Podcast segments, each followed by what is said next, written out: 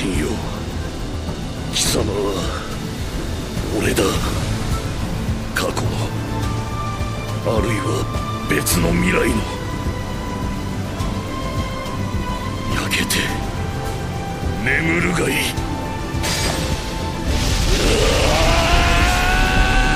昔からこの校訓が大嫌いだったよ。ースールトラプロミネンスあ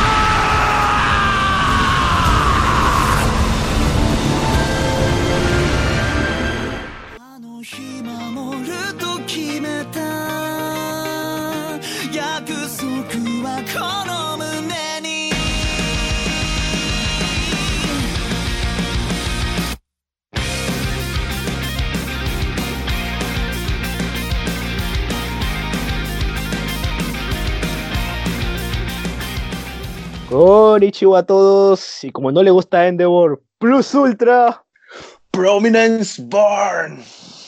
aquí estamos, su amigo, su compañero, feliz, emocionado, con el hype a tope, el Lux. Y me acompaña. ¿Qué tal todos? Buenas noches, buenos días, buenas tardes. Campos aquí, me pueden llamar Campos. ¿Qué hay? Acá, pues, este, empezando una nueva semana de podcast. Eh, y ya Cuarenteno, podcast cuaren- cuarentenos. pero felices porque acabamos de ver, eh, bueno, acabamos entre comillas porque hace, un- hace unas horas, pero acabamos ya de disfrutar el último episodio de la cuarta temporada de Boku no Hero. ¿no? ¿Qué tal, Capo? ¿Cómo lo, cómo lo has Aplausos. De puta madre, de puta madre, pero primero tengo que felicitarte, Tilox, porque has hecho, has alcanzado el anime, ¿no? Ya ahora te vamos a tener en el, vas a ser un manga reader, vas a pasar al modo manga y te vas a comenzar a leer el manga de Boku no Hero y vas a ponerte al día en este arco tan épico del manga. Y bueno, puta, fue chévere que ya podamos estar a estas alturas, no poder comentar. Estás al día en el, en el anime, ¿no? Eso es de puta madre.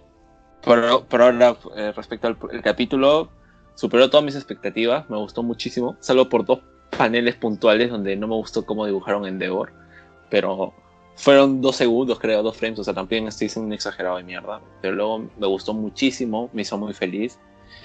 Eh, fue una, es mi pelea favorita de todo Boku no Hero Academia, en el manga y ahora también en el anime.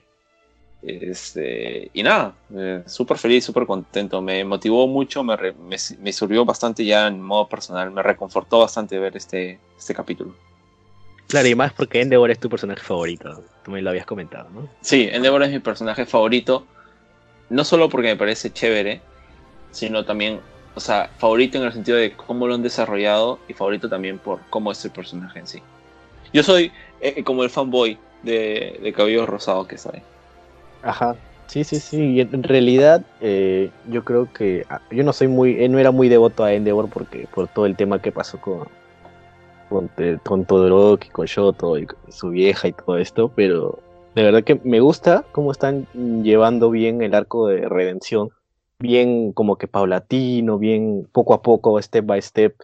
Eh, me hace acordar un poco a, yo sé que nadie veía The Walking Dead, pero digamos que ahorita están en el arco de redención de, de Negan, que ha sido muy lento, suave y todo eso, y como que lo terminas que- queriendo, ¿no? Entonces yo creo que por ahí va el tema de Endeavor, no solo como a- para nosotros como espectadores ya, sino también para la sociedad ahora, pues, ¿no? Ahora que, el- que All Might ya no está, que se siente la ausencia de... El mismo Endeavor lo dice, ¿no? Se siente la ausencia de eso que, que interpuso All Might, el símbolo de la paz.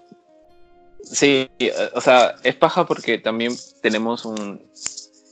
Me, gusta ver mucho, por ejemplo, gente que hoy día, sobre todo porque veo los comentarios de los gringos o los... Siempre me ha gustado desde, de- desde el 2013, 2014 que comenzaron a aparecer los primeros youtubers haciendo video reacciones. Diría que los primeros video reacciones que han habido de YouTube han sido de anime, antes de que haga de canciones, de tantas cosas que hay. Este, y me gustaba ver los video reacciones de, lo- de anime, de peleas y ese tipo de cosas. Y he visto esta y puff, ha sido brutal. He visto mucha gente que he tenido esa respuesta con Endeavor, ¿no? que no le gustaba el personaje, que le llegaba el pincho, que les parecía un personaje que debería morir y tal. Pero ha sido tan buena la forma de la narrativa del capítulo en sí, que hace que todos seamos un poquito chouto.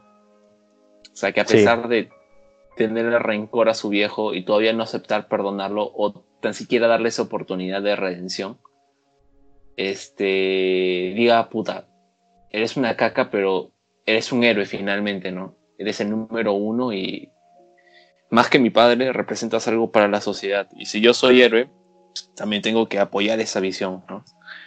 Claro. Y también ya atravesó a Todoroki más allá del lado héroe y lo vio por el lado de que su viejo está intentando esforzarse, ¿no? Entonces, ver cómo la gente comienza a hablar sobre el capítulo, eh, reacciones críticas positivas o negativas, ¿no? Porque hay de todo un poco. O sea, negativas en el sentido negativas hacia el personaje de Endeavor, porque todos, objetivamente hablando, este, he visto muy bueno, que todo, a todos les ha gustado el capítulo, ha sido una superproducción justamente esta temporada de anime estaba siendo muy criticada, más que todo por los gringos, eh, que faltaba una pelea súper épica.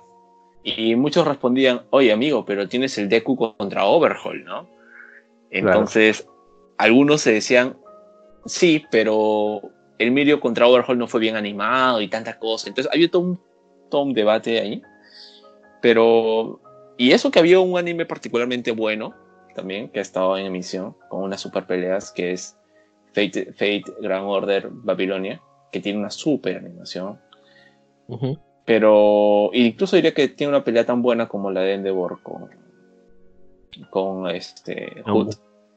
Pero claro, o sea, lo que, lo que ha pasado con Endeavor es increíble, me, me ha gustado mucho, mucho. Me hace, creo que ha tenido más rebote eh, que la pelea de Overhaul.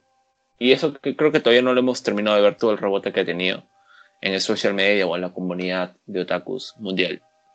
Creo que mañana se va a sentir más. Claro, claro, claro. Pero bueno, ya vamos a pasar a analizar más, más, más que más profundo cada tópico. Y, y, bueno, vamos a empezar con el análisis de una vez para ya no perder más tiempo. La verdad que me da un poco de, nostalgia, ¿no? Porque digamos que este podcast lo empezamos con Boku no Hero y ahora estamos, digamos, ya habiendo completado un, ciclo ya de, esto, me da un poco de nostalgia. También cabe mencionar que ya está confirmada la quinta temporada. Ah, obvio, claro, ¿no? está. La quinta temporada ya ha mandado, Studio Bones ha soltado un teaser de 16 segundos, creo. Y resulta que en ese teaser ya spoilean. Pero tú dirás, el que ve el teaser va a decir, oye, pero solo sale Deku. Yo, solo sale Deku, pero ya es spoiler. Pero bueno, para el que entienda bien, si no, pucha, lean el manga. Ya te darás cuenta que me refiero, Lux. Pero igual es spoiler. Eh, creo que me lo mandaste, creo, ¿no? Pero no entendí. Sí, te lo mandé justamente para. Justamente te lo mandé para mandártelo como idea subliminal, pero bueno, ya está. Sí, felizmente no entendí. sí, felizmente. y ya. Lol. Y, y bueno, para empezar, eh, como vemos, vamos a analizar una temporada completa, cosa que solo hemos hecho en el caso de la primera temporada, que eran básicamente 12 capítulos. Eh, las demás temporadas han, han sido de 24 y por eso las dividimos en dos partes para poder hacer un mejor análisis. Eh, vamos a, digamos que a cambiar un poco la manera de, de analizar para poder analizar todo, que no se nos, no se nos escapen detalles eh, pero tampoco es que sea tan extendido como un programa de 8 horas, pues, ¿no? Tipo la, la, órbita de Endor en España, que son como 10 horas de podcast y, y escuchártelo lo escuchas en una semana. Así no comen eso. Pucha, sí, no sé, de verdad. Aunque, pero es un buen podcast. ahí te, recomiendo a los amigos de la órbita de Endor. Y bueno, vamos a empezar con. empezando por, de repente con Kirishima, ¿no? Kirishima, que me sorprende que haya le hayan dado tanto, tanta cámara y de tan, y tan, de tan buena manera. Me parece que la ejecución del desarrollo de Kirishima ha sido brutal en esta, en esta temporada. Porque digamos que de ser el sidekick de Bakugo, porque siempre las cámaras y las luces sí, Bakugo, ha pasado a tener más protagonismo. ¿Y qué protagonismo? O sea, de verdad que mis mi, mi, respetos. no sé si quieres comentar algo al respecto antes de ir paso por paso. Sí, me acuerdo que eh, me acuerdo que lo leí todavía este capítulo cuando existía una página que se llamaba Anime Stream, Ani, este, Manga Stream. Y me acuerdo que la gente comenzó a decir, puta, ¿qué es esto? ¿Quién es? no es Kirishima, este es un nuevo personaje, este es mi personaje favorito. Y también se convirtió en uno de mis personajes favoritos, justamente porque representa una, algo muy real, y es la duda. O sea, Kirishima es un personaje que se hace fuerte con el grupito, porque eso le da seguridad, le hace sentir que sus decisiones son las correctas. Cabe destacar que Kirishima estuvo en la, la primera vez que apareció el Nomu negro en USG, ¿no? Cuando pelea Ujú. con All Might. Kirishima fue uno de los que intervino, o estuvo ahí. Y yo sentía en qué momento va a brillar Kirishima, pero luego lo tuvimos, por ejemplo, siempre, siempre del lado de Bakugo. Tal vez cuando se le vio un poquito más decidido. Nunca ha sido, Baku- eh, mejor dicho, Kirishima el que ha tenido la iniciativa, sino que siempre se le dio un personaje que dudaba y que en todo caso hacía que los otros decidan y él simplemente acompañaba. Pero justamente esto tenía una razón de por qué y es lo que vemos ahora, ¿no? Que era justamente que es una persona muy, muy, muy insegura de sí misma.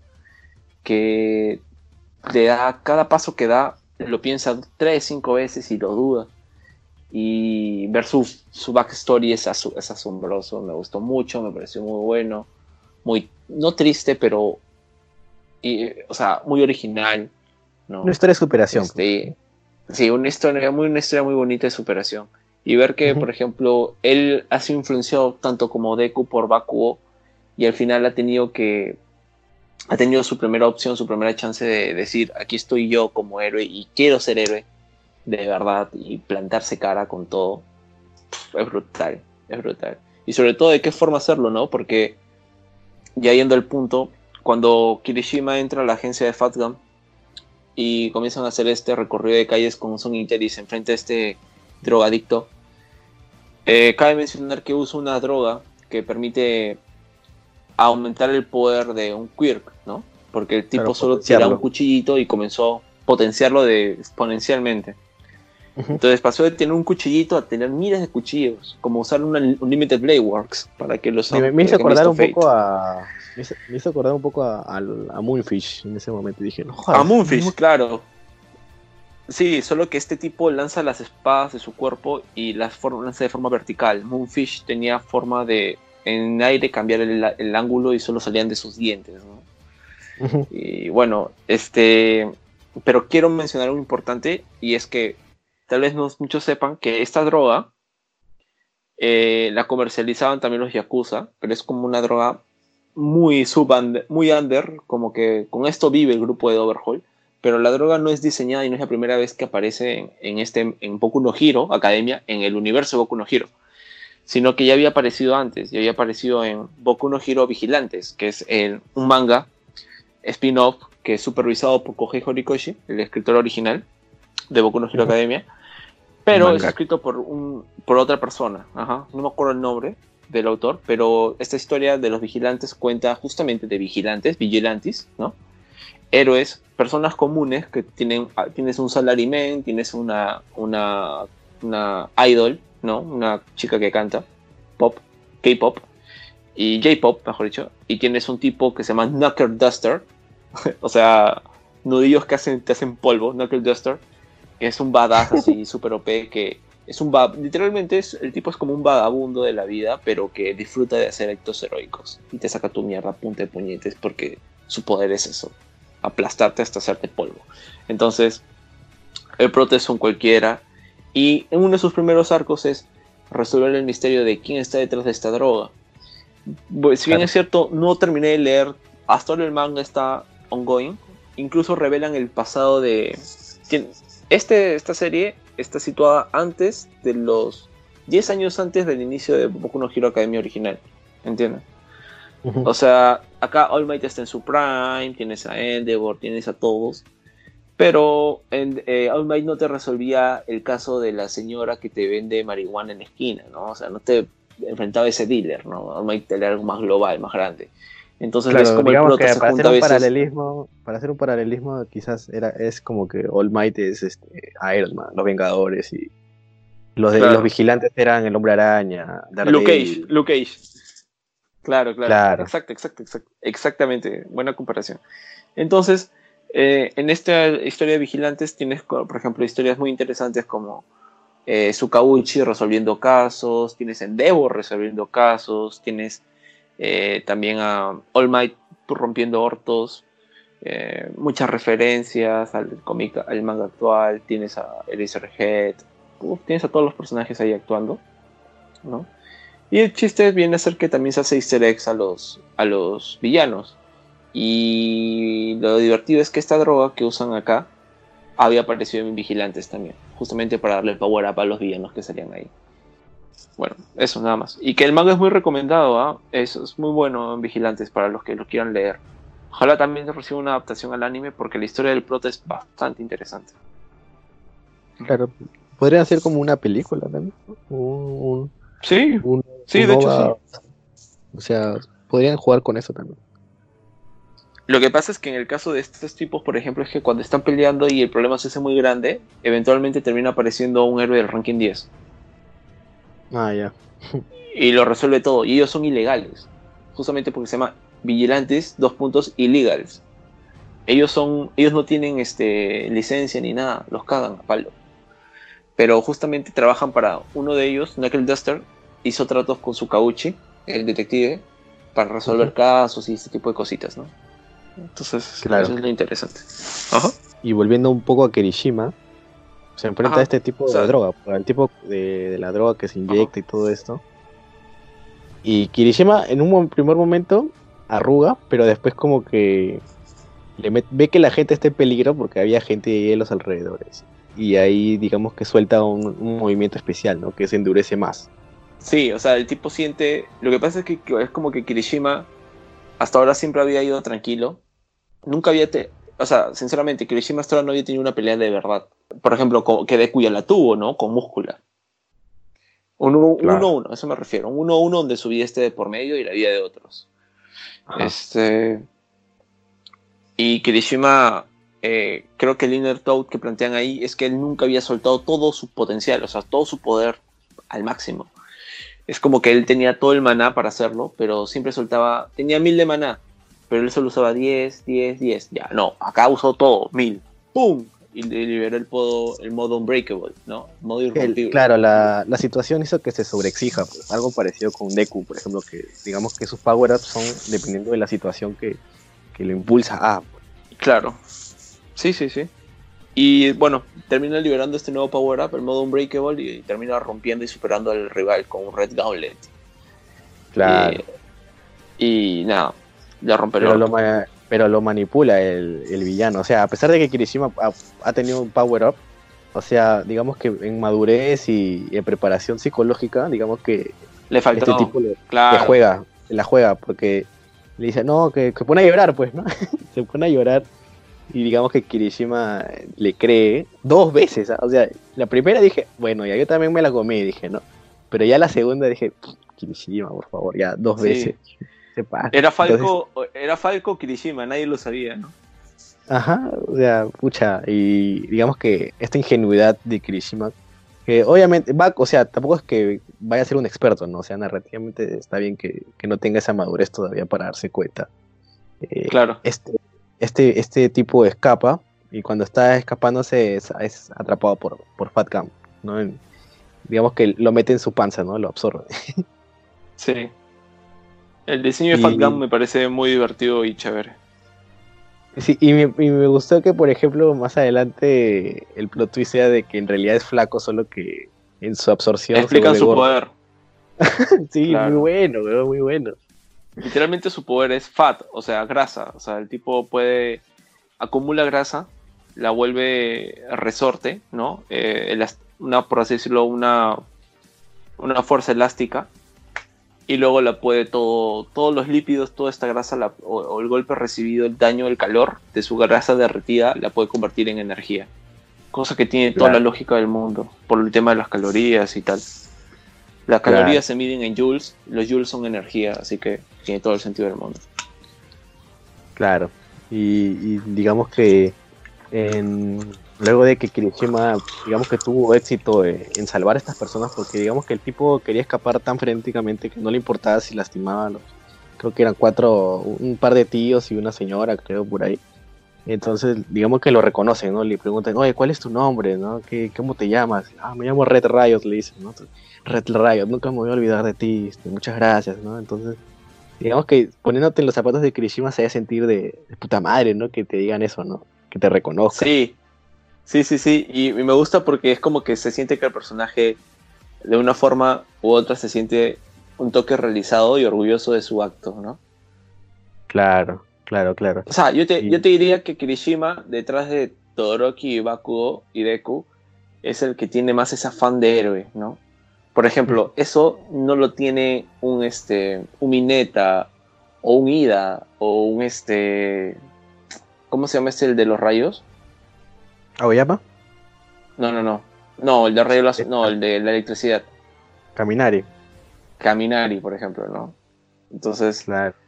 me gusta mucho eso de Kirishima, que al igual que Deku tenía a All Might, él tenía al- a, a Crimson Riot. King, King Crimson. Crimson- Ah, no, ese es de Jojo. Este, King- Crimson Riot, Crimson Riot. Riot, ¿no?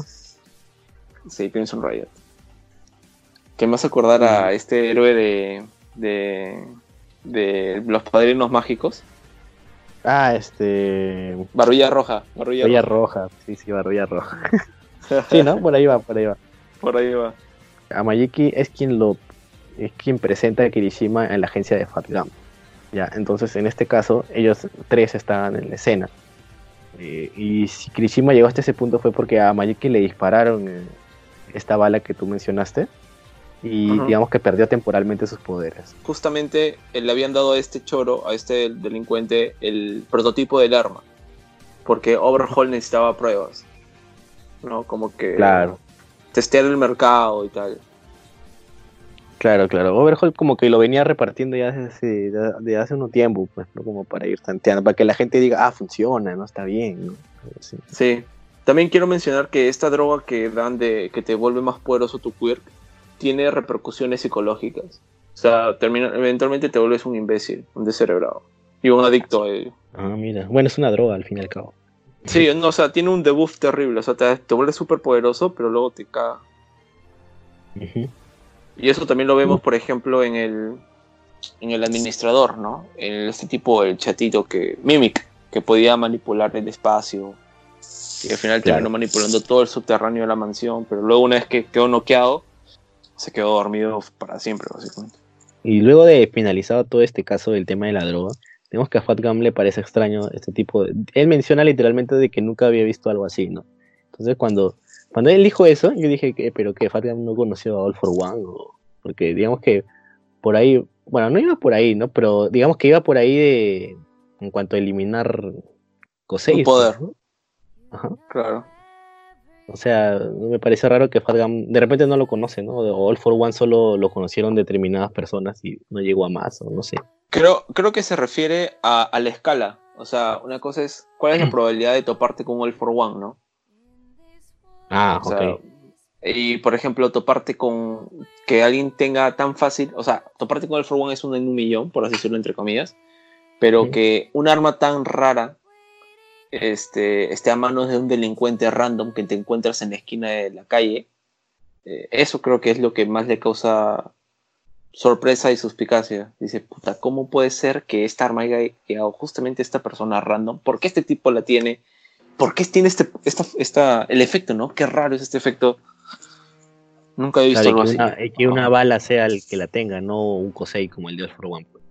Entonces, luego de que, de que ellos tienen este misterio, digamos que eso los lleva a que, que Sir Night, Night Eye eh, los considere también dentro de, lo, de la gente que va a estar involucrada en el asedio a, a la casa de los Yakuza, pues, ¿no? A la casa de, de Shai Kasaikai.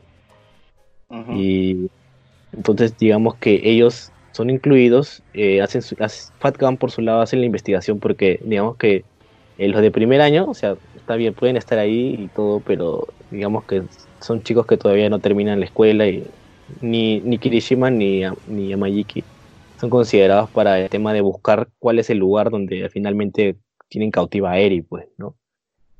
Y Sí. lo terminan localizando, entonces ahí recién ya vamos, vamos a llamar a los practices, pues, ¿no? A los practicantes ¿no? con licencia. Lo termina localizando Night Eye. Claro, el al final el mismo Night Eye lo, lo, lo encuentra. Hizo todo. Sí, al final hizo todo él. ¿no? Y, y llega el día, llega el día del asedio.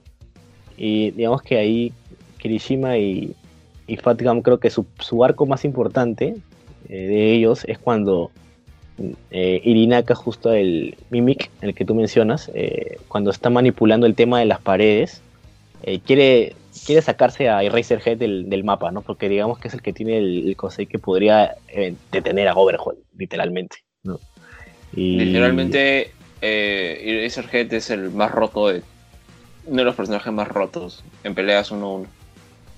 Claro, o sea, sí, pues, es- eso sí, entonces, al, querer intentar este, sacar a Eraserhead de, de la, digamos que, del camino, eh, y se interpone para que, porque dice, no, Eraserhead, tú sigue adelante porque al final tú eres más importante de, de lo que yo voy a hacer si es que llegamos a Overhaul, ¿no? Entonces, Ajá. Irenaka lo, lo chapa a Fatgam, son lanzados a otra, a otra habitación y me da risa porque ahí es como que nosotros vemos a Fatgam, pero de adentro de él sale Kirishima, ¿no? Oh, yo también me lancé. Sí, sí, sí. Muy, muy, Y muy eh, eh, eso, eso me gustó mucho porque te da a entender de que Kirishima, o sea, al margen de que se preocupa por su sensei, sabe la. está, está, muy, está muy metido en la misión. Sí, y por otro lado tenemos a, previos a previo momento a esto a Sun Eater, a Majiki, que para que sus compañeros, digamos que sigan avanzando, también se enfrenta por su lado a tres villanos que al principio son neutralizados por Eraserhead, pero al momen- cuando siguen avanzando, digamos que ya los tres recuperan su poder y también eh, tiene que enfrentarlos, pues, ¿no? O sea, tenemos ahí a un Sun Eater enfrentado a tres, a tres Yakuzas y por el otro lado a Kirishima y Fatgam enfrentado a otros dos. Eh, primero hablemos que lo que pasó antes, que es lo de Eater, pues, ¿no? Con estos tres con estos tres Yakuza. ¿no? No- me confunden villanos y Yakuzas porque mm, los Yakuzas creo que no les gusta que le llamen villanos como tal, ¿no? Entonces, Es que estos son. Estos son lo que pasa es que está el Heisei Kai, creo, o algo así se llamaba, que ajá, viene a ser la Yakuza antigua. De esa Yakuza antigua solo quedan tres miembros o cuatro. Eh, viene a ser Overhaul, el anciano, el líder. Este, creo que Mimic también. Y Nemuto, creo que era el otro. O Chronostasis, no me acuerdo. No, no, Chronostasis no se llamaba. Crono. Este, no me acuerdo. Pero luego este Overhaul tenía los ocho preceptos. Los Claro. ocho preceptos de la muerte, creo que se llama. Que es el grupo mismo que él, él organizó. Que sirven de guardianes, ¿no? Por así decirlo, entre comillas. El típico- Que son los los que- típicos enemigos de- del anime shonen en un arco. son los que se van encontrando mientras a medida que van avanzando, ¿no? Exacto. los. Esta, esta es una fórmula muy clásica que siempre sale en el shonen. Desde la época Sí. de Caballero del Zodíaco. Ajá. Y, Sí. y también pasa en las películas este, de artes marciales, tipo Bruce Lee, tipo. eh, hablando ahora último, este John Wick, por ejemplo, en la 3, hay algo de pasar etapas, ¿no? O sea, primera habitación me mecho con término medio, segunda habitación me mecho con alguien más fuerte, y así hasta el final boss, ¿no? Sí, sí, sí, sí. De hecho, sea, sí. Street Fighter, Mortal Kombat, Tekken, no sé.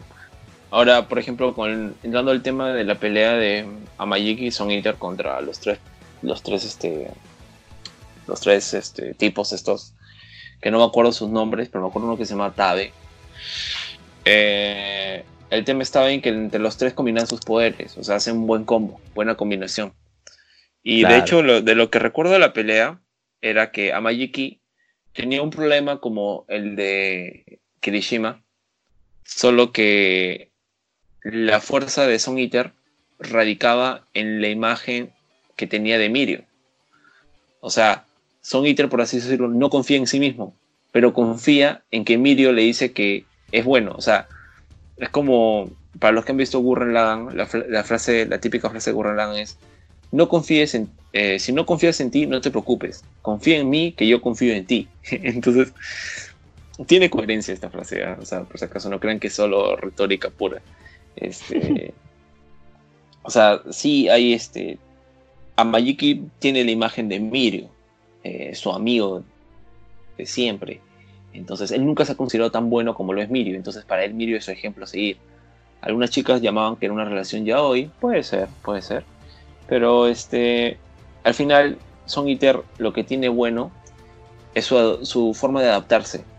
O sea, se comenzó a adaptar a la, a la combinación de sus rivales.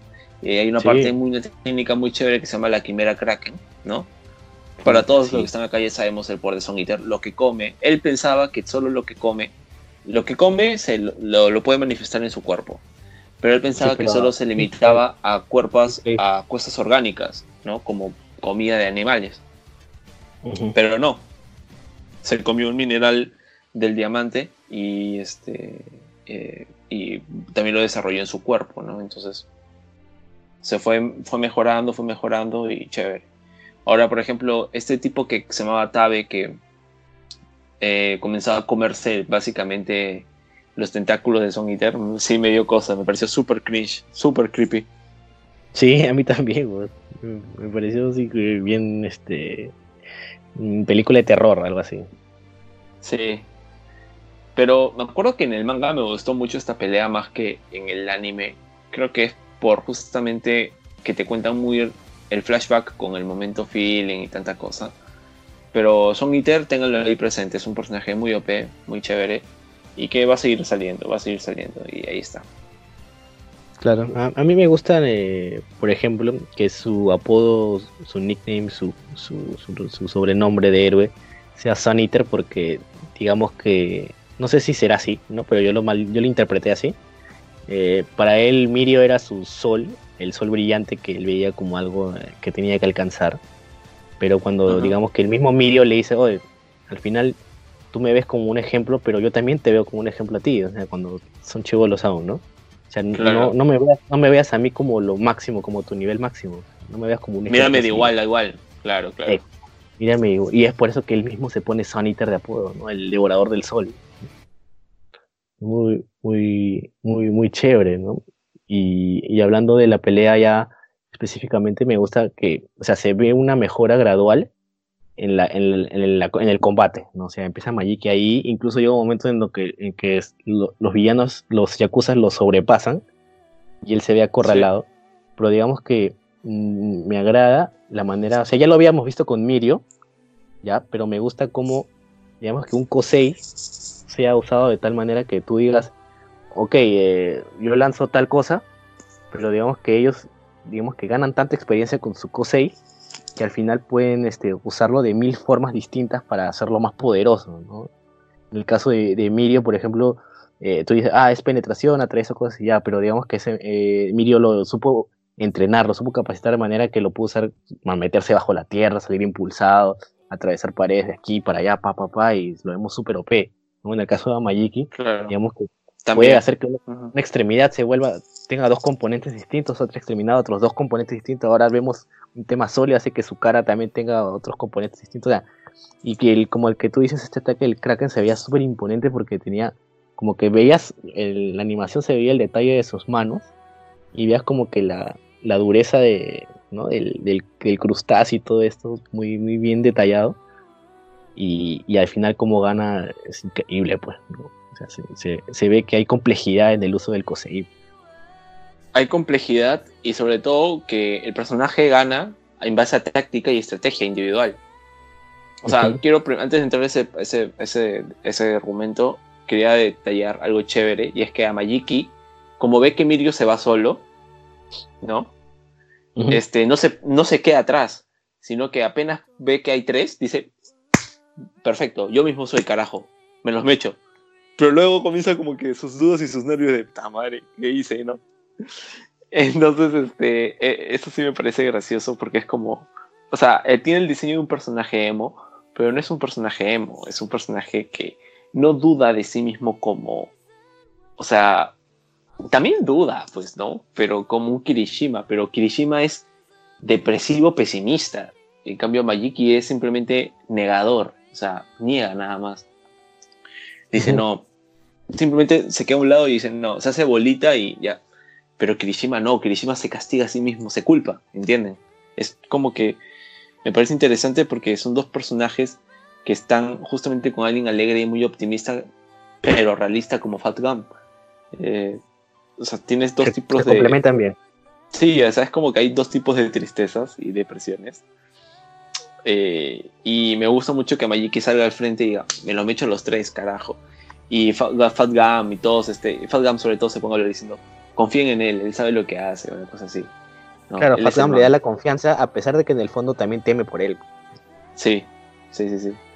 Y como tú mencionas, es algo chévere es que nos damos cuenta que por lo menos Mirio y, y Son Eater, o Majiki, tienen este, esa capacidad, ¿no? Que, o sea, no por las puras son este, Big Three, sino que tienen esta habilidad, esta capacidad de, de ser multifacéticos en el uso de su quirk. O sea, le han sacado jugo al máximo.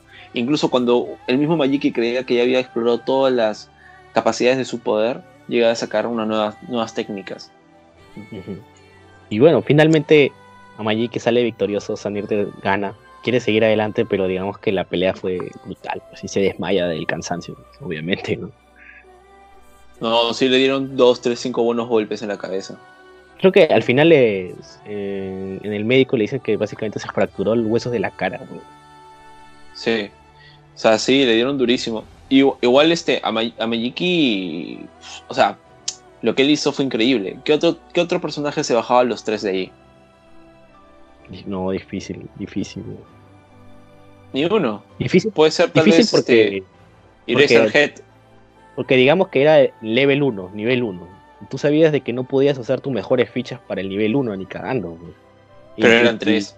Claro, y tú ponías mucha, no sé, pues, o, o sea, no, no, no, si la Mayiki de repente se sintió, digo, yo voy a encargarme acá porque me bajo estos tres porque yo sé que más adelante que está Overhaul y quién sabe qué más poder habrá, de repente los otros son más necesarios, quizás. ¿no?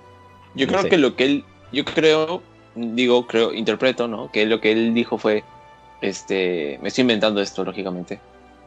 Los derroto a estos tres y voy rápido y ayudo a Mirio. Claro, Porque ese es lo que él quería, pero bueno, no pudo. claro, claro. Y bueno, yo creo que él tenía en mente, no puede quedarse ningún profesional acá porque estos, estos tres no los veo tan OP, estamos recién empezando, los profesionales tienen que seguir adelante todos, ¿no? Y entre los estudiantes de repente yo, yo, yo mo- digamos que no soy el más novato porque también está Deku y Kirishima, así que digamos que me corresponde a mí, ¿no? Porque que estoy en el medio, ¿no? No soy tan novato como Deku y Kirishima, pero no soy un profesional, entonces estoy en el medio, ¿no? Sí, y de hecho creo que eh, Son Eater ha demostrado mucho. Me gustó mucho el personaje. Me gusta bastante, de hecho. Sí, es bueno, es bueno, bueno. Y por el otro lado eh, tenemos la, el combate entre Fatgam Kirishima, bueno, digam- digámosle por su nombre de héroe, Red Riot. Fatgam Red Reto Riot. Rayoto. Ajá. Yeah. Y, y Rapa y, y que este Y Tengai. siempre me Tengai. Tengai. Pero acá Ajá. viene la, me- la metáfora linda de la pelea, que es el, el lanza y escudo. Lanza, lanza de escudo lo contra lanza y escudo. Eh, básicamente, escudo. escudo, escudo, ajá. Tengai tiene el poder de crear una barrera mental mientras se toca las dos manos. La condición es sus dos manos tienen que estar en su cabeza, puede emitir una barrera. Eh, Rapa, sus puñetes son tan poderosos y potentes, básicamente tiene metralletas en los brazos, ¿sí? Claro, porque es una Y- velocidad así brutal. Sí, es brutal. Y bueno, Fatgam ya explicamos su poder, Kirishima tiene Kirishima y su modo Unbreakable. Entonces, para ir a tallar a la pelea, se nos habla de Tengai, básicamente no sabemos quién es, simplemente que estaba ahí. Y eh, Rappa era un tipo obstinado con las peleas callejeras, ¿ok? Eh, esto es interesante porque otro personaje que también es de las peleas callejeras del bajo mundo viene a ser Dahut, o sea, el High-End que pelea con, con Endeavor. Me causa curiosidad saber si es que en algún momento tal vez los dos se llegaron a cruzar en las peleas callejeras del bajo mundo. Eh, que era lo más bajo mundo que había, o sea, eran estas peleas callejeras. Más allá de eso no había nada porque eventualmente este, aparecía lo que venía a ser eh, All Might y, los héroes y te, te terminaban cagando la fiesta. Pero Rappa, en el caso de Rappa, ganaba siempre y se termina topando con Overhaul que lo derrotó ocho veces. Que bueno, ya sabemos por qué lo derrotó, ¿no? Al igual que cuando choteó a Magne, el poder de Overhaul es desarma y arma. Este Rappa, básicamente, el, co- el combate es muy interesante porque vemos que Kirishima quiere plantarle cara a Rappa. Dice, este es mi tipo, confía. este tipo golpea. Confía. Ajá. Overconfidence, a little bit, ¿no? Un poquito sobreconfiado. Se es que venía cara. con buena racha, pues. Venía con Sí, buena racha. venía. King no, King no. Pero justamente es lo que tú dices, le faltaba mente, todavía a Kirishima le falta madurar, ¿no? O sea, deja, deja de lado tu hype, amigo, y, y- y- y serio, ¿sí? Y pum, se, se come un golpe de rapa, un golpe de rapa, y lo rompió. A la mierda su modo Unbreakable. Eso es algo raro que vi, que nunca, bueno, no se me venía a la mente, y todavía no se me viene a la mente después de ya de dos años que he leído esto en el manga. Y era que nunca había visto que se le da un power up a un personaje, ¿no? Y a los dos capítulos de que se le dio el power up, lo revientan. Revienten del power up. revientan el power up. O sea, Rapa lo hace basura a Kirishima. Y para la gente que le gusta el gore, un poquito de sadismo y la sangre, re- vean el manga eh, justamente en esa pelea puntual. El golpe que le hace a. Lo que le hace Rapa a Kirishima. Porque en el anime sí fue un poquito censurado. Lo que le hace los puños. O sea, me refiero Igual al se ve impacto. feo, ¿ah? Ve No, no, sí, igual, sí, ¿ah? sí. Básicamente Pero lo si que tú dices que en el manga es peor, puta, en el manga es peor, en el manga es peor. Toda esa pelea en el manga es peor. Lo que hacen con Kirishima, lo que Rapa le hace a Kirishima no, no- es lo más bestial y crudo que se, he visto en, el, en Boku no Hero Academia. Y tal vez estoy exagerando un poquito, pero igual es muy crudo y muy duro. Y lo, lo revienta, lo hace mierda. Falta, aguanta, aguanta, aguanta, aguanta, aguanta, aguanta, aguanta, aguanta, aguanta, aguanta.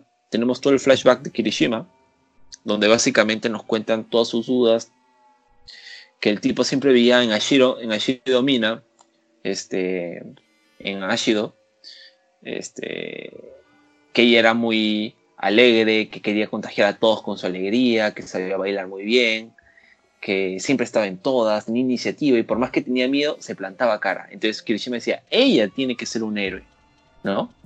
Y ella es, y fue- y es fuerte todavía porque, o sea, Ah, y es fuerte, sí. No solo lo vemos este en el arco de, de Kirishima, que ella, digamos que la, lo ven, la ven, le ven con la mirada hacia arriba, o sea, le, le tienen respeto, sino también, por ejemplo, en, en el pequeño arquito que se hace de Aoyama más adelante, vemos de que él se refiere a ella como que, puta, la que me cagó en el festival deportivo.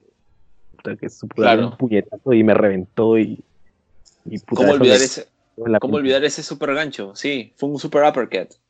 Sí, Puta, sí. Entonces, o sea, Ashido pasa desapercibido, pasa como que siempre la chica kawaii, pero puta, eso pela, flaca.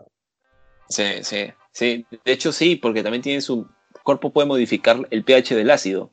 O sea, si ella quiere, puede pasar de ser simplemente un cloro, ¿no? Que te un cloro pH 6 que te limpia la piel o te limpia la superficie de tu baño a un pH 9 que te derrite la piel. Entonces, ahí ya O sea, no- estamos hablando de cosas Solo tiene un. Kosei chévere, o fuerte, sino también no, es- no se queda en lo Kosei dependiente, sino que también es fuerte, ágil, puta, Es bien así. claro. con el temita del breakdance y del baile y tal. Ahora, ahí aparece un personaje súper gigante, ¿no? Este gigante que estaba buscando una estación policial o un, o un hospital era. El gigante creep, y la sacó El gigante. Creep. El gigante Creep que salió y hicieron un cameo de él en el final de la primera de la primera temporada. O de la se sí, al final de la primera, no, al final de la segunda temporada al final de la segunda temporada hacen un cameo con él. Justamente luego en el último capítulo tras capturar a Stein.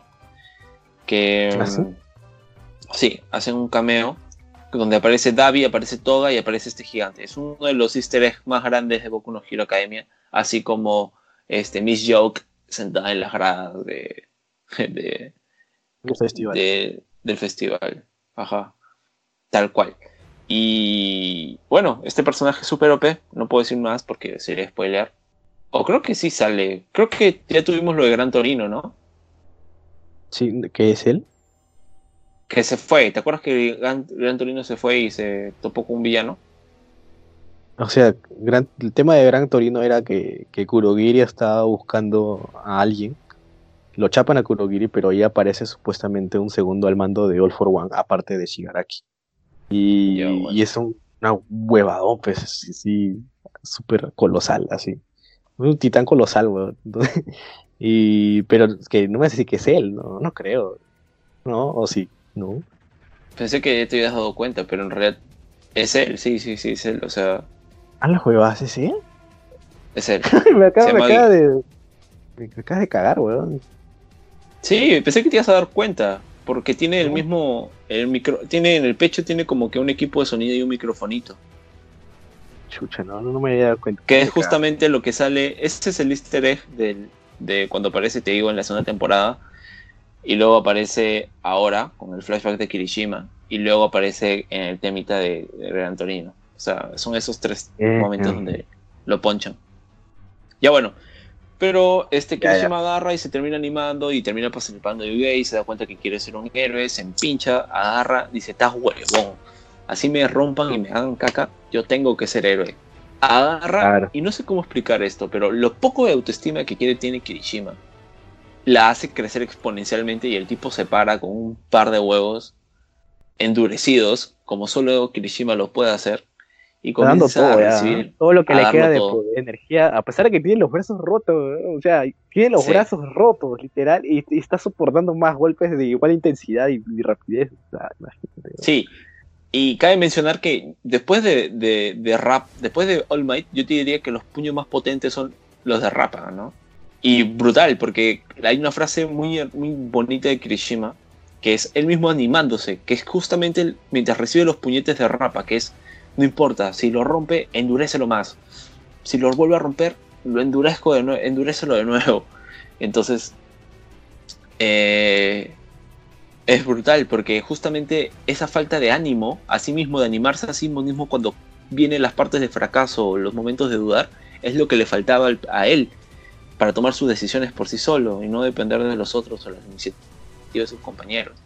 Entonces vemos como Kiroshima por fin, por decirlo, rompe el cascarón y se atreve a ir con todo. Fat Gum compensa brutalmente el esfuerzo de Kirishima porque como él bien lo dice, habían subestimado la voluntad de Red Riot. Y vemos a un, un Fat flaco, ¿no? Un le dice después, ¿quién eres tú? Sí, sí, sí, sí, sí. ¿Quién eres tú? ¿Te, qué fue? Y mete el real puñete y rompe la barrera de Tengai al convertir toda la grasa, toda la grasa del cuerpo con toda la, la, la- la cinética que había recibido por los puños de Rapa, todo ese vibrar, lo convierte en un solo puño con energía y ya pues termina reventando la barrera de Tengai, que al final no era tan poderosa como se nos planteó, ¿no? Claro, claro, claro. Y bueno, también hay que mencionar que Rapa no es derrotado ahí, sino que luego se pide y eh, se gana el respeto de Red Riot. Mejor dicho, Rapa respeta a Red Riot, lo reconoce como un héroe. Claro, sí. Eh, Rapa declara que le importa un carajo Overhaul y los ocho preceptos simplemente quiere pelear con gente fuerte. Que es algo chévere porque nos dice que tal vez Rapa pueda volver a aparecer, ¿no? Claro, o sea, al final eh, el tema de Rapa no es que tenga lealtad por los Yakuza y nada de eso, sino es que simplemente si está ahí es porque se la tiene cobro, se la tiene pendiente a Overhaul, pues. Sea, tiene Sí. pendiente ahí una pelea que no pudo ganar. No, y algo chévere es como lo dice, ¿no? Cómo uno puede ir ya dilucidando o haciéndose la idea de qué es Overhaul, o su poder, mejor dicho. Eh, que crudamente Rapa dice, me mató ocho veces, o algo así, ¿no? De ahí me revivió. X veces y me revivió. Y nada, eso me parece de puta madre. Y Rapa agarra y se va a una isla, a una zona aislada con Fat Gum y dice, ya, este, cúrate y vamos a pelear a muerte. Tópico. dice, ¿no? Tópico eso. Ya, este, a- atiéndete, ponte tus curitas de Hello Kitty y nos vamos a sacar la mierda de nuevo. Takirichibo estaba muerto casi y luego quería un segundo round. Sí, no, pero este segundo round era directamente con. Y No, Fat pero Gum Fat le decía, brother, brother, ya bajé de peso, o sea, no, no me sale dos veces el truco, ¿no? No me sale dos veces la lipo. Claro, y, que para su suerte al final, eh, tras revelar todo el plan de Overhaul, porque le llega reverendamente al pincho, si, si es que Overhaul ganó, ¿no? Eh, le revela todo su plan, ¿no? De, del tema de las drogas y todo esto. Y, y finalmente llega la policía, pues, ¿no? Al final. Y, y ya no, no hay un segundo round, ¿no? O está ahí, queda ahí el tema de, de Fatgam Kirishima. esa- un poco retomando lo que habíamos, nos habíamos quedado en la temporada pasada, es que Mirio eh, presenta a Deku a, a Sir Night Eye, ¿no? O sea, primero Deku, Deku le había pedido a Gran Torino, Gran Torino, ¿no quieres hacer este, residencia conmigo? No, ya no, ahí no más, amigo, ya no. Estoy en otras ya, ya no estoy en estas cosas, porque él está Pero está investigando ahí- con- Es, A la ajá, Liga de está Villanos. en otras porque. Exacto, exacto. Están investigando el tema este de, de, la Liga de Villanos. De la Liga de Villanos con Sukabuchi para Sí. atrapar a. a este. Ah, Están no me acuerdo el nombre. Kurogiri ahorita. De Kurogiri, quieren capturar a Kurogiri y vendría a ser el encuentro ya con, con esta criatura gigante colosal que no quiero revelar su nombre porque es brutal. Ajá. Y digamos que entonces Gran Torino no. Entonces Deku se va a All- donde All Might le dice All Might. este, ¿Tú crees que me puedes presentar Night Eye, tu antiguo Psychic? Y Might le dice, no, ni cagando. y porque All Might le dice, ¿no? Por tres eh, principales razones. Dice, uno, porque yo no estoy de acuerdo con la residencia para los chivolos como tú. Dos, porque tú este, te crees muy, que sabes mucho, pero al final todavía te falta mejorar tu shoot style, o sea, no está del todo bien todavía. ¿no? Y tres, que tiene una palta con, con Sir, pues, ¿no? que hasta, ahí, hasta ahí en ese momento no, no sabemos de qué se trata. ¿No? Pero finalmente el le dice, le da la oportunidad de que sea otro quien se lo presente, y es Mirio, ¿no? porque Mirio está haciendo su, su residencia con Sir Night. Entonces Mirio como que le... Mirio al final le, Mirio al final le atraca, pues, ¿no? Le dice, ¿por qué quieres ser un héroe? Porque quiero, quiero salvar a todo el mundo. Y, y Mirio le dice, ya, vamos. Como, igual ya lo tenía mapeado, pues, a Deku, ¿no? Desde hace tiempo. Y él había hablado Sí. a- de él también, ¿no? Y lo interesante es que, que Sir ya sabe que él tiene el One for All y todo, como que, te- como que le saca en cara esa nota, ¿no? Le dice, yo hace todo, ya, o sea, Puta, Y- sí, sí fue muy chévere. o sea, y por el mismo de que sé todo, o sea, yo siento de que tú no, no debiste de tener el One for All. Era Mirio el que debió tenerlo, ¿no? Oh, fuerte. Es realmente uno de los motivos por la cual se terminó de pelear con All Might, ¿no? Porque no le consultó todo este tema. ¿no? Sí, sí, o sea, es, para empezar es porque Night Eye había quedado en que él iba a dar, por así decirlo, un heredero a All Might, o que, que iba a cultivar a alguien, ¿no? Mm. Y por otro lado tenemos el tema de Night Eye, el aftermath de la pelea de All Might con, Ob- con All for One, ¿no? Que All Might sentía que podía seguir siendo el símbolo de la paz, que quería seguir siendo el símbolo de la paz, que era su deber seguir siéndolo, que él veía justamente que si se detenía en ese momento, pensaba que All for One iba a ganar. Entonces, a pesar de la visión de decir Night Eye que le dice, "Eh, te he visto que vas a morir, no lo hagas, porque lo dice ya a un modo, a un plano personal, por el respeto y el cariño que tiene Night Eye por él. Que tenemos que considerar que a pesar de todo el tiempo y su rencilla personal, Night Eye sigue siendo muy fan de All Might, solo por e- muy por Sí. encima incluso de Deku. Entonces, cabe mencionar que eh, incluso el examen viene a ser que a una mueca de All Might, ¿no? O sea, no, es que Deku le, Deku, eh, digamos que Mirio le dice que para que Sir lo acepte, debe hacerlo reír al menos una vez, ¿no? Porque él valora mucho el tema del sentido del humor, ¿no? Entonces a Deku no se le ocurre mejor idea de que hacer la mueca de All Might, pero a Sir le, le revienta el rábano por, por un tema bien friki, ¿no? O sea, le dice, le dice, tu cara no es totalmente perfecta porque All Might, eh, al- a All Might le miden las arrugas tantos centímetros y tu, y tu cara solo tiene estos centímetros. O sea, está el culo. Claro. Y, y Deku le hacer. responde, y Deku le responde algo como que estaba haciendo la cara de tal situación, en tal lugar, en tal momento, así que no me he equivocado. Como que Le- uh, pelea de Te devuelve los fanboy, ¿eh? te devuelve los, los fanboy, ¿no? O sea, Sí, sí, sí. Muy, muy, muy, muy bueno. eh, es, es gracioso, eso sí, es gracioso. Pero lo que te iba a preguntar es si tú crees que, o sea, si tú hubiera, hubiera sido All Might, acabas de pelear con All for One, estás con una herida mortal y Sir ay, ay, te viene y te dice lo que le dijo All Might, ¿tú seguirías siendo el símbolo de la paz o le hubieras hecho caso a Sir? ¿Crees que All Might hizo bien? Yo creo que All Might hizo bien, pero creo que, o sea, All Might hizo bien, sí, viendo, la, viendo el contexto. No había una, mira, uno, del, tenemos el argumento de Stein, ¿sí? Para que haya tenido tanto impacto en la sociedad, eso quiere decir que la ideología de Stein, desde hace 10 años, venía ya calando fuerte, solo que nadie se atrevía a decirlo, que es que no hay verdaderos héroes, ¿entiendes? O sea, no hay un verdadero símbolo.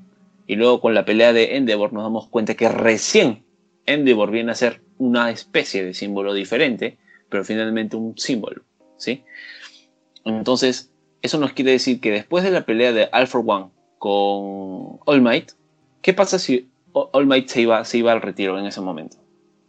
O si hubiese mostrado su forma débil.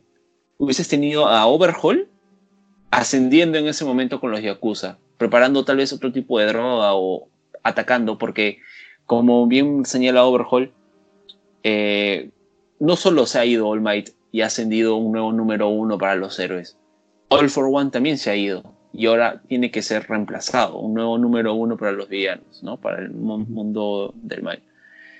Entonces, este, en ese momento yo creo que All Might decidió muy bien, o sea, decidió como el puto héroe que es All Might.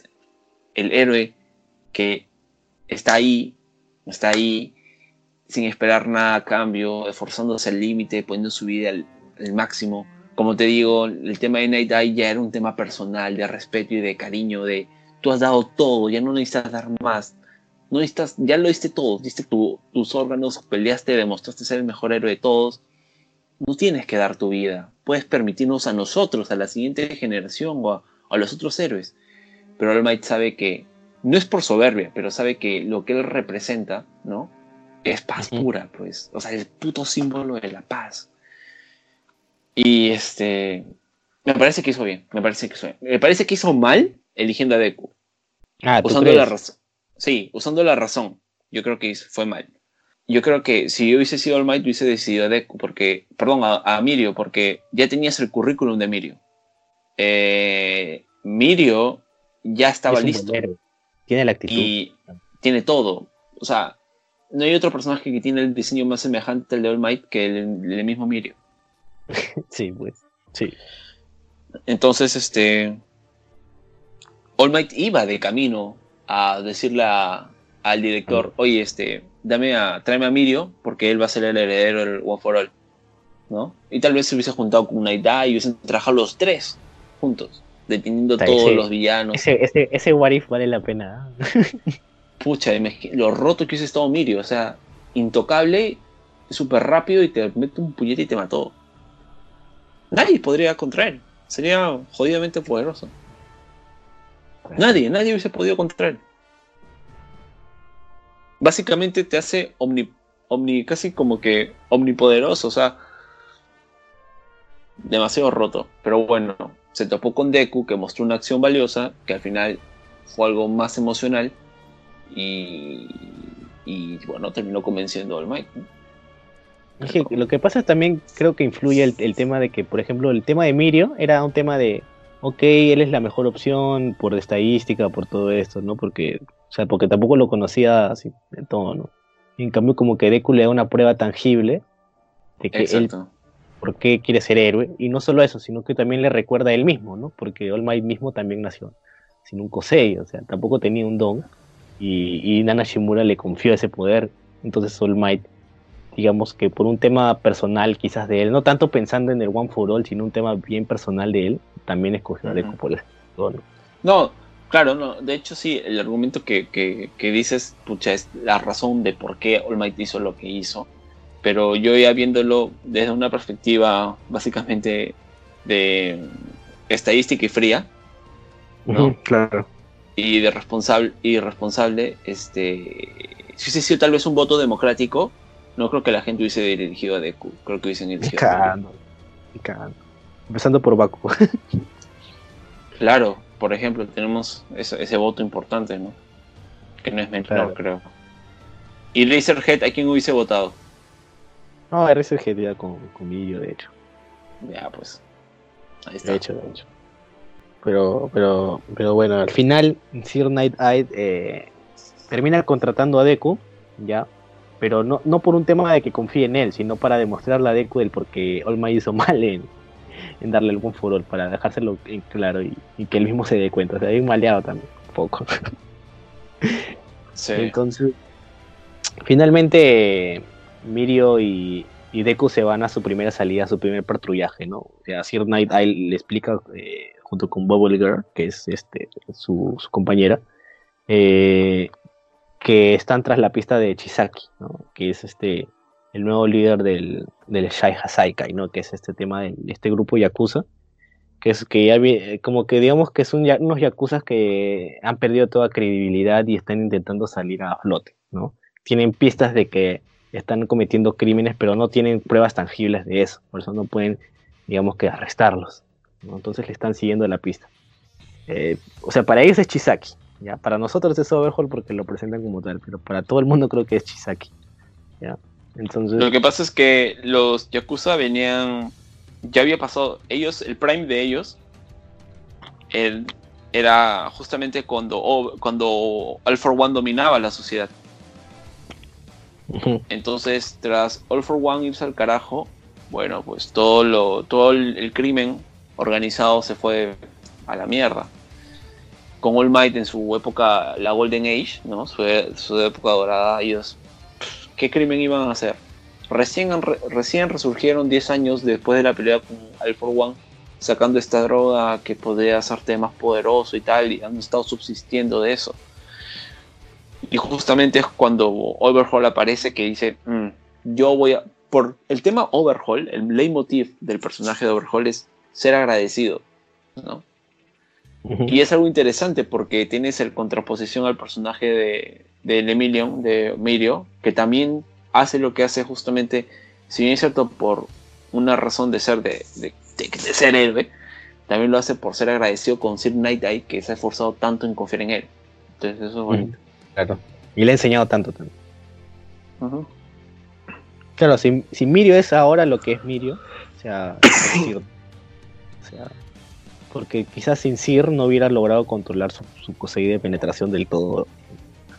Porque también le enseñó el tema de, de, de- ¿cómo se llama? Eh, predecir los movimientos de, de tus oponentes, que eso le sirvió un culo.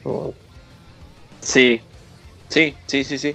De hecho, cuando le eh, huevón de Emilio trae este tema de la predicción de los movimientos, me gustó mucho porque es como que en Boku no Hero es algo que está, no sé, toma muy en cuenta a veces, sino que por ejemplo tienes otros animes shonen como Hunter x Hunter y Yo-Yo que básicamente el juego de la pelea uno contra uno es qué tan capo eres tú para predecir la habilidad del otro. Igual que en Fate, qué tan capo eres tú para antes de revelar tu carta del triunfo poder deducir la identidad de tu enemigo y poder derrotarlo. Entonces, cuando Mirio habla esta de la predicción y luego lo pone ya en un plano, porque hasta ahí ese momento era un plano teórico y luego lo lleva al plano práctico peleando contra Overhaul, siendo alguien que si te toca te mata, o sea, es un one shot, me parece de puta madre. Sí, de todas maneras, de todas maneras. Y, y pucha, pues más salados porque, o sea, Deku más salado, ¿no? es que en su primer patrullaje juntos eh, se encuentran con el mismo este, Overhaul. Ya, pero se encuentran, digamos que introduciendo al, al personaje Maguffin, como tú decías. Pero yo creo que a mí me parece un bonito personaje, de verdad. Me parece muy bonito. eh, que es este Eri, pues, ¿no? Este personaje, esta niña misteriosa que, que aparece de la nada para chocarse con Deku y, y abrazarlo y no querer soltarlo, asustada. Y aparece el imponente. pues, Sí, este justamente porque Deku le dice, como le dice Eri, ¿no? Es- tiene un abrazo muy cálido.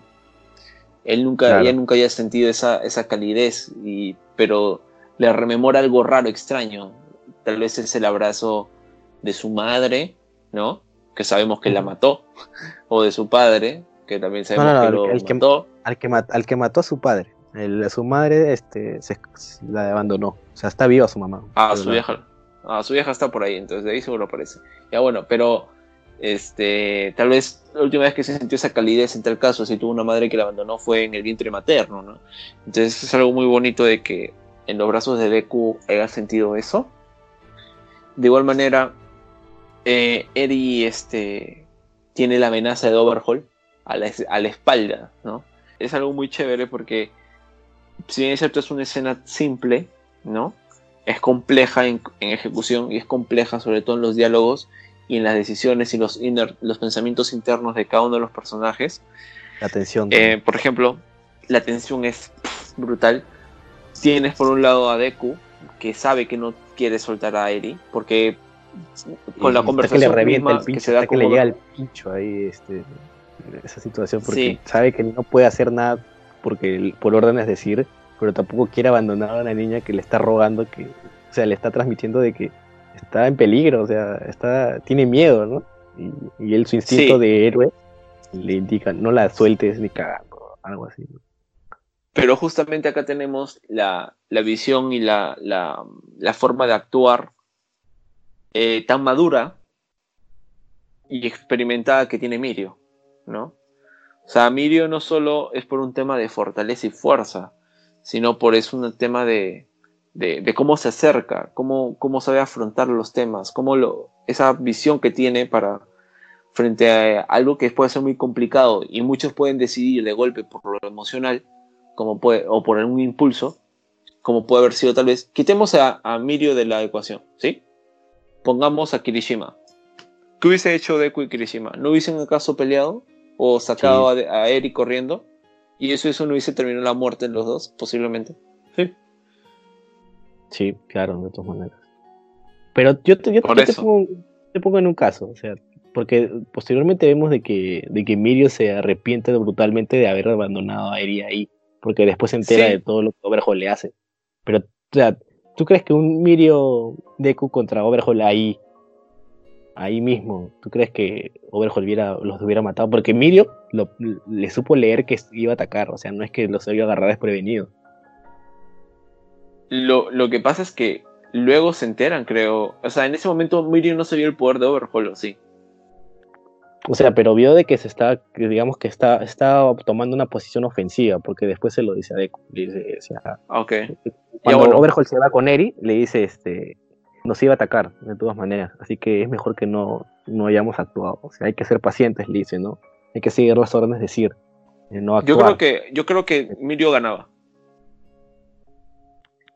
Yo también. Yo creo que, yo creo que Mirio ganaba, pero Mirio no es, como te digo, si ponías a casa a Mirio y ponías a Kirishima o sacas a Mirio y ponías a Bakugo, hubiesen actuado mal, pues, o sea, lo que pasa es que acá la, la misión, lo que, por así decirlo, Mirio confía mucho en la visión de Sir Nayai, porque chambea con él, tiene mucha confianza en su sensei, entonces sabe que eh, lo que tienen que hacer es apuntar a que todo lo que ellos hacen, todos sus esfuerzos, toda su planificación es en orden, en aras de poder hacer que lo que ha visto Night Eye se cumpla, ¿no? O sea, ese destino de victoria, eh, reducirlo a lo mínimo, a lo mínimo, eh, la probabilidad de fallar. Entonces, si Mirio en ese momento actuaba, la iba a cagar. Por eso digo que acá Mirio está pensando muy racionalmente, muy maduro, muy, este, como siempre digo, corazón de piedra, ¿no? Este, que luego termine en un arrepentimiento y una frustración, lo entiendo, ¿sí? Pero ¿qué es lo que le dice Night Day eh, a él y a Deku? Ustedes van a tener su chance, ¿no? O sea, yo sé que ellos son los que más quieren actuar. Entonces, al final, que Eri se haya ido con Overhaul es responsabilidad, o sea, en, como en una empresa, ¿no? No es eh, es responsabilidad de, de, de, quien tomó la decisión. De Night claro. De Night Y él asume, él asume. Sí, él dice, él dice, yo asumo la responsabilidad de que ellos no hayan actuado, porque yo se los ordené. Exacto. Pero y puta, es que, tala, sabiendo todo lo que le hacían a la, a la pobre Eri, o sea, yo creo que en ese momento no, no teníamos muy en cuenta esto, pero, o sea, es una niña que básicamente que, de, que ha sufrido como mierda, pero sea, una niña que no sabe sonreír. Mató a su viejo, su vieja la abandonó. De ahí, este, básicamente, Overhaul estuvo experimentando con ella. De ahí lo usó como materia prima. La mataba, la revivía, la mataba y la revivía miles de veces. Puta, imagínate esa psiquis, bro. Sí. Por eso, es una niña que no sabe sonreír. Y es algo brutal porque este, cuando Overhaul se acerca y se, se comienza a retirar el guante. Es horrible. ¿no? Eh, Eddie voltea y se va corriendo hacia él, ¿no? Como diciendo, puta madre, los va a matar a estos dos huevones. Sí, sí, sí. Es que, es que también Mirio y Deku se presentan como dos estudiantes inexpertos ni nada de eso. O sea, o sea Eri tampoco tenía por qué saber de que ellos eran fuertes, pues. ¿no? Así que no, no tenía idea y, pucha, para ella es como que dos, dos chivolos que están en la calle y, y ya, pues, ¿no? Que pudo, Everhaul los puede matar y, y ella no quiere sentirse responsable por eso. Ahí sí, Deku en esa pelea, Deku está, es, es, una, es un estorbo para, para Mirio. Sí, sí, sí, totalmente de acuerdo, sí. O sea, Mirio solo sí la hacía, yo creo. O sea, ahí. Claro, lo que tiene que hacer Deku es agarrar a Eric y largarse y dejar a Mirio peleando uno contra uno. Claro, pero puta, también tienes, toma, toma en cuenta el lugar, pues, o sea, estabas en medio de la calle con un montón de peatones alrededor. O sea, Y también tienes el factor- levantando el suelo ahí, puta, la gente iba, la gente iba a Sí, caer. a la mierda. Claro. Ahora, me parece prudente también tocar el tema del poder de Overhaul. Hay gente que me parece que lo malinterpreta. Y el poder de Overhaul básicamente es ensamblar, ensamblar y desamblar las cosas que toca. O sea, él, las puede moldear como le venga en gana. Esto no significa que pueda transmutar la materia. O sea, ¿a qué me refiero? Por ejemplo, agarra un pedazo de madera, ¿sí? Y agarra carne humana, las puede moldear al punto de combinarlas, más no fusionarlas, y tampoco puede, bueno, fusionarlas propiamente dicho, pero no puede hacer que la madera se vuelva metal, pues, ¿entiendes? O sea, no puede cambiar la propiedad de la materia, no la puede transmutar, la puede moldear, sí, pero Claro. transformarla en, no puede transmutar la materia. Ajá. Es Transformarla, armar sí, y desarmar, pues. Armar y desarmar, sí, tal cual. Es arma- literal eso. Ya de ahí pasan lo que, le- lo que ya habíamos comentado, ¿no? Que se ponen a investigar y todo esto y finalmente eh, llegamos al mismo arco eh, que es el tema del dentro de la casa de los Yakuza, ¿no? Esta persecución a, a Overhaul y, y el tener que enfrentarse a distintas Yakuza hasta el final, ¿no? O sea, vemos, o sea, porque creo que quien lleva la parte más fuerte, eh, ya que después es quien llega Deku, porque básicamente Deku lo que hace es llegar a a la casa y de ahí avanzar, avanzar, avanzar junto con los demás. O sea, no, más- no- no tiene relevancia ahí mucho. O sea, su relevancia viene después, ya de- después de que Mirio ya ha- se ha enfrentado a Overhaul y ya pasó lo que vamos a decir ahorita. ¿no?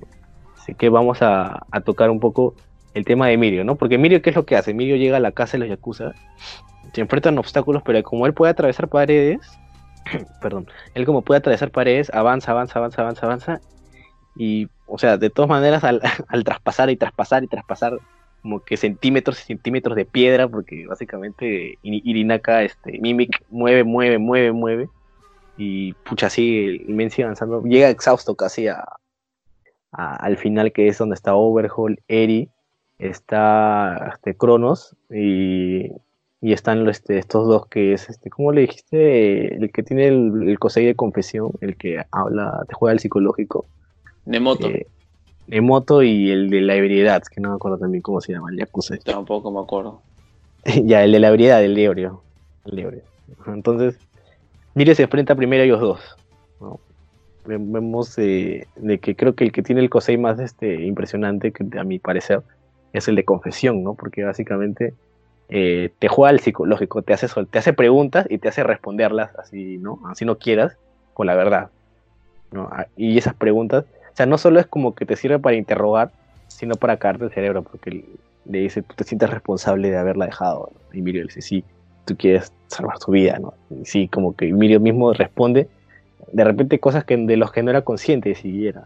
Pero al final este supera a los ambos, ambos Koseis y puta, de manera magistral traspasa las paredes, llega atrás de ellos y pa, los derriba. Los Le derriba. en hace el, fan- el Phantom Menace, la amenaza fantasma.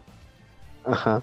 Sí, sí, sí. O sea, con todo el tema de la ebriedad y todo esto, y, y dice, o sea, ¿tú crees que no he sabido vivir que- con la confusión en mi mente? Que, yo, yo Lo que pasa este es mi que- vida". Claro, subestimaron a Mirio, o sea, subestimaron, uno, el entrenamiento de Mirio físico. ¿sí? Y, subestimaron, por ejemplo, también al, a la fuerza de voluntad y la, nece- la, la necesidad de este hambre de, llamémoslo, venganza para sí mismo, ¿no? En querer salvar a Eri. O sea, y no olvidemos algo más, lo más importante, ¿cuál es el, el AKA, el, el apodo de Mirio? No es Lemi- no, es Lemi- no, no, es un nombre de héroe, pero su apodo que le puso a Aizawa, o como se le llama, es el hombre más cercano al ser el número uno. O sea, por encima de los profesionales. Así es como Aizawa lo define a Mirio. claro, claro, sí. Entonces, ojitoco, o sea, no estás con cualquiera, ¿no? Eh, Claro, después pero de- los Yakuza después- no- cagando saben eso. No, no saben eso y Mirio los hace basura y, de frente va ya a ligas mayores contra Overhaul. Claro, primero noquea de un patadón a Cronos, lo saca del juego básicamente, y luego este, también igual golpea a Overhaul brutalmente y, captura a Eri, la tiene en los brazos, y me encanta esa parte, porque digamos que ahí Mirio le transmite toda esa energía de... Le transmite lo que All Might solía transmitirle a las víctimas cuando él llegaba. O sea, es como que ya estoy aquí porque Sí, he llegado, yo soy All Might. Pero Mirio le dice, ya estoy aquí, te voy a salvar. Yo te juro que voy a ser tu héroe, le dice. Y, y, y Eri se queda impactada, ¿no? Porque digamos que nunca ha tenido esa presencia, ¿no? Esa, esa- o sea, ella, ella no sabe de All Might, por decirlo así. ¿no? O sea, que no sabe qué es sentir eso. No, pero Mm. sí sabe lo que es la, o sea, sí, de todas formas, justamente porque no conoce algo, ¿no? Desconoce totalmente. Estas nuevas sensaciones son muy puras, ¿no? Y este, la, la sensación de seguridad y de esperanza que le transmite Mirio a ella, puf, la superan, la superan mucho a la pequeña Eri, a Eri-chan. Y este, por otro lado, para el temita este de la pelea, me parece muy chévere, muy bien construido porque tienes el poder de Mirio y permeabilidad contra el poder de Overhaul. Y justamente son la contraposición. Si Overhaul te toca, te mató. ¿no?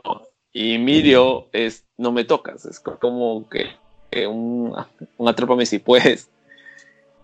Pero. O sea, finalmente el- Puf, el- brutal, brutal. Las habilidades de Mirio, eh, digamos que le saca ventaja a las habilidades de Overhaul, por decirlo así, que Uf, requieren... pero demasiado, demasiado. O sea, lo que Overhaul, acá te, cuando Mirio, me acuerdo que yo tenía mucho miedo porque yo decía, uy, lo va a matar, lo va a matar, lo va a matar. Yo estaba esperando el panel en que Mirio, la típica, pierde un brazo o una pierna. Y este, no, esquivó, predijo, predijo, predijo. Tipo o sea, Mr. había momentos, sí, había momentos donde justamente este Mirio esquiva los golpes, ¿no? Ant- antes de agarrar a Eri, donde él hace sus golpes, este, cagando a Overhaul, engañándolo, y Overhaul se ve Overhaul, muy Overhaul. superado. Sí, eh, Overhaul se ve contra muy superado y se paltea incluso, ¿ah? Se llega a, Sí. como que a dudar, dije, "Oye, este, este no, no, no se veía tan fuerte, ¿no? Algo así. Sí, sí, como que no, así no me lo vendieron, ¿no? Claro, claro, claro. Tú dijiste que eras un estudiante X, chivolo, así, ¿no? Puta, sí, pero. Sí, pero me gustaría mencionar, por ejemplo, el, el- como para hablar ya de la pelea en general este, y terminarla, es que Sí. me gusta esta partecita en la que no sé qué está pasando muy bien, pero Mirio cubre a Eri con su capa, como para que no la Ah. lastime, no la dañe.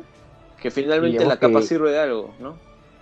Sí, es como que este, se cae en el este, Etna Moda de los Increíbles y, y digamos que creo que le disparan o algo así, o Everhaul le dispara este púas de piedra, pero como la capa es grande, la cubre no le llegan a dar a, a Eri ni a, ni a él, porque no saben exactamente en qué parte de la capa están, Ajá. y, y digamos que al final la capa sirve de una protección y un símbolo para Eri, ¿no? Un símbolo de protección, porque posteriormente cuando ya eh, digamos que está todo acabado, al ver la capa ella se impulsa a sí misma a también a hacer, a digamos que a, a ceder, a ser salvada.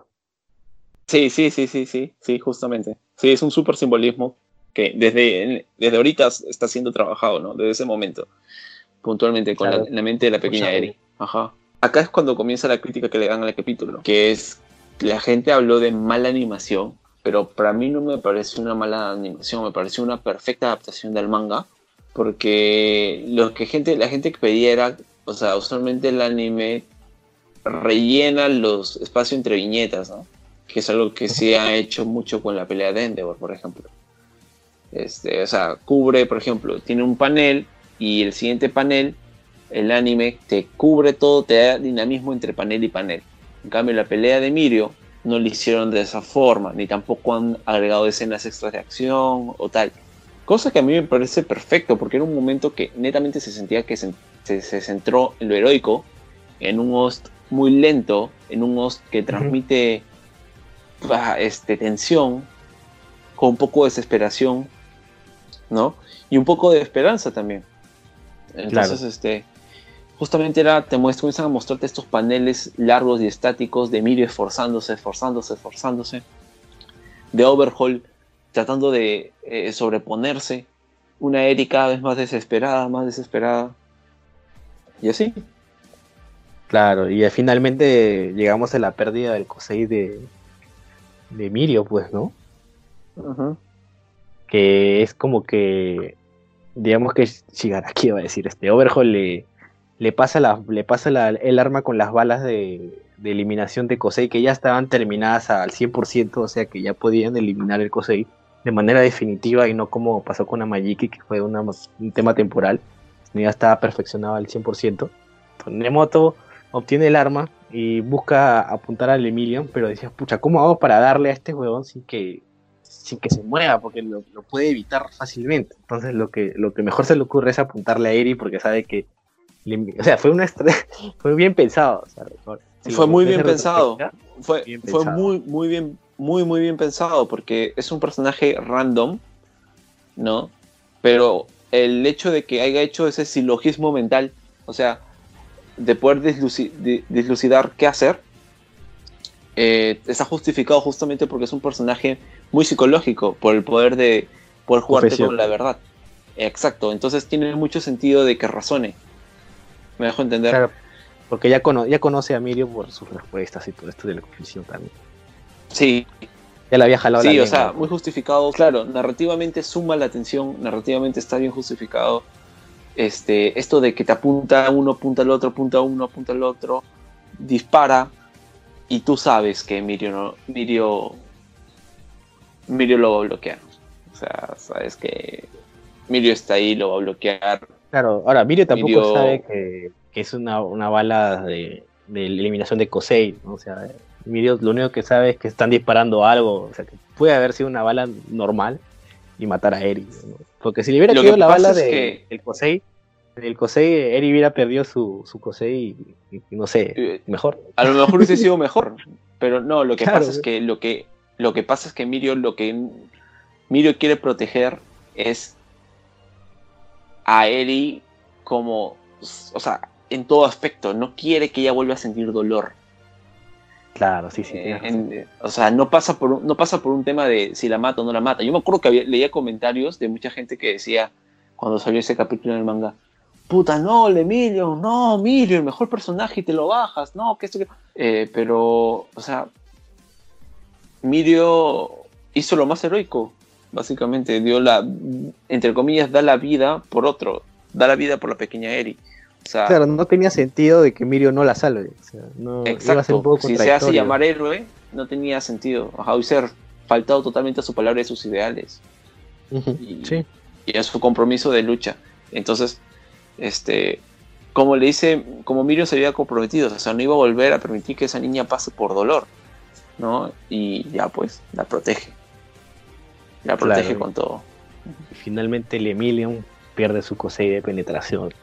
Y diga- digamos que ya la balanza se inclina para Overhaul, pues, ¿no? quien ya Sí. comienza a atacarlo, comienza a, a, puta, hacerle unas heridas brutales con, con sus púas de piedra que saca del piso ya.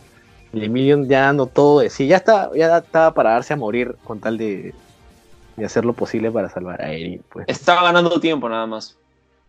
Ajá, estaba ganando tiempo para que llegue Sir, pues, nada más.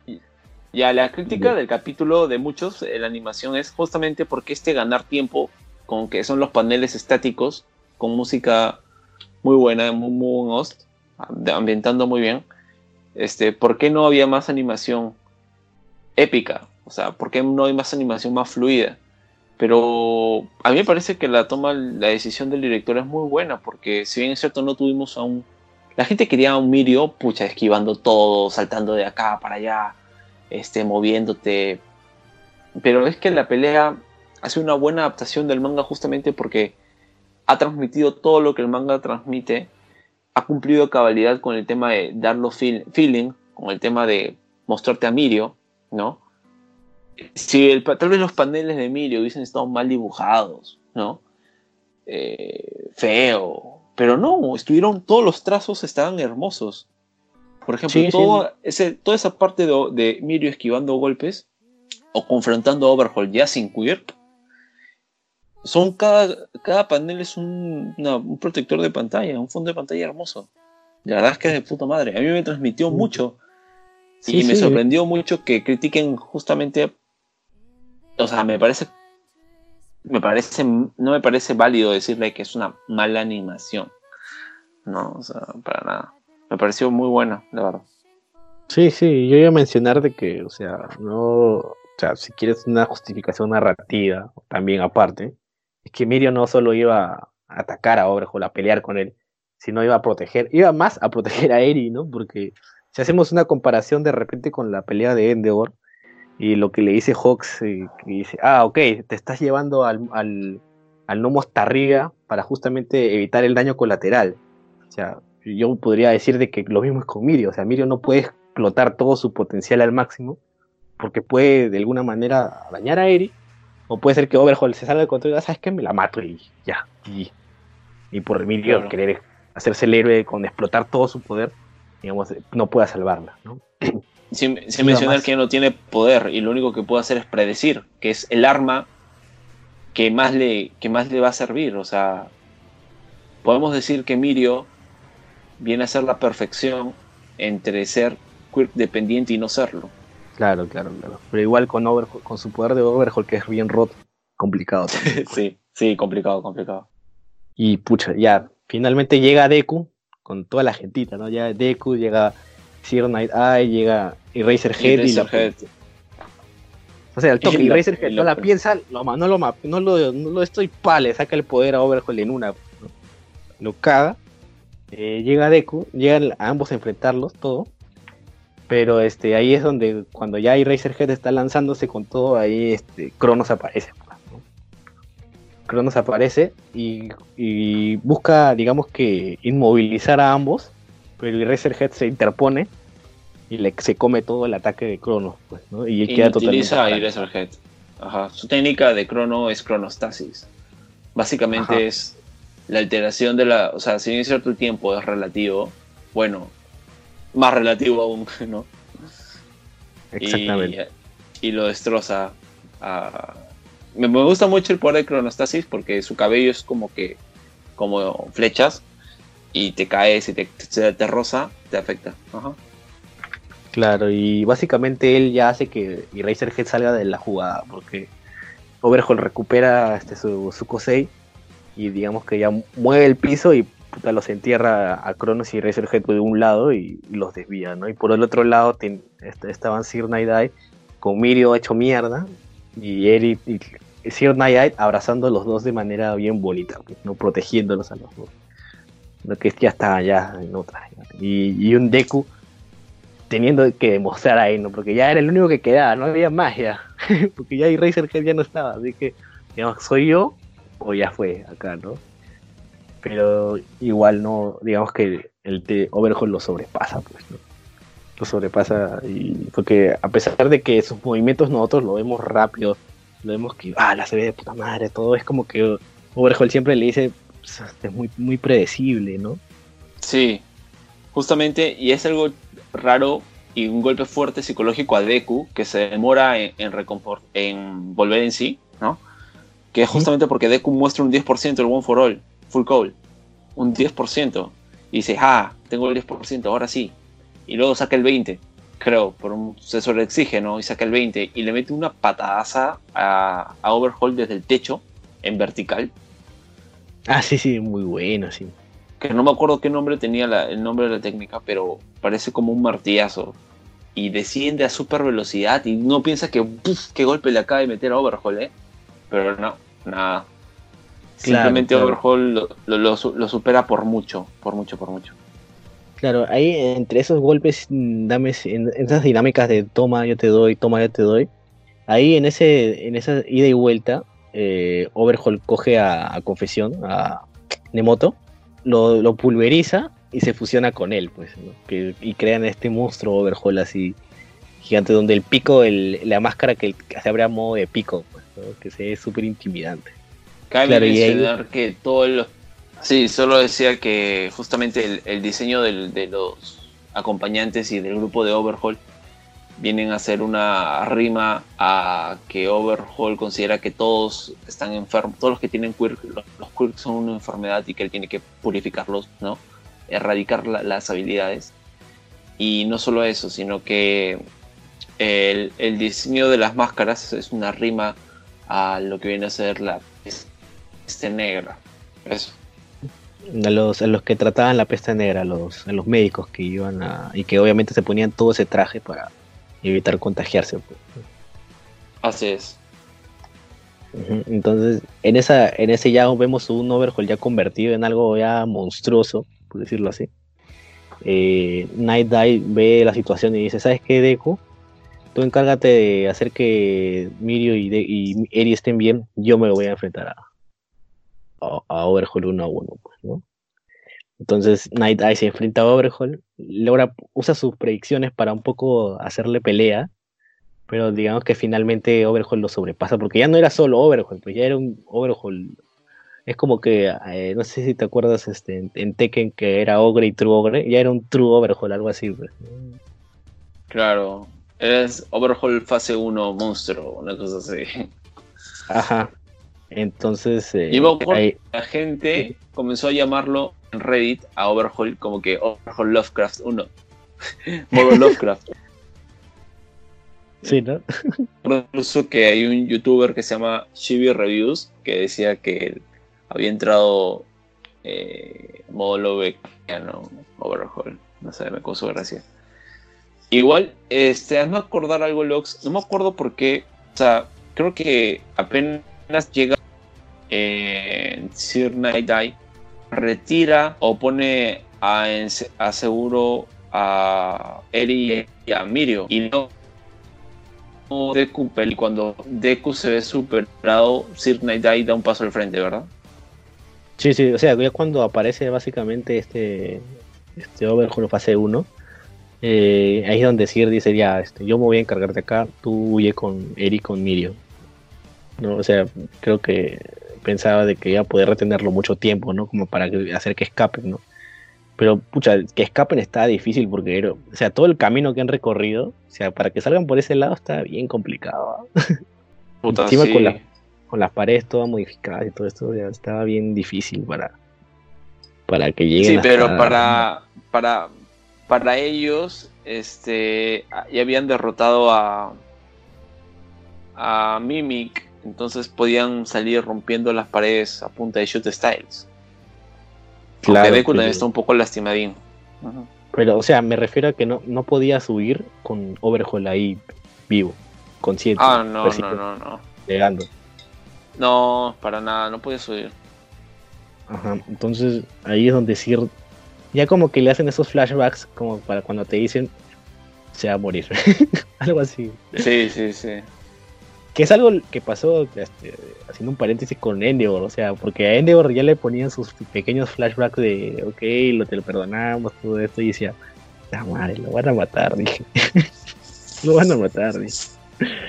Y, Sí. y lo mismo pasa acá con Sir, pues, ¿no? Que comienzan a, a mostrar flash- flashbacks y, y cómo él tiene una perspectiva eh, de su Kosei como un poco de maldición, ¿no? Porque, o sea, saber el futuro y todo el peso que eso conlleva, digamos que está en sus hombros, ¿no? Porque a veces en ese futuro ve muerte y es como que él siente, porque se ven este, conversaciones de él con Gran Torino que, que hablan, que o sea, Sir siente que básicamente los condena a muerte a quien ve su, a quien ve su futuro, pues, ¿no? Porque Exacto. hasta el momento nada, ningún, ninguna predicción había sido rota, por decirlo así. Sí, por eso solo lo utilizaba en casos muy especiales, particulares. Y cabe mencionar que podía usar solo, poder solo en un intervalo de 24 horas una vez. Y Claro. algo más chévere, me da que pensar, ¿qué tal equipazo habrán formado el Dan Torino con Night Eye y All Might, no? Sí, pues, sí, sí, sí. También este, quiero mencionar algo un poco random. Y es que Bubble Girl, el diseño del personaje Bubble Girl lo ganó una aficionada. O sea, Kohei Horikoshi hizo una competencia en, a través de la Shonen Jump y una competencia de diseño de personaje y ganó una persona. Y este, este, este fan que hizo el dibujo, eh, Horikoshi, este, tomó el dibujo, ¿no? Y lo puso a Bubble Girl. Bubble Girl. Mm, qué bien, interesante. Bubble Girl y Centipede, que son las compañeras de. Compañero. Centipede es hombre, pero bueno, eh, eh, como sea, este, Centipede, es Centipede. sombra. sí, Yo su voz es medio, Yo le- es que es una cucaracha, está bien yuca decir si es hombre o mujer, ¿no? bueno, sí tienes razón, es- está, está complicado. Bueno, no es una cucaracha, es un 100, 100 pies. O sea, está Bueno. complicado, capo. No me rompa Sí, sí, bolas. sí, sorry. Sí, sí. y, y digamos que sí herido de gravedad horrible porque una púa del suelo se le clava en el costado, ¿no? Yo vi como una pequeña rima hacia la herida de All Might incluso. Es lo mismo. Porque es lo mismo, básicamente. ¿no? Entonces Deku, al ver que ya All, no, Night Eye está al borde de la muerte, digamos que Básicamente le- le perfora, discúlpame, eh, le perfora el estómago y hace que uno de sus brazos quede colgando como de una hilacha, ¿no? Exacto, sí. Sí, sí, totalmente. Es que se, lo es. Mira, acá hay algo chévere, y es que Night Eye sabía lo que iba a hacer Overhaul, sabía cómo lo iba a atacar, pero ya Night, Eye no podía hacer más, o sea, por más que si tu mente va a una velocidad, ¿no? De procesamiento, pero tu cuerpo no lo sigue, por las puras es, es como una computadora que tiene una, un procesador de 16 GB de RAM, pero el resto del hardware es una puta basura, no te va a servir. En fin, creo que no fue un buen ejemplo, pero es como que yo que no sé manejar tengo un Lamborghini, o sea, no, no, no lo voy a sacar el provecho al máximo porque no se adecua a mí. Entonces, entonces no.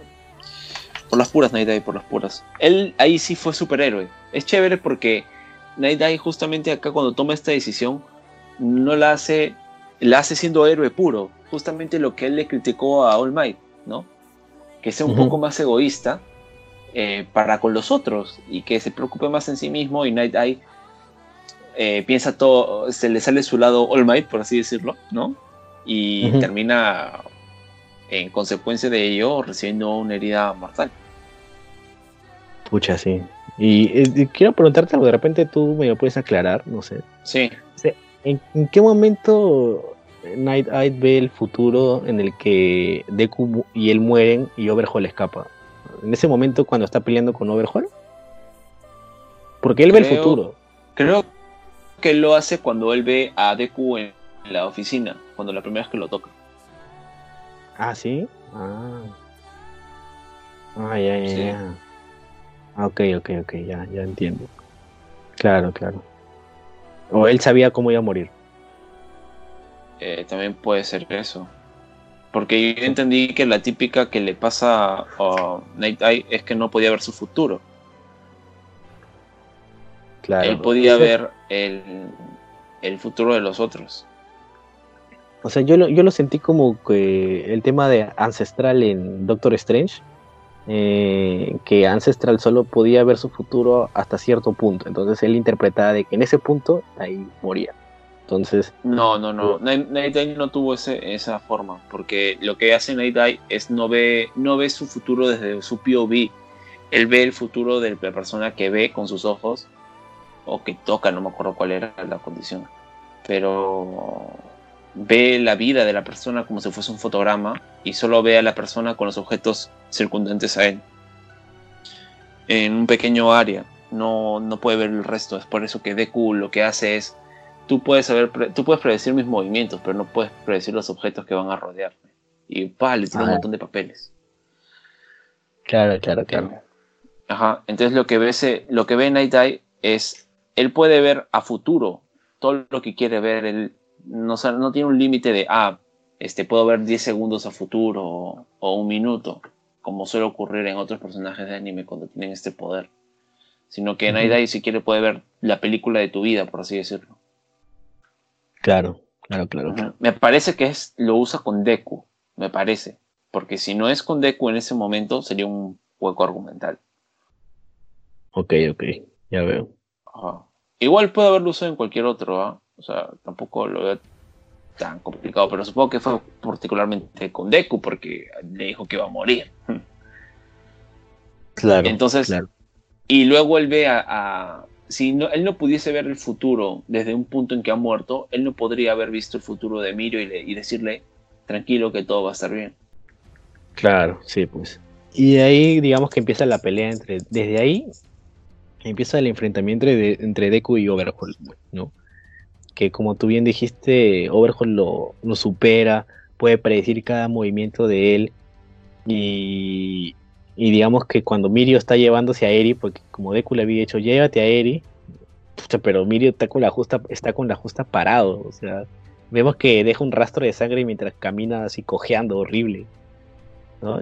Y en ese, y en ese camino cae en el piso, le dice a Eri, escóndete, que la gente buena está adelante, no, no, no, no vayas donde Overhaul, ¿no? Y Overhaul desde atrás, este, como que cagándose en Deku, ¿no? Este, le habla a Eri a través del poder de confesión de, de Nemoto, que está combinado con él, y le dice, ¿no? ¿De verdad quieres que toda esta gente muera por ti de nuevo? O sea, le juega de nuevo al maltrato psicológico que ha ido llevando, ¿no? De que tú eres la culpable y que la gente muera. Siempre, ¿no? Sí. Maltrato Horrible. psicológico, pero horrible. Y pucha, imagínate una niña peor, ¿no? Y Eri regresa, regresa otra vez y le dice a Overhaul, me voy a ir contigo, pero haz que todos vuelvan a estar como antes, ¿no? Devuelves a todo su vida. Y Overhaul este, se reía, pues le dice, ya, y justo ahí en ese momento de- en que Eri se está entregando, Deku dice, yo no voy a dejar que te vayas con él, no voy a, no voy a dejar que evites que te salve, una nota así. Es que del Claro. techo se rompe, ¡pum! y vemos que aparece Ryukyu con el con este Yakuza que estaba en la, en la entrada al principio. Que Rompen es una el rima, que es una rima obvia a Bane de Batman. Sí, sí, sí, sí, sí, sí. ah. Aunque el, el esta, este, Yakuza es mujer, creo. No sé. Me parece. Eh, creo que. Sí, ¿tú crees? Sí, me parece, me parece. Es musculoso y gigante. Pero es mujer, me parece. Ah, ok, ok. ok, bueno, bueno. Creo, ah, creo, creo. Si alguien nos puede aclarar por ahí. sí, Pero a mí me parece que era flaca. Ya. Bueno, ahora las mujeres también pueden ser musculosas y gigantes, ¿no? Hay flacas en físico-culturismo. Puede ser un puta, trap. me hacen caca. Y pucha, y, y vemos ahí un pequeño flashback de qué ha pasado, ¿no? Que Ryukyu se quedó peleando arriba con este o esta Yakuza y que él tiene el Kosei de poder robarle la energía vital a todo su alrededor, pues a todos los que toca, ¿no? Entonces, eh, digamos que en un pequeño arco vemos que Uraraka, Suyu, este, Hado y Ryukyu se enfrentan y, y vemos que un Deku aparece y le dice, necesitamos ayuda abajo, este, Ana rápido. y, y Uraraka dice, what the fuck, ya pues, ¿no? Entonces rompen el piso y ve que abajo está Deku. y dice, pero ¿qué acabo de ver? eh?". Verdad. Había sido hijo de puta de Twice. Ah, no, Ajá. Toga. Era toda que, que sabemos de que Con tiene la sangre de Deku. Claro, claro, claro, exactamente. Finalmente Sí. usó la sangre de Deku. Claro, pero más adelante vamos a hablar de toda y, y del tema de la liga. Entonces, digamos que Ryukyu, Uraraka, Suyu y llegan hasta abajo, en medio de la pelea. Entonces, como ya hay un hueco abierto encima, entonces y Jerry tiene ganas de irse con Overhaul, entonces Overhaul levanta los la- levanta las estructuras para arriba para poder escapar con Eri. Y, Y se la lleva. la lleva y vemos a un Deku diciendo, no, no te vas a ir, hijo de puta. Entonces se va con todo. Y digamos que ahí es la parte donde la capa de Mirio se ve volando y Eri la ve, ¿no? Y Eri y como que le trae todo eso, ese heroísmo. Hay un flashback del, del yo seré tu héroe de Mirio. Entonces Eri ya se avalancha, se, no, se llena de valor y se lanza en contra de lo que Overhaul ha manipulado siempre y se lanza los brazos de Deku, ¿no? Y vemos este, una escena bonita de Eri y Deku estirándose el brazo, un poco haciendo símil con el opening, ¿no? De, de ellos tratando de alcanzarse el uno al otro. Muy, muy bonito. Y, Sí, me gusta mucho porque este arco, o sea, en general, Boku no Hero es de superarse a sí mismo y a sus propios miedos. Pero este arco, más que otros, ¿no? Porque tienes el tema de Amayiki superando su, su timidez y su no puedo. Tienes a Kirishima superando su pesimismo y su crítica autodestructiva contra sí mismo. Y tienes a la pequeña Eri que, pucha, Eri no entiende de definición de palabras, ¿no? Pero entiende de algo más, más profundo que es del, del sentimiento puro de un abrazo cálido y de esperanza. Entonces, no quiere aban- abandonar eso. Le gustó aferrarse a la capa, lo que le transmitió. Y finalmente Eri decide que decide ser salvada. O sea, toma la decisión de verdad de ser salvada como dices, y y esta la tercera la vencida, porque primero tenemos cuando están en el callejón, cuando Overhaul la, la trama, la trae de, de vuelta. Y Ujú. ahora luego cuando usa la mano, la fusión con Nemoto por usar su poder como si fuese un sonar para traerla de nuevo. Entonces, este, finalmente Eri decide salvarse y ya pues, tenemos el encuentro Claro. kawaii. Ajá, se abraza con Deku, Overhaul lanza ataques, le lanza púas de piedra y vemos que Deku trata de evitarlas, pero de la nada vemos que el cuerpo de Deku se mueve de manera extraña y más rápida que nunca, pues, ¿no? Y de la nada se impulsa en el aire hasta, hasta arriba, pues, hasta los cielos. Y, y todos decimos, ¿qué ha pasado? Y mismo Deku no entiende, ¿qué pasa? ¿Qué está sucediendo? ¿De dónde me salió este poder? Salió del culo. Sí. El mangaka me está dando más, más power-ups. Yo, yo- yo me acuerdo cuando vi el manga, ¿ya?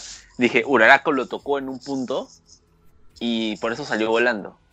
¿no? Ajá. Gravedad cero. Pero luego cuando obviamente sí leyendo las viñetas posteriores dije, wow, wow, wow, wow, wow. Claro, y, y ahí es cuando Eri- el- ater- él y Eri aterrizan y Deku ve que sus heridas totalmente han sido sanadas, o sea, ve como si su cuerpo estuviera limpio de nuevo, si fuera el, el nuevo Deku, eh, creo que de la primera temporada. ¿sí? Entonces Sí. ahí él interpreta con sus, con sus hilaciones que él siempre tiene, hilaciones mentales, de que el poder, el Kosei de Eri justamente es este... Y después creo que Overhaul se lo reconfirma, ¿no? Que es este de rebobinar. Creo que antes este Overhaul se lo, se lo dice, creo el de rebobinar, o sea, el de hacer que está tocando una persona, retrocedas en el tiempo, pero solo para ese ser que toca nada más. Y mientras Claro, exacto. solo, y solo sí sea humano, o sea, no, no, no, no funciona con cosas no vivas. decirlo así. O Que sea, lo que toca... cual su viejo desaparece, también desaparece su viejo. Claro. Lo lleva O sea, antes, el- an- antes de su existencia. Ajá, exacto. Hay gente que dice lo rebobinó en un mono, pero no creo que lo pase la rebobinación por una fase evolutiva, sino netamente por el espacio que invade ese ser que esté tocando, ¿no? Como bien tú me has mencionado, lo, lo rebobina. O sea, a un Deku, por ejemplo, a una persona la puede volver un bebé y volverla un cigoto y luego un embrión y desaparecer y volverlo nada. Claro, o sea, lo del mono eh, lo- sale de la es boca más de Oro. metafórico. Claro, Lo del- pero- no sale de la boca de Overhaul que le dice de que si su poder bien enfocado y más entrenado podría llegar a eso, de, de s- Claro. evolucionar. Porque Claro, o sea, él masivamente, imagínate Sí, que sí. masivamente el poder de Eri llega a una escala exponencial y ya no sea un poder que solo dependa de las manos, como ocurren muchos poderes en Boku no Hero, que es te toco para hacerte una, una condición de uso, sino que sea un aura tal vez, o, o un coronavirus, lol, este, te quite, te quite la- el, don o los poderes. Ajá. O sea, Claro. En Eri está la lógica, no quiero decir que esté la, la- la cura propiamente, ¿no? Pero el planteamiento, lo- o sea, Overhaul ve a Eri y dice, "Mm, si esta chica tiene este efecto, yo lo puedo hacer esto acá, esto acá, comienza a cranear, ¿no? Bien Ujú. usado, podríamos regresar a la, a la humanidad a su fase previa. O sea, nuestra realidad nuestra, ¿no? Sin poderes. Claro, que es lo que el objetivo de Overhaul, pues hacer que, digamos, que el ser humano involucione a una etapa donde no, no había cosas. donde no había un Co6 y donde los este los este justamente los humanos tenían más permiso o, más, más carta libre a- a- al, al mercado negro, a los yakuza, a la época de gloria que le vendieron a Overhaul, ¿no? Claro, Ahora y- también este él no creo Sí, que Perdón, este, cambiar, Sí. cambi- cambiar, lo que él quería era cambiar el sistema para que no todo sea basado en el poder que tengas. O sea, cambiar un poco, así como nuestro sistema está basado en el dinero, digamos que ahí el el sistema está basado en tu poder. Entonces, él quería un poco también sacar ese tema de ahí, cambiar el, el paradigma, digamos. ¿no? Sí, sí, sí, totalmente de acuerdo. O sea, eso sí me pareció cool. Porque es otra visión diferente que el autor tra- trata, extrae, ¿no? Para refrescar. O sea, no trata de. No se repite con sus, hero- con sus villanos en la temática. Overhaul es, Overhaul es super OP. Overhaul es muy, muy, muy, muy, muy, muy, OP. Y me parece que narrativamente viene bien lo que. O sea, creo que está bien escrito porque te viene el power up. Viene el power up de Deku. pero te viene la explicación. Deku lo cranea. Dice, ah, por esto es. Overhaul también te vuelve a, entre comillas, a explicar. El poder de Eri, la explicación del poder de Eri, es un plot twist en sí. Porque hasta ahora teníamos idea de que la sangre de Eri funcionaba para desactivar los quirks, pero no sabíamos de qué forma. No era tan sencillo Claro. como pensábamos, sino que era rebobinar. No era un All for One y ya. Exacto. Porque yo, yo por un momento yo dije, solo falta que sea la nieta de All for One, o sea, aplicar la, la dinámica Star Wars, pues, ¿no? O sea, las, la- los poderes se heredan y todo eso, huevada. Dije, puta, ahorita falta que, le- que Eri sea la nieta o la hija de All for One y, y al final todos somos familia, primos y amigos. Pero felizmente no, no fueron por ese lado. La nieta de All for One. y dije, puta, ahora con que a quién se habrá follado All for One, pensé. Tipo cuando le- hablamos de Darth Sidious y todo ese tema. Sí. Y, y ya, pues entonces ahí empieza el tema de la pelea entre, entre un Deku a- en su máximo esplendor usando el One for All al 100%, sin dañarse, porque él, digamos que él usaba el One for All al 100, se dañaba, pero al mismo tiempo se rebobinaba y evitaba el daño. O sea, Claro, claro. como Lo que pasa es que es lo que pasa es que Deku está en una hackeó el carrera. sistema. Hacking the tararara. Este, lo que tenía que hacer Deku era eh, él muy inteligente, ¿eh? o sea, no me sorprende porque es él es, es un capo deduciendo, ¿no? Aprende Sí, Sherlock es Holmes. ¿quién te conoce? Es coherente, sí. Este, Deku eh, lo que hace acá es se da cuenta de que lo que tiene que hacer es hacer que su cuerpo reciba cada vez más daño por- porque el cuerpo de, de Eri cada vez le ir curando más y más, más, más, más rápido, en mayor cantidad, en proporción al daño que él mismo se va haciendo. Esto le da carta libre, pase libre para poder hacerse todo el daño que quiera, hasta un límite, que es que su cuerpo no está ahí en un segundo. Entonces, acá quiero explicar de una vez el temita del One for All 100%, ¿sí? Eh, lo que hace Deku hasta ahora, como lo habíamos dicho anteriormente, era básicamente usar todo lo que tenía de heredado, todo el pool que había recibido de All Might, pero Deku, por ejemplo, tenía un límite del 20% para que su cuerpo no se fatigue más y no explote, ¿sí? Explote entre comillas. Ah, lógicamente sería morir. Entonces, ¿qué es lo que hace? Que a- con Eri le permite usar justamente el 100% del poder que tiene hasta ese momento heredado de All Might. O sea, lo puede usar el 100%. Pero no significa que es el 100% total o la forma final de Deku absoluta en su prime. No, para nada. O sea, Deku todavía tiene un largo camino. Puede entrenar más el All for One, el One for All, dominarlo más, expandir más aún el poder total que tiene, ¿no? Y así, o sea, no es que es el 100%, por- es el 100% sí, pero de ese Deku en ese momento. Claro. O sea, que Claro. ese 20% es ese 20% es muy el 20% que suelta Deku con el full call, ahí es este eh, o sea, el 100% en sí no es todo el poder que tiene Deku para mostrar, para mostrarnos para la serie, pero sí es el, el 100% de lo que en ese momento Deku puede usar al máximo sin explotar en un segundo. Eso sí, que ya es un montón. Ah, Consideremos que tal vez está haciendo un 70, un 80% del poder total que tiene en ese momento. Entonces, entonces es un montón, ¿o no? Y se siente un súper poderoso, se siente súper, súper, súper poderoso. El verde no es, sé este, si... más, ¿Ah? el verde es más este luminoso. ¿no? Brilla Sí. más. brilla más. No sé si este Deku, por ejemplo, con este poder podría haber derrotado al primer Nomu. No creo. No sé. No, no sé, No, ¿tú qué no crees? creo. ¿Crees que- No, no creo. No, no, no creo, ah, no creo. Todavía no. Es que el, el primer, es que el primer Nomu no solo era, ok, te pego y ya, sino es que el, el primer, el All Might también usó estrategia y también, pues, experiencia también. Todo este Claro, tema, o claro, sea. tienes, tienes razón. Y puta, All Might le reventó a golpes y le, como ametralladora, pues también.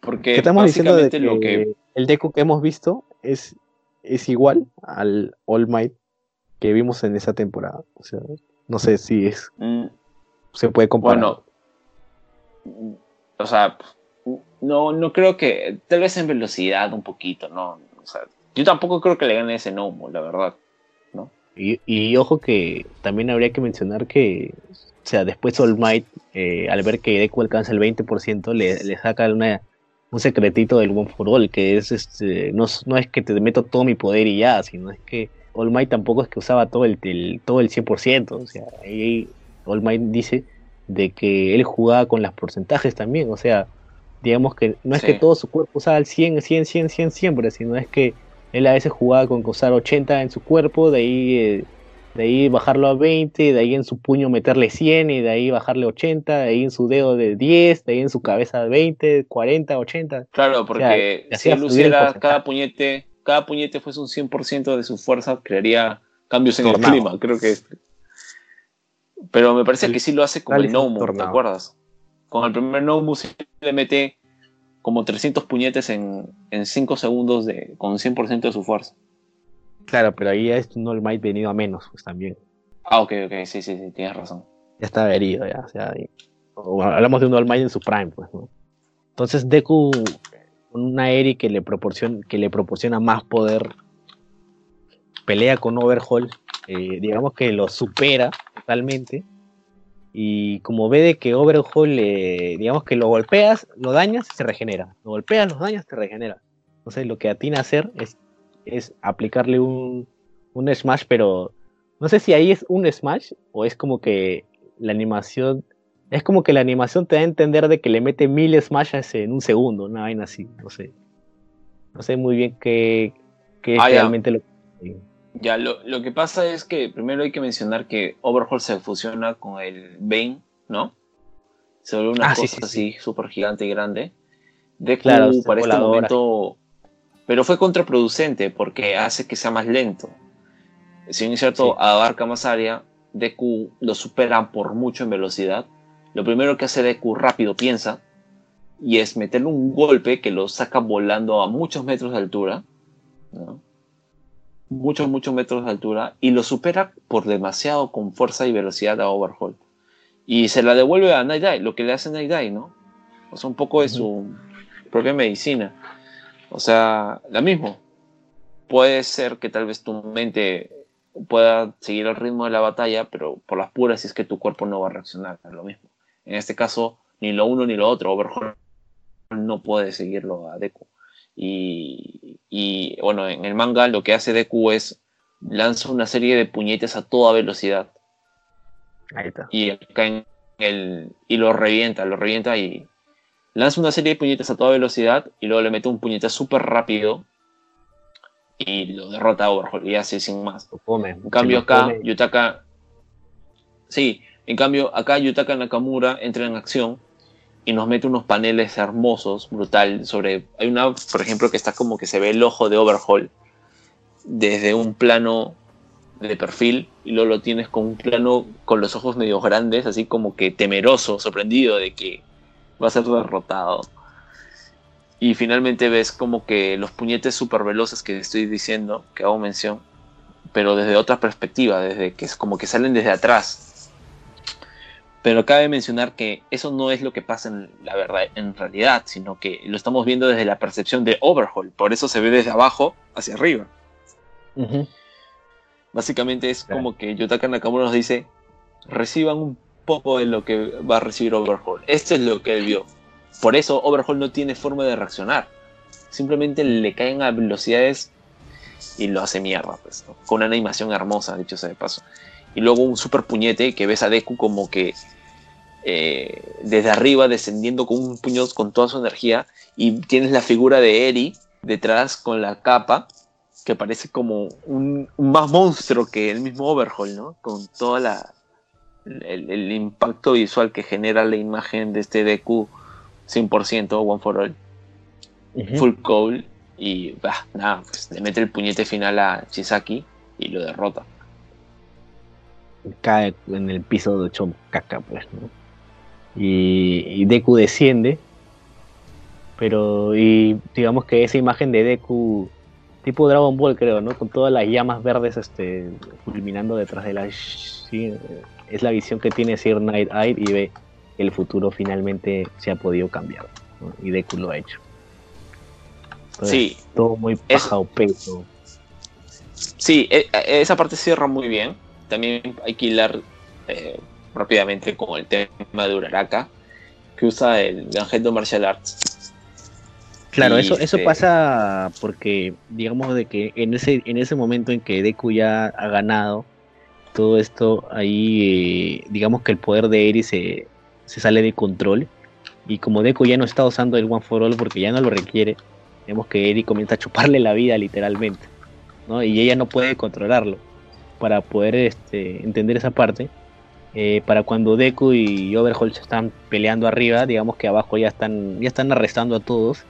Eh, llega a Majiki a salvar a Eraserhead que Cronos estaba a punto de dispararle en la cabeza cuando, cuando a Majiki llega, lo noquea a Cronos y, y salva a Eraserhead. Entonces Eraserhead llega hasta arriba y ve que Deku y, y Eri están en esa fase de, de destrucción, autodestrucción y, y Eraserhead le borra el poder ¿no? con su Kosei. Y, y Eri cae desmayada y Deku cae hecho mierda. Y, Claro. y- pero ese, ese, es en ese trance de, de Eri succionándole el poder, que digamos que el poder de Eri alcanza tal que le, le choca a Overhaul y Overhaul también rebobina y se, se, des- des- se- se desvincula del, del, del Yakuza Bane, que como tú le dices.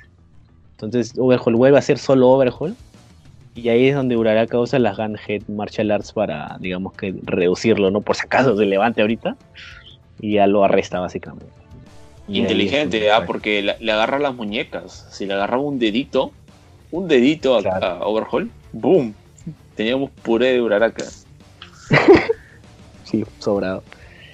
Y, y básicamente ahí acaba todo el arco. Overhaul arrestado, de todo el mundo yendo a- al hospital porque está todo hecho concha. Este Sir Night llevado rápidamente a, a primeros auxilios.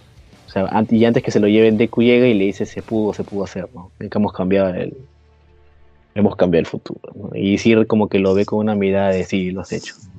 Estoy orgulloso y, y me has demostrado que eres el merecedor, le dice, creo. Sí, eso es lo más, lo más chévere que Deku, o sea, ha, demos- ha demostrado ¿no? ser un- una elección buena dentro de todo. Porque, o sea, ¿qué, Claro. más, qué- qué más puede pedirle Night Eye, no? Es como que, ok, este, derrota al final boss y hazlo con Swag y, y libera a la Loli. O sea, pff, Deku ha hecho todo. Check, check, check. Loli asegurada. Villano derrotado, hecho mierda. Power up desbloqueado. ¿No? Todo. Finalmente Deku le dice, tienes que ponerte bien, Sir, porque tienes que hablar con All Might. Él quiere arreglar las cosas contigo. Y, ahí acaba esa parte. Y bueno, ese ha sido el arco de, todo este y me gustaría que pasemos para poder hilar con esta última parte de ese arco, que es con la Liga de Villanos, ¿no? ¿Qué es lo que ha pasado con la Liga? Lo dejamos. Bueno, viene con el tema de. Primero, recordemos que Twice lleva a Overhaul a la base. Tienen un intercambio de palabras porque ambos son soberbios, pero sobre todo Shigaraki, que es un impulsivo de mierda. Le ordena a Magne atacar. Shigar- No, eh, pero cometen- Magne ataca por solo, por sí solo, ¿ah? por si acaso. Ah, ok, bueno. Pero cometen Porque un error Overhaul, Overhaul le viene con esos aires de, de cagar a Shigaraki y decirle tú no eres un buen líder, eres una... O sea, ¿cómo te haces llamar el sucesor de All for, All for One si ni siquiera tienes un plan?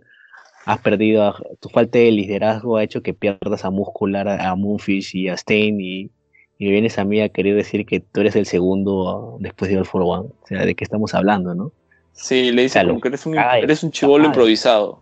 Claro. Sí, sí, sí, lo caga de puta madre. Y, y Overhaul en su cara le dice a los demás, le dice ustedes que son tan buenos, eh, yo los invito a mis filas para poder yo usarlos correctamente como se merecen y hacer que un plan que les voy a explicar este más adelante se cumpla y con inteligencia, ¿no? O sea, no, no a la no hacia la, a la improvisada como es lo que intenta hacer Shigaraki prácticamente les dicen.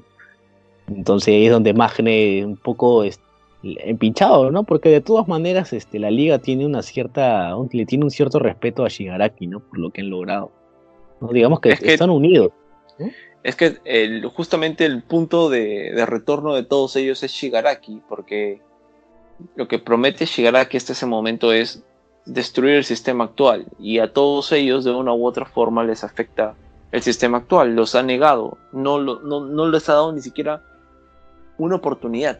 No le- a ninguno de ellos le da una oportunidad. A Magne, por ejemplo, la sociedad de héroes, no sé, bueno, Japón de por sí es mucho más conservador que Occidente y con el tema de los homosexuales, este, Twice es un tipo loco, paranoico, que no hay vida para él, para su múltiple personalidad.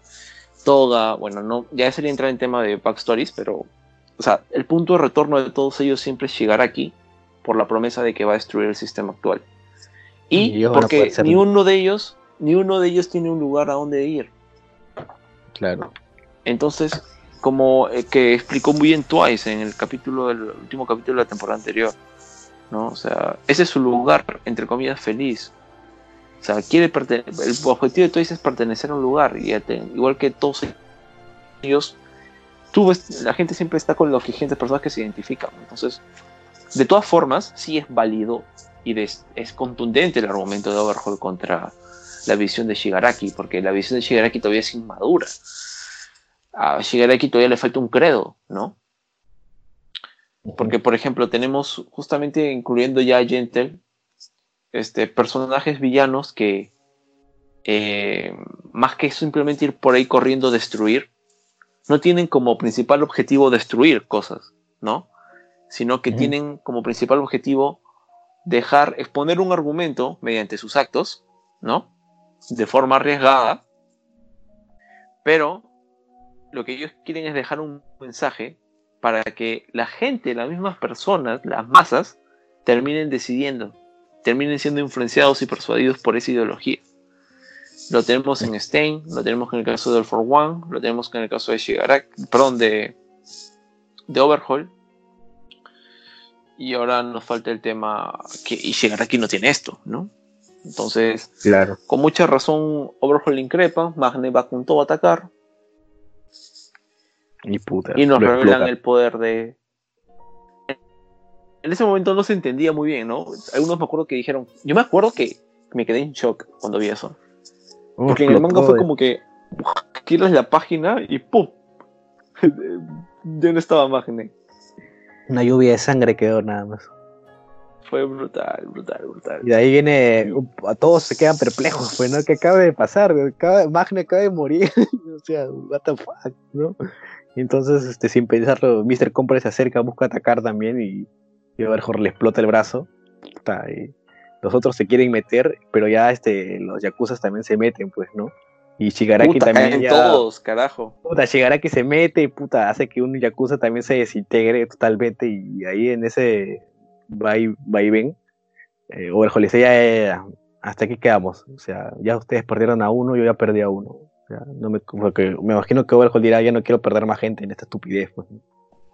Claro, y sobre todo porque dice, has perdido uno, has perdido uno, y Mr. Compres como diciendo, puta bro, mi brazo, ¿no? sí, no, es que uno pierde el brazo, ¿no? Para dar parche. Y, y digamos Ojo que que, Overhaul... Sí, Ojo sí. que me, me, me gusta, me gusta comparar, me acuerdo que puff, quedé impresionado con este capítulo cuando leí en el manga. Me acuerdo que la gente hablaba de este capítulo por lo por la subida de tono, ¿no? Esta facilidad pa- para matar que no se había mostrado hasta ahora.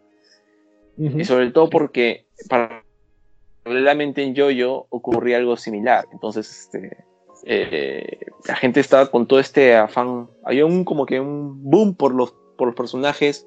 También tenías el caso de Overlord, que es un anime sobre un mundo RPG donde hay un nigromante súper poderoso que también tiene poder, o sea, personajes que tienen el poder de one-shotear, ¿no? One hit, one kill.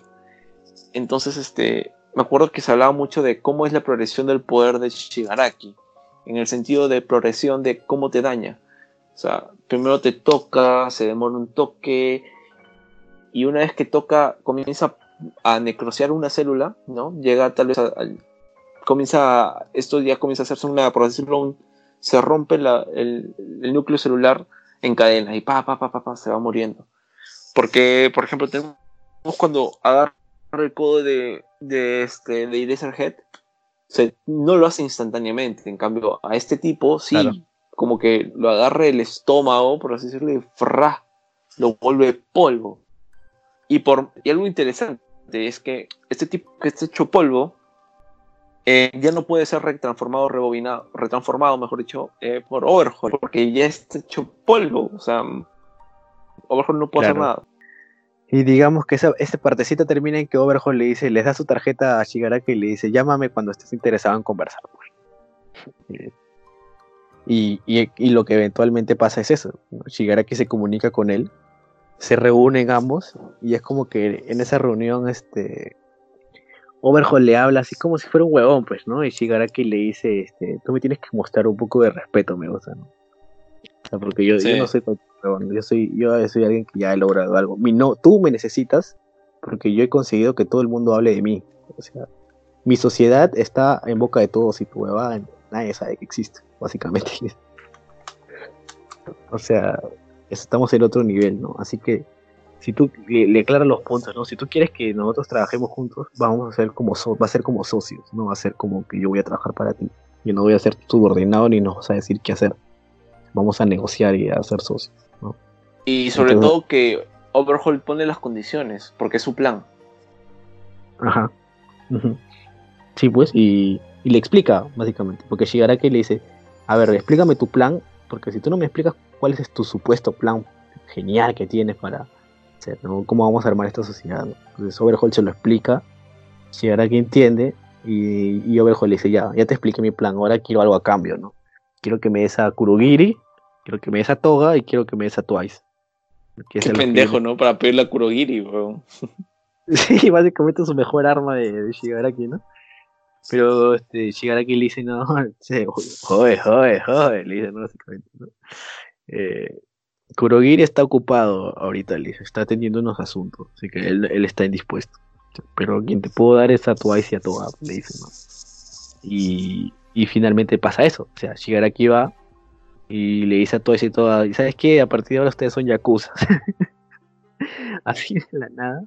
Y todas y todas se empinchan, pues le dicen, ¿no? O sea, o sea, tú no vienes acá a regalar después de lo que le ha pasado a Mr. Compre, después de lo que le ha pasado a Magne y, y vienes acá a hacer una sociedad y como si nada hubiera pasado. ¿Qué, qué, o sea, ¿qué, qué, qué- qué es lo que tienes en mente, no? Y puedo que lo buscan amenazar también, ¿no? Y, y Shigaraki como que los sabe de liderar el dice, "A- ahorita lo que nos conviene hacer para ustedes y para mí, para mi bien y para su bien, es esto. Y necesito que confíen en mí, ¿no? Y Sí, todo y lo Shigaraki ven, lo dice sin la, sin, sin la mano, sin la mano en la cara. claro, mirándole a los ojos directamente. ¿no? Claro, Los dos. se los dice sinceramente. Y puta, los dos este, entienden, lo entienden totalmente. O sea, es como que es como que porque después de haciendo viéndolo en retrospectiva todo lo que pasó, es como que Shigaraki con la mirada les dice, "Ustedes ya saben qué tienen que hacer." Claro. Yo, yo siento que también es como que, o sea, eh, y todo están muy empinchados. Y, y Shigaraki simplemente, cuando los ve, hace que ellos digan. O sea, justamente lo que reclaman es: puta madre, weón, venganza, weón, ¿cómo vamos a trabajar con este cojudo que ha matado a Magne y le ha hecho esto a Mr. Compress? Y lo que le dice es: never forget, o sea, no, no lo vamos a olvidar nunca. Usted- o sea, ustedes tranquilos. Vamos con todo. Y se van tranquilos y felices y a joder. Y es lo que se dedican a hacer todo y Twice en toda la. En todo el arco. Hay una parte final- muy bonita que me gusta que es cuando se le rompe la máscara a Twice. Que usualmente es cuando él comienza a hiperventilarse y a llenarse de ansiedad. Pero justamente todo, todo darle un pañuelo. Él menciona que si, y si pasa eso se puede sin- involuntariamente, una vaina así, ¿no? Sí, O, o cómo, o de cómo hecho es. sí. No, no, sí, sí, sí. Así es así, tal cual. Ah, ya. Pre- prefiero no decir nada, simplemente, pero eh, sí, o sea, sí, estás en lo cierto. Estás en lo cierto. Se lanza ese foreshadowing en todo caso. Ajá. Y, y digamos que finalmente lo que hacen es joder, como tú dices, es joder y hacer, sí, hacer que básicamente héroes y yakuza se enfrenten, se desgasten entre ellos, se maten entre ellos para beneficio de la liga, que es lo que finalmente pasa. o sea, es un buen plan. O sea, ellos tenían en mente O sea, ese plan le salió en el, en el camino, pero digamos que el plan implícito que Shigaraki les había querido dar, según interpreto yo, era que consigan el producto, que consigan a Eri, a la niña. Porque finalmente Sí. Toga y Twice por teléfono les dice, ¿no? No hemos, no hemos podido conseguir a la niña, pero hicimos que estos jóvenes se maten y Overhaul está en camino en este camión con, con el producto, con las balas, no necesariamente con Eri. Claro, o sea, en realidad les salió el plan redondo. Al final los que ganan ni son ni los héroes ni Los los Yakuza. Sino gana el grupo de, de Overhaul. Perdón, de, de Shigaraki, La Liga. la Liga de los Villanos. Puta, Sí. sí. Y nos deja un momentazo. Algo al final. chévere, Sí, sí, antes de algo chévere, antes de, antes de ir a ese momento, me parece que hay que destacar lo que hace Toga. Toga se hace 1-1 contra, contra Eraserhead. Le llega a clavar incluso un cuchillo. Y no solo eso, sino que le domina la banda de Eraserhead. Eraserhead intenta atraparla y ella incluso lo, con, en base a, su, din- a la dinámica de su cuerpo y que bien conoce su morfología, este, llega a, a- como que a dominar la cinta y Eraserhead se queda como que, "Oh, ¿Nani? No, o sea, puf, brutal toda, brutal. Sí, me, me- me sorprendió que pudiera reducir así a- al negro, a, a Rock Lock y a Eraserhead. A o Rock sea. Puta, me pareció brutal porque tú, tú por, por, su, por su diseño el personaje como que la subestima, ¿no? O sea, dice, ah, no, esta flaca solo es arrecha, ¿no? Pero puta, tira mecha como cancha, ¿no? Sí, o sea, el instinto de supervivencia de Toda es más alto que el de Eraserhead. Y eso es, e- ese instinto es lo que le permite a ella justamente su agilidad y, y todo ello, ¿no? O sea, es como que vive siempre el límite del instinto. Entonces tiene intuiciones a cada rato de cómo actuar bien en base a, la- en base a su cuerpo, cómo moverse. Creo que es de los personajes más ágiles que tiene Boku no Hero Academia, si no el más ágil. Claro, sí, sí, sí. Sobrado porque por esa escena nomás yo te saco que puta, está bien, o sea, va a ser difícil va a ser vencerla en todo caso. Sí. Ajá, y, y ya llegando a la, parte final de- del arco de Overhaul, es justamente cuando lo están trasladando al hospital para villanos y, y como un camión aparece y a quién vemos ahí, apareciendo Ah, haciendo su Davi. A Mr. Compress ya llegar aquí. Yeah, y el camión conducido por este Spinner, ¿no? Quien dice, ¿cómo esto va a hacer de que el mundo sea como Stein quería? Sí, sí, sí. El, no entiende, no, no entiende ni una. Este, Sí. más bien, había una. Creo que lo iban a llevar al hospital o, lo iban a llevar a, a Tártaros. No, no, no, le iban a llevar al hospital porque estaba hecho concha este Overhaul. Le iban a llevar al hospital. Y, y ahí este el Gaby auto, lo- el, el auto estaba manejado solo por un héroe de buen rango, pero igual que tiene el poder de la arena. Ah, el arenero, ¿no? Ajá, pero no sé. Me pareció como que, bro, estás llevando a todos los Yakuza. Sobre Bueno, era todo solo ¿ah? Overhaul. Solo Overhaul era. Solo. Bueno, pues, pero no vas a llevar solo un héroe, ¿no? Llevas, a- llevas todo un convoy. Claro, yo me imagino que se confiaron en que lo que pasa es de que no, no sé si te diste cuenta, fácil sí, pero este, digamos que las manos de Overhaul estaban encerradas como que en un candado gigante, algo así. Estaban ah, totalmente aisladas como para que sea imposible que las use. Y aparte de que está inconsciente. Bueno, bueno no, es que, no sé. Hasta ahora no hemos. eh, no sé. Como que esas cadenitas, esas, esas esposas son muy buenas, ¿no? Han neutralizado a Stein, han neutralizado a All for One, y ahora neutralizan a. a este. a. a Overhaul. no sé, Mm, no sé. Diego, Diego, ¿no? Bueno, pero tienes un punto, porque yo pensé ahí, o sea, antes de que aparezca la liga, yo pensé cuando lo estaban trasladando, porque decía, o sea, si lo están enfocando es por algo, así que dije, oh, puta, ahorita lo rescatan, los mismos Yakuzas y, y Overhaul no muere de realidad, sino aparece más adelante, a joder, ¿no? Si una llegara, que eso es lo que yo tenía en mi mente, ¿no? Pero cuando yo vi a la liga ahí ya llegar, dije, uy, ya, GG. ya fue ya. No, uf, sí, brutal. Lo que me gusta también es como, como que, si bien Shigaraki y Davi no se hablan, o no hemos visto diálogos de ello, este, es como que entre los dos entre los dos ya de por sí, pucha, tienen los, mis diseños, de mi- dos de mis diseños favoritos. Sobre todo el de Davi, que me encanta. Y este, pah, brutal verlos a los dos juntos, como que Iron Como un Man equipo. como el Capitán América, ¿no? Sí, sí, sí.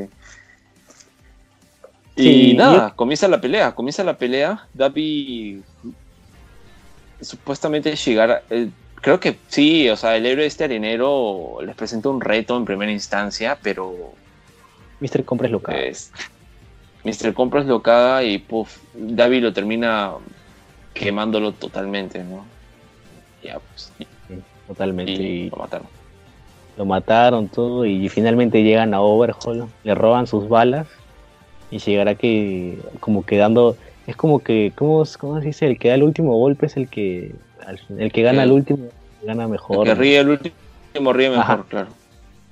y puta, básicamente todas las humillaciones que recibió de Overhaul, porque él llegará que siempre se mantenía callado, ¿no? Es como que neutral, tranquilo, pero ahí es donde le suelta toda la sopa, ¿no? Y le- o sea, para Se hacer burla terriblemente.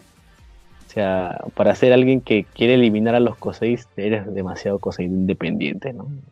Le Oh, rompen, la, le rompen las manos, literal. Mr. Compras creo que se cobra su venganza. Y, porque, y le ponen una, una, una, una mano prostética, ¿no? Así tipo Anakin Skywalker, ¿no? Y a Mr. Compras y, y lo dejan hecho mierda, pesado. Overhaul sin poderes, sin Kosei, humillado, sin legado. Y, y Kinchi Araki cagándose de risa como un maníaco, ¿no? Diciendo, al final yo gané. Creo que lo que hace es desintegrarle una mano y se la corta Shigaraki y Mr. Compress lo que hace es literalmente comprime un área de la mano de de, de mejor dicho usando las esposas Mr. Compress comprime la esposa, todo el espacio de la esposa y termina cortándole una mano a, al huevón de Shigaraki perdón de entonces es así como le terminan cortando dos, dos manos, básicamente. Yo por un momento pensé de que Mr. Compress había guardado las manos de Overhaul para tener su Kosei, una hueá así, pero me pareció después, dije, no, es muy pajero esa vaina. Puede ser, ¿no? Porque totalmente la, o sea, comprime toda la mano con el- la esposa. O sea, O sea, porque algo Creo se que- guardó. creo que la esposa no, pero, pero, o sea, el poder de Mr. Compress me, me confundió mucho porque dije, no, Mr. Compress no puede hacer eso, o sea, pero luego, no, espérate, ¿qué? O sea, la- todo lo que toca las bolitas de Mr. Compress la comprime literalmente. O sea, Mr. Compress también es un one, one hit, one kill. O sea, te puede guanchotear, te tira la esferita y te la tira a la altura del corazón y te, te, te, quedó- te comió todo ese espacio, te mató. Sí, pues sí, sí, sí. O sea, en realidad no, no- a mí no me quedó muy claro qué pasó ahí exactamente. O sea, porque lo repetí la escena, pero vi que Mr. Compress hizo algo, pero no sé exactamente. Yo pensé que... O sea, yo me quedé, al final me quedé con, con lo que tú te quedaste, ¿no? que este, Shigaraki le desintegró las manos y pa, les cortó las manos para evitar que todo el cuerpo de Overhaul desaparezca. Sí, Con eso porque me lo de. Mr. Compress es lo de Mr. Compress en vez de verse una venganza, confunde más. Confunde, mejor dicho. Ajá. Sí, sí, sí, exactamente. Y, y ya, pues ahí es, lo, lo- es casi lo último que vemos en la Liga de Villanos, casi lo último.「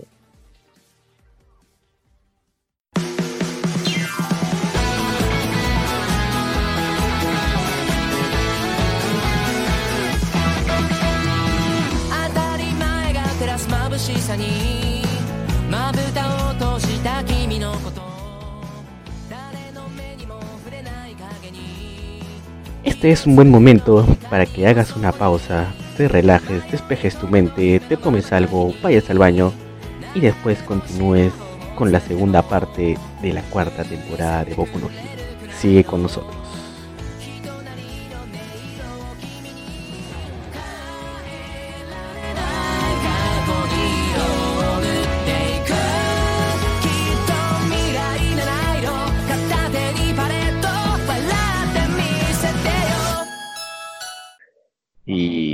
Ya, pues, eh, digamos que ac- acá termina la etapa de tensión de, de toda esa temporada, ¿no? Porque de ahí lo que vamos a ver es un poco más de el Slice of Life.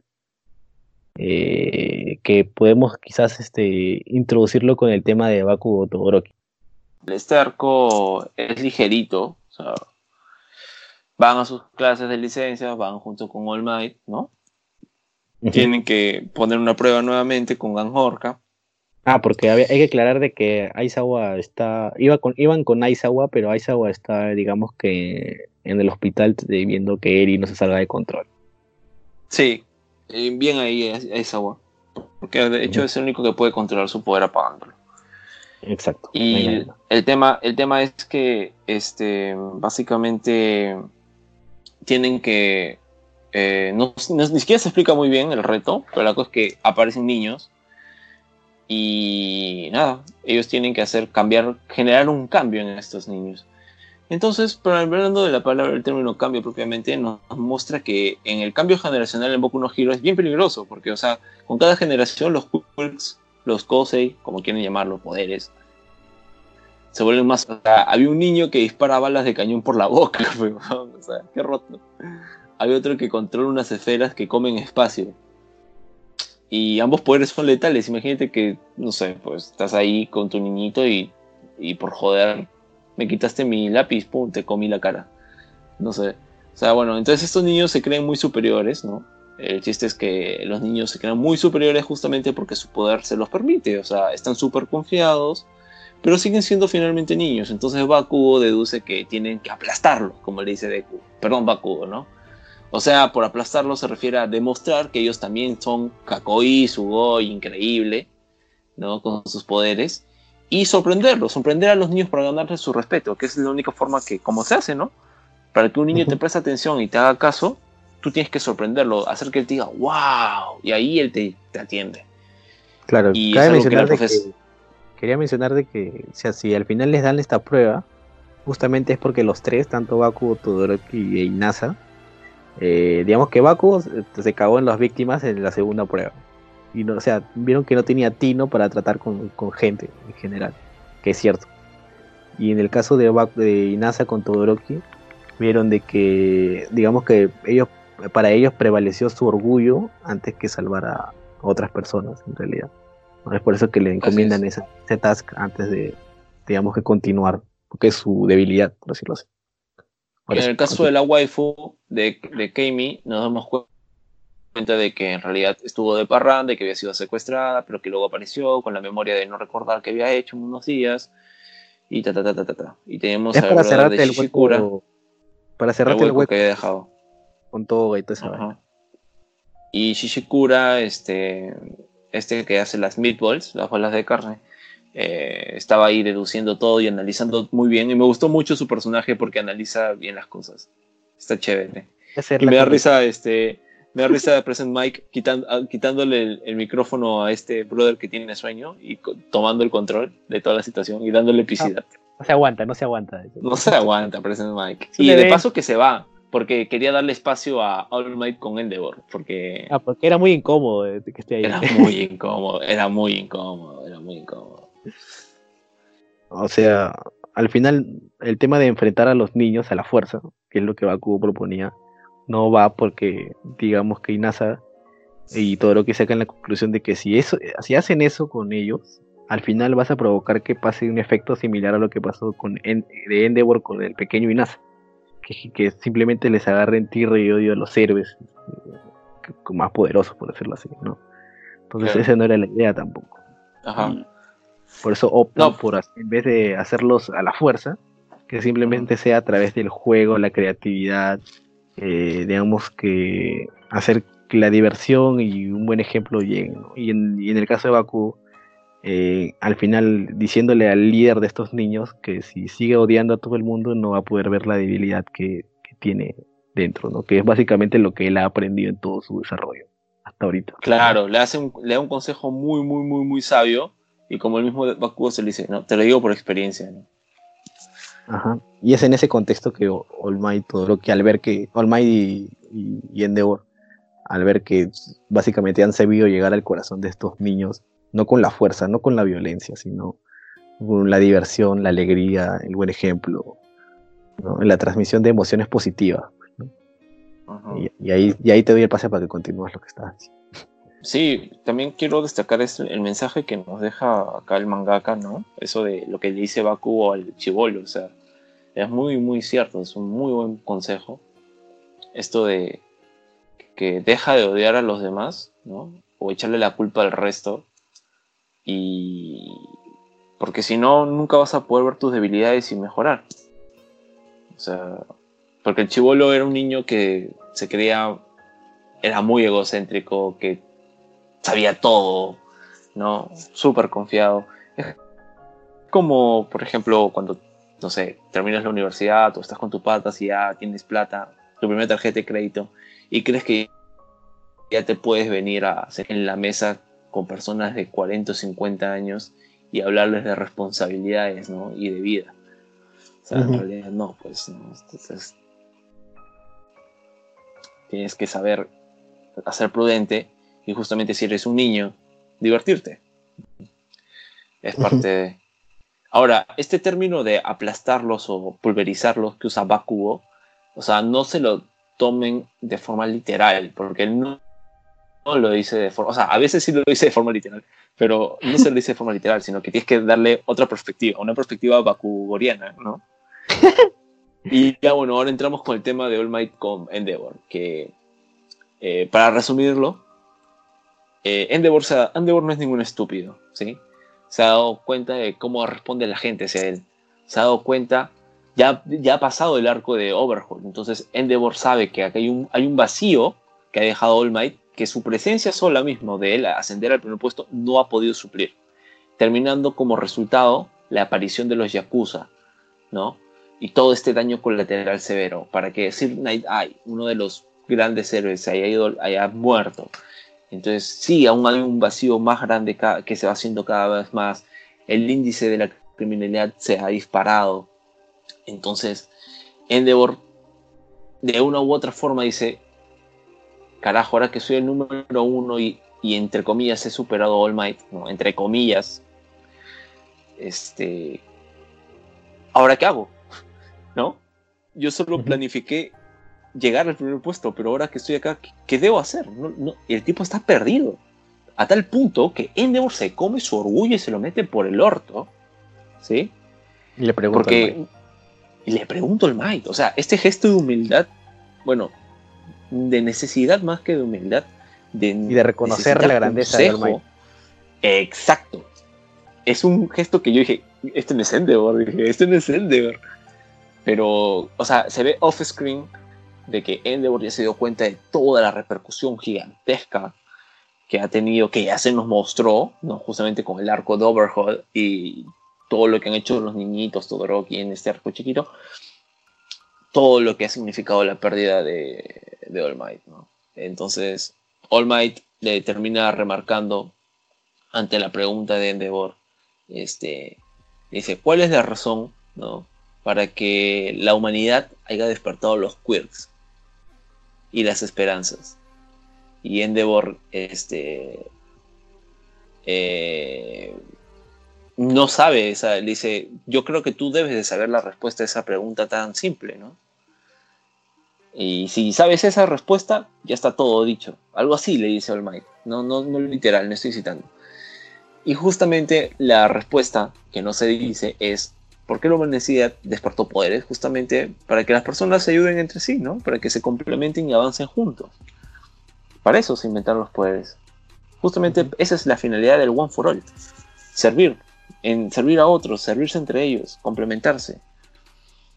Y este, tenemos acá un Endeavor que se da cuenta que él no puede ser como All Might. Aspirar a ser un calco de All Might es un error terrible. ¿Por qué? Porque no está siendo él, uno, porque dos, porque lo va a limitar, porque tres, no va a transmitir seguridad, lo que va a transmitir es desconfianza, miedo y un poco de cringe.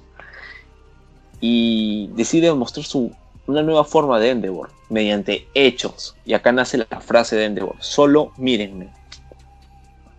¿No? Ese poderoso solo mírenme. Entonces, justamente con Inasa, que es el chico que Endeavor rechazó, porque sinceramente no, a Endeavor ser héroe, ser amable, no va con él, no le interesaba. Su objetivo era ser el número uno, ¿no? superar a All Might, ¿no? y lo tenía muy bien puesto, tatuado en la mente con fuego, a forja roja. Y este, nada, este, lo pronuncia contra Endeavor y recibe un buen saludo de Inasa, que es muy gracioso, porque es como que Inasa, tan rápido lo perdonaste, Inasa, sí, una cosa así, ¿no? Y tenemos a un Endeavor que ahora desea convertirse. No, eh, algo que me encanta del personaje Endeavor, ya que estamos entrando ahora en este tema, es que Endeavor no pide perdón. Endeavor no le pide perdón a Todoroki, a Shoto, a su hijo. ¿Por qué? ¿Por qué? Por si no es lo lógico, Campos. No. O sea, él sabe que no merece perdón. Él sabe que no, no, no lo merece. ¿Entiendes? Que no, No, es y justo to- que y él vaya a pedir perdón. Todoroki lo rechaza feo ahí, ¿ah? Porque Endeavor lo quiere, digamos, sí. que coger del hombro, ¿no? Decirle, "Te estoy aquí, es como que Todoroki le saca la mano y decirle, no me jodas, weón, algo así. Claro, claro, claro. Pero Feo. es totalmente, es totalmente entendible y Endeavor lo entiende. Endeavor lo entiende, no es que dice, oye, yo soy tu padre, ¿qué? ¿Por qué no? No, o sea, dice, totalmente válido, totalmente En- válido. Endeavor reconoce lo que ha hecho. Exacto. Sabe que si la ha cagado terriblemente. nada. Se dio cuenta que su ideal de alcanzar el puesto número uno estaba vacío, porque era solo para sí mismo. Y de una u otra forma él también ha sido influenciado por el legado de All Might, quiera o no, y también en la visión de su propio hijo, de querer tener una identidad propia. Entonces, eso también, todo eso incluye, incluso sumémosle tal vez, ver cómo su propia esposa, entre comillas, ha mejorado ha terminado haciendo que Endeavor quiera cambiar. Y el gesto de las rosas, por ejemplo, de que comenzó a llevarle rosas y ese tipo de cosas, son gestas. Sí, y, y como que todavía no tiene la valentía aún de darle la cara a su, a su mujer, a su ex mujer. O sea, Creo que es más que todo porque, más que él le dé la cara, creo que los doctores mismos desaconsejan que lo pueda hacer. ah, No es sano, ¿no? Claro. Pero de todas formas, no. O sea, el Endeavor de ahora. O sea, inicia bien su arco de redención en el sentido en que reconoce su error, reconoce que no merece perdón, no lo pide, ¿no? O sea, no es que no esté bien por él que no lo perdonen. Seguro que lo que él más quiere es que lo perdonen, porque quiere ha demostrado un cambio. Pero sabe que no merece ese perdón. Entonces es un poco triste, ¿no? Pero esa es una responsabilidad con la que tiene que acarrear. Si la cagas, te haces responsable de tus actos. Y ese es un mensaje que está, está ahí clarísimo.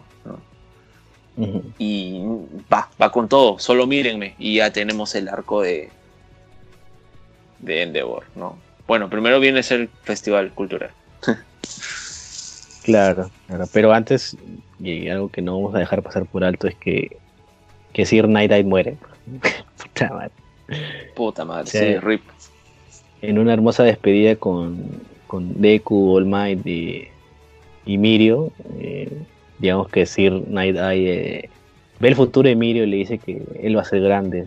O sea, no nos muestran el futuro, pero él dice que sí, así va a ser. Y Creo que, es, creo que es un poder. Creo que es un poder. Sí. No, disculpa, continúa. Sí, para antes de, de dar una conclusión, eh, se perdona con All Might y ve que ha cambiado el futuro y él dice que él se siente ya satisfecho con es, es eso tan simple que parece. ¿no? Simplemente le quitaron la cruz de la, a la espalda que tenía y termina falleciendo con una sonrisa, ¿no? que es básicamente lo que lo caracteriza a él, ¿no? de siempre que prevalezca el buen humor, a pesar de todos los problemas de la vida. Sí, y por eso torturaba a Bobber Girl con una máquina de cosquillas. Puto Sir Night cabrón. Sí. Y ahí vas a decir otro gesto. Sí, que este. Que Mirio se acerca, o sea. Es como que me, me da mucha pena la parte de Mirio acercándose a, a Sir Eye, porque. Es que por un lado siento que Sir Eye no iba a durar mucho porque su poder es muy conveniente. Es, o sea, es un poder raro. Incluso creo que juega en contra de la trama. O sea, funciona bien una vez, pero funcionar, usarlo dos veces ya. Por eso yo cuando vi el personaje dije, "Mm, este tipo va a morir. Ahora, por el lado de Mirio, es súper emocional. Es básicamente como su padre. Tu sensei, claro. Y sí. y pues murió. Me dio pena también porque ves como el cuerpo de Sir Night de su estómago está conectado con cables.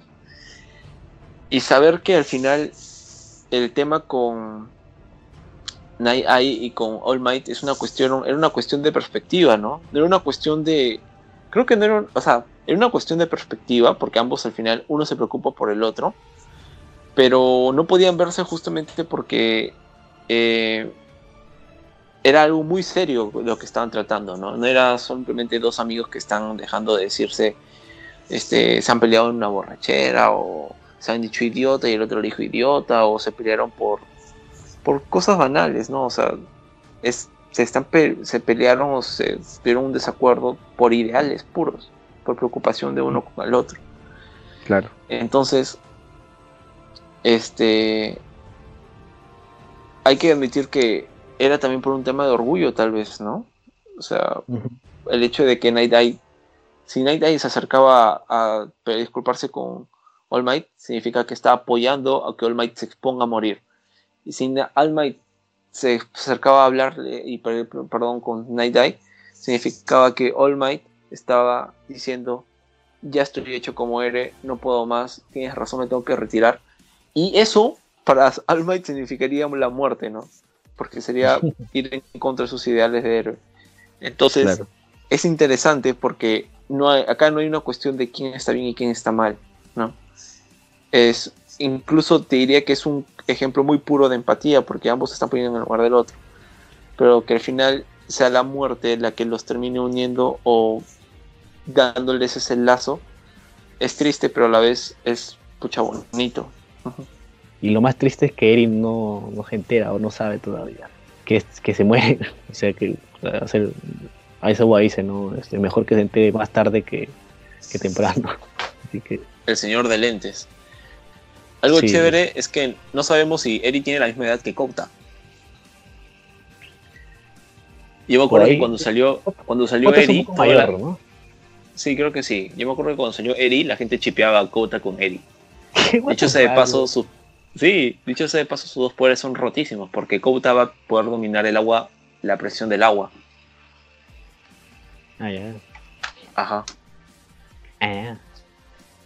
Bueno, vamos a ver, pues, ¿no? De repente al final. Sí, porque Kota ha vuelto a aparecer, pues, ¿no? Porque Kota eh, ha, salido que sea un ratito esta vez, ¿no? Y vemos que tiene los zapatos de Deku, ¿no?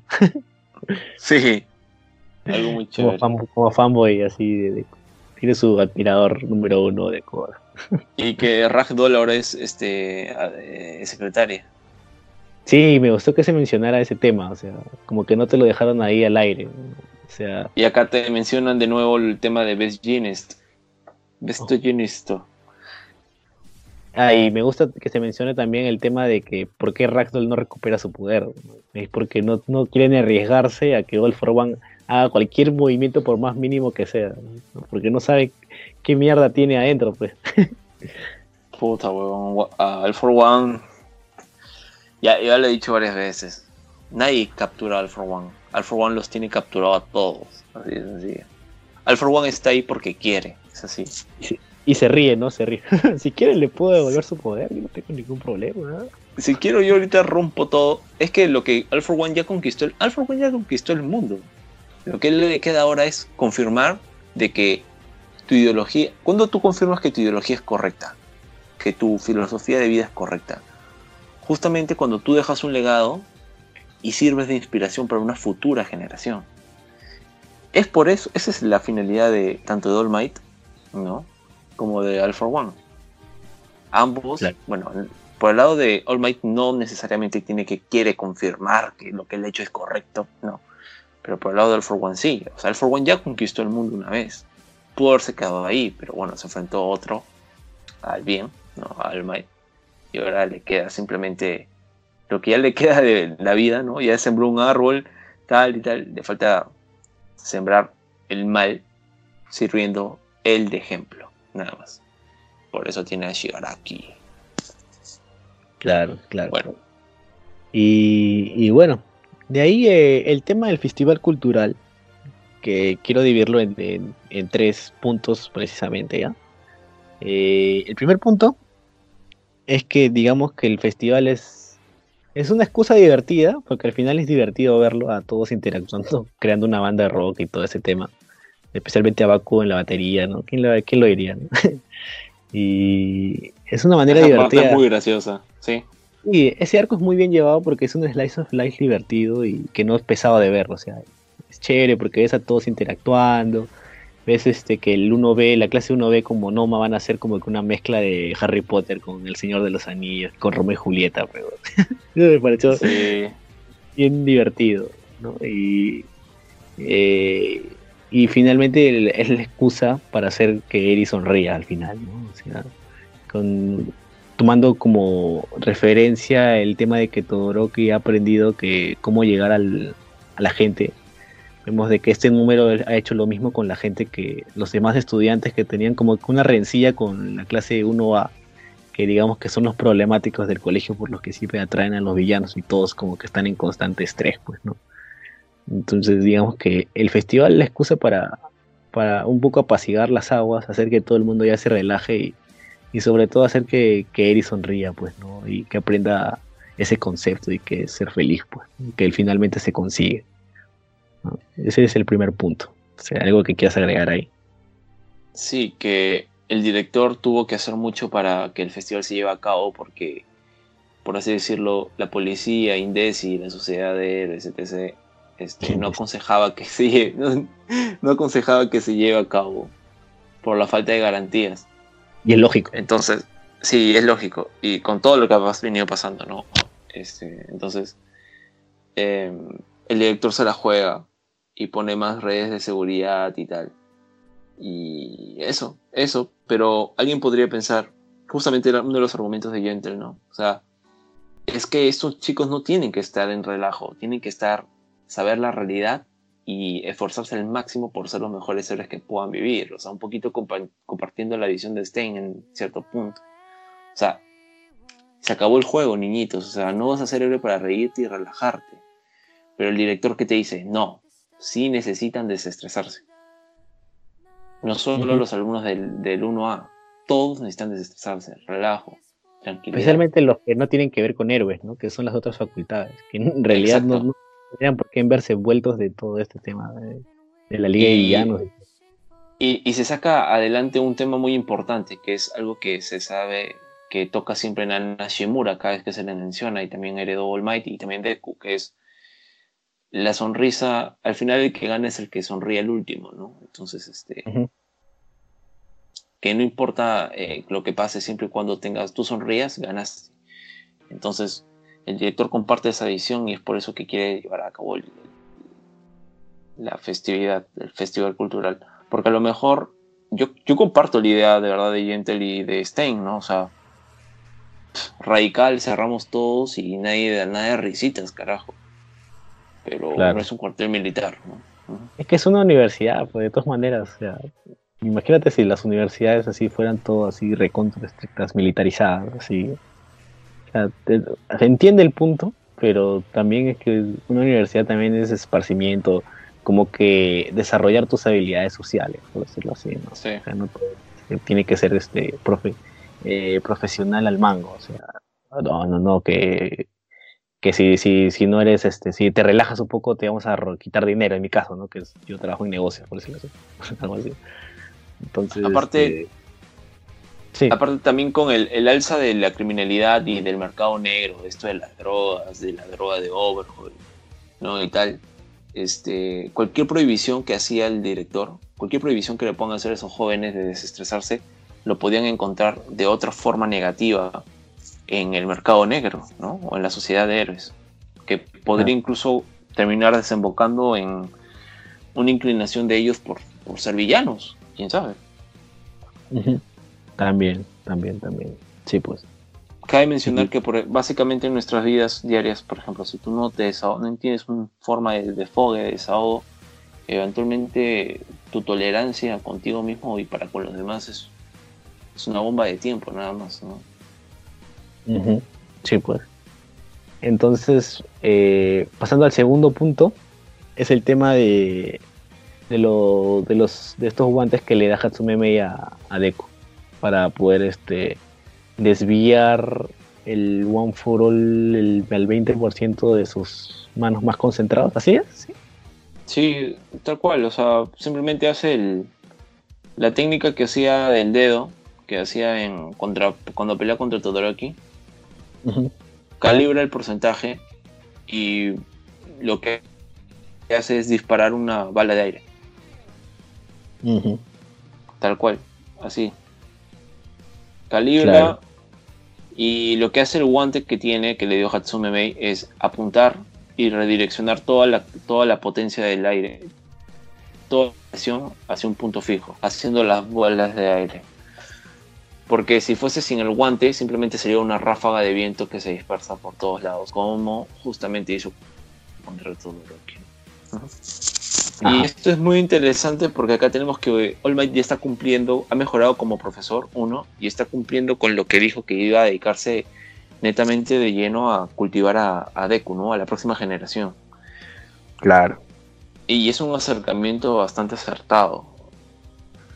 Porque Claro. Vemos que esta vez sí ha tenido empatía de verdad con las capacidades de Deku, con el análisis de Deku, con la visión de Deku, con el tema de los porcentajes, con saber cuál es su límite del, del One for All, este, también con el tema de, de Mirio, con el tema de, pucha, sí, o sea, te va a doler, te puede joder lo que te puedo decir, pero si no dices, te elegí- no te elegí por el azar, quiero que entiendas eso, ¿no? Porque Deku pensaba que era eso me eligió por el azar, por una corazonada, por intuición.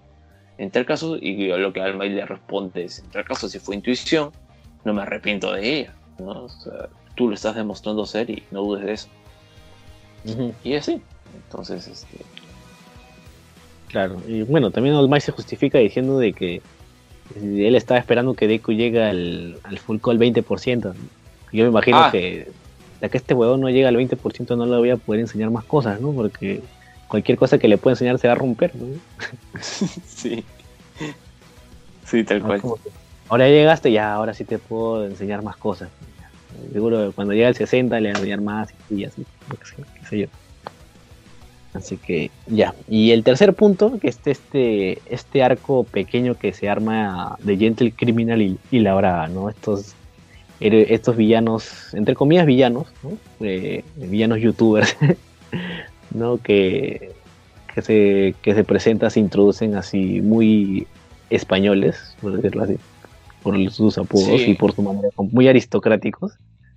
Lo que pasa parece- es que acá hay, acá hay un, todo un tema con el tema de, de- de la brava. Déjame contarte rápidamente.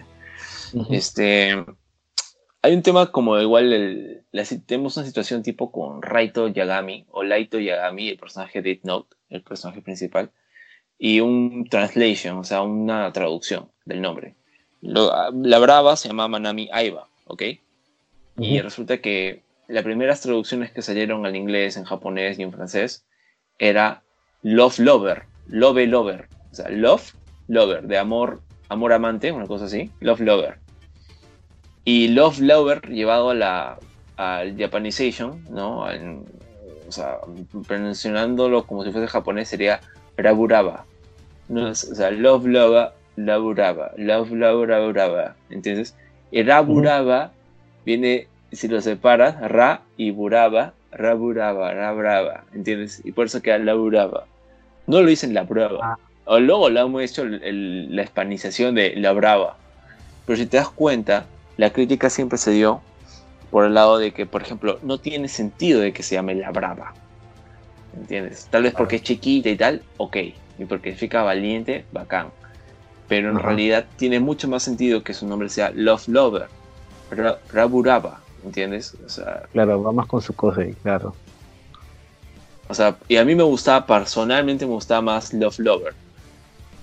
Y yo decía, ¿por qué todos le dicen la brava? Y luego decía, puta madre, se van a quedar con la brava. Y de hecho, sí, al final, por ejemplo, la versión oficial se quedó con la brava. ¿no? Y así. Igual que su Ah, nombre. Manami, Manami Aiba, Ai, Ai, ese Aiba, Ai, eh, partes la palabra en dos y tiene el kanji de Ai de amor y va de mío, como que amor mío, una cosa así. Entonces, Tiene madre, mucho- Súper, súper Sí, o sea- su cosa y al final. Sí, tiene mucho sentido. Entonces, bueno, tenemos ese temita que, por ejemplo, a mí sí me choca porque no entiendo la lógica de que se llame La Brava. O sea, me doy ideas, pero prefiero que sea Love Lover. Me parece que tiene mucho más sentido. Pero en fin. Ahora, dijiste que Gentle era aristocrático y de verdad, pucha, sí, o sea. eh, yo creo que el punto de Gentle del personaje en sí, su diseño del trasfondo es un mensaje, una cuestión. Y es muy viva y es. Puede cualquiera cumplir sus sueños. no, o sea, Gentle es rimbombante, llamativo, melodramático, exagerado, operático. Youtuber, pues, ¿no? Entonces, tiene este código del caballero, eh, que es algo muy, muy del siglo XVIII, del siglo XIX, de la bohemia, ¿no? Esto de forma, este, de, de- del código caballero, pues forma de una moral para una conducta civilizada en aras del bien común. Eh, no mentirás y serás fiel con la palabra dada, tolerante y generoso con todos, ¿no? Siempre serás el campeón de la rectitud y la justicia. Entonces, también me hace acordar mucho porque, como digo, este, tiene este aire de persona de Londres, de Europa, Ajá. ¿no? que me hace acordar a- a aspectos de escritores como por ejemplo Belayev, Remisov, Chekhov, Charles Dickens, etcétera, ¿no? Los poetas malditos, Verlaine, Rimbaud, Baudelaire, entonces y eso es chévere porque justamente Gentle tiene toda esta ideología, ¿no? De, de, necesidad de calmarse de momentos, necesidad de momentos de ser muy operático, muy de expresarse. Y pucha, por ejemplo, es un personaje que necesita a veces mecanismos de tranquilidad como tomar su té. Entonces me parece muy, muy de puta madre en ese sentido el personaje. Y claro. este. Pero finalmente también caen en algo que es muy normal, que es que es increíblemente eh, egoísta, ¿no? O sea, que termina priorizando su- sus sueños por encima del de otros. Y que Claro. él es, no es mal, no es maleado, o sea, no es, no, no es un malevo, no es que tenga malas intenciones, incluso no quiere dañar, no le gusta la violencia. Pero llega un punto en que parece que cuando ya sobrepasa, ¿no? Choca mucho con él, en el sentido de impedimento de lo que quiere hacer, ya usa métodos más fuertes, ¿no? Que eh, lo que termina pasando con Deku, ¿no? Que Deku también lo lleva a ese, a ese punto, pues también. Sí, también lo lleva a este, ese punto. Este, para poner en contraposición, Deku tenía todo el tema de tener que defender. No hay que darle mucha vuelta a eso. O sea, tiene que defender el festival. Porque Eri va a ir ahí. Y esta puede ser la opción para que Eri por primera vez sonría de forma sincera, de corazón. Y lo pueda es un hacer. punto de inflexión en su, en su, en su, digamos que, en su vida. Para terminar, Por- para- claro, lo- para terminar de salvarla, ¿no? Para terminar de salvarla, porque ella ahorita todavía sigue en las, en las, en las garras de Overhaul, si quieren decirlo así, o en sus bisturíes. Este, entonces, Sí. este, y una alarma como la que pensabas hacer sonar Gentle iba, no iba más que darle otro evento traumático en su vida. más que nada. sí, sí, exacto, iba a decir, justamente le iba a dar fuerzas al- a lo que le decía Overhaul de tú siempre arruinas a todos los demás o los llevas a la muerte y tal, ¿no? Ujú. Ujú. Eh, por ejemplo, otra cosa también que, que me parece que hay que destacar del personaje de Gentle ya para entrar al término de la pelea es que Gentle ataca o, o- o se enfrenta contra todo lo que le parece un gentleman, ¿no? O sea, no caballeresco. Entonces, eh, es un ladrón de guante blanco, como el mismo se llama. Y, es un, y creo que ningún héroe se ha enfrentado a un personaje como él antes. Entonces, Deku tampoco sabe muy bien cómo lidiar con él en primera instancia. Este. Ahora, eh, por ejemplo, el personaje de Gentle había pasado depresión tras depresión porque me parece que Gentle es como un personaje muy real, es como un Deku si nunca hubiese tenido el One for All, porque Deku tal vez posiblemente hubiese hecho el examen de, para ser héroes, pero no iba a demostrar aptitudes. O sea, la actitud 10 de 10, pero la aptitud mm, lo dudo mucho. Entonces Gentle justamente pasó por ello, pasó por, en este caso, el sistema, él no se amoldó al sistema de héroes, ¿no? Porque lo intentó, lo intentó y fracasó con las notas, fracasó con las notas, con O sea, él las se quedó en la, la licencia provisional. Se quedó eso. Claro, no pudo pasar de ahí. Entonces, tal vez pudo haberse seguido esforzando, pero llegar a su casa y notar que los seres que tienen que apoyarlo lo terminan declinando, o sea, sus viejos, ¿no? Sí. Termina siendo el último golpe para él. Ay, su poder es bueno, eso es lo peor de todo. ¿Qué? Su poder es bueno, y eso es lo peor de todo. Su poder es buenísimo. Y al final lo llega a dominar de puta madre, o sea. Puede rein- reivindicarse y, y. ¿Cómo se llama? Y, y reinsertarse, quizás, seguro. Sí, pero por ejemplo, él ya lo busca de otra forma. Lo que él quiere es dejar un legado, ser una leyenda, ¿no? O sea, lo que él busca es Influir en otros. justamente justamente o sea yo creo que lo que él busca por ejemplo es exponer no exponer las debilidades de la sociedad como si fuese una crítica un feedback para que esta mejore en puntualmente en el tema de UA como ya dije creo que lo que quiere es que puta los alumnos se dejen de jueguitos y relajos y pelotudeces y afronten la seriedad y el contexto social con madurez ¿no? Y, es así y es así o sea me parece también que ellos son impulsados por Stein, la brava con, con Gentle, porque saben que tienen la evidencia viva de lo que ha dejado este Stein, o sea, de que se puede persuadir a la gente, se puede dar un cambio, hacer que la gente de una u otra forma cambie su forma de pensar. ¿no? Claro, ellos dicen, ellos dicen literalmente, o sea, Stein con unas simples palabras pudo causar ese gran impacto y la liga de igual manera, entonces, ¿por qué nosotros no podemos llegar a lo mismo? O. Sí, tal cual, tal cual, tal cual. También me parece que, por ejemplo, este em, eh, Gentle eh, no tuvo un Gentle, mejor dicho, fue su propio Bakugo, ¿no? O sea, es como que él mismo se dijo, oh, inútil, este, no tienes poderes, o sea, no tienes las capacidades, las aptitudes para ser héroe. Entonces, este, eso sí me parece un poquito triste, porque él mismo él mismo se ha golpeado, se ha golpeado, se ha golpeado, comenzó a tener una forma de expresarse a través de sus videos y tal, pero parecía que no le llegaba a nadie, se deprime más y más y más, pero finalmente llega la Brava, y la Brava viene a ser la prueba viviente, ¿no? La- es la prueba viviente de que la él sí su puede sueño, influenciar. Exacto, de que su sueño de él, de Gentle, ¿no? Su expresión, tiene un buen fin, un fin correcto, porque básicamente la brava estaba en la nada. Sí, a O sea, le matar. sir- Sí, de verdad se iba a matar. O sea, le- la ideología de, de Gentle, o su ser Gentle, lo que él representa, sirvió de inspiración y esperanza para alguien, y ese alguien fue la brava. Entonces, lo que él quiere hacer es hacer lo mismo, solo que a, a escala mayúscula, ¿no? Claro, claro. Sí, pues. O sea, por ejemplo, él quiere decir que si él cree, Gentle cree que alguien al encontrarse perdido, encarcelado, no sé, frustrado frente al sistema de héroes, ¿no? Eh, sea porque no se acomoda o viceversa, eh, puede encontrar inspiración justamente en Gentle. Pero no como que se refiere a que todas las personas se conviertan en villanos. No, no, no se refiere a eso. Sino que se refiere a que toda persona puede ser, a pesar de ser rechazado y derrotado por el sistema, ¿no? Puede aún así cumplir sus sueños. Eso es lo que quiere Gentle con lo de dejar un legado.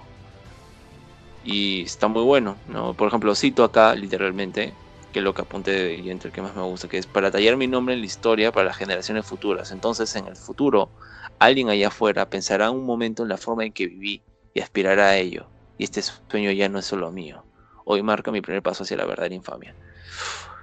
Mi sueño sería realmente insignificante si tus palabras pudieran moverme a abandonar mi curso. Como eres un, un alumno de UA, supongo que puedes comprender mi inclinación por soñar. Puta, las palabras son acá increíbles. Y con ese dejo que él tiene, de puta madre suena. Sí, sí, sí, sí, sí, sí. Este. Puf, brutal, brutal, brutal. Y Deku, o sea, enfrenta también a Gentle porque es una batalla de ideales.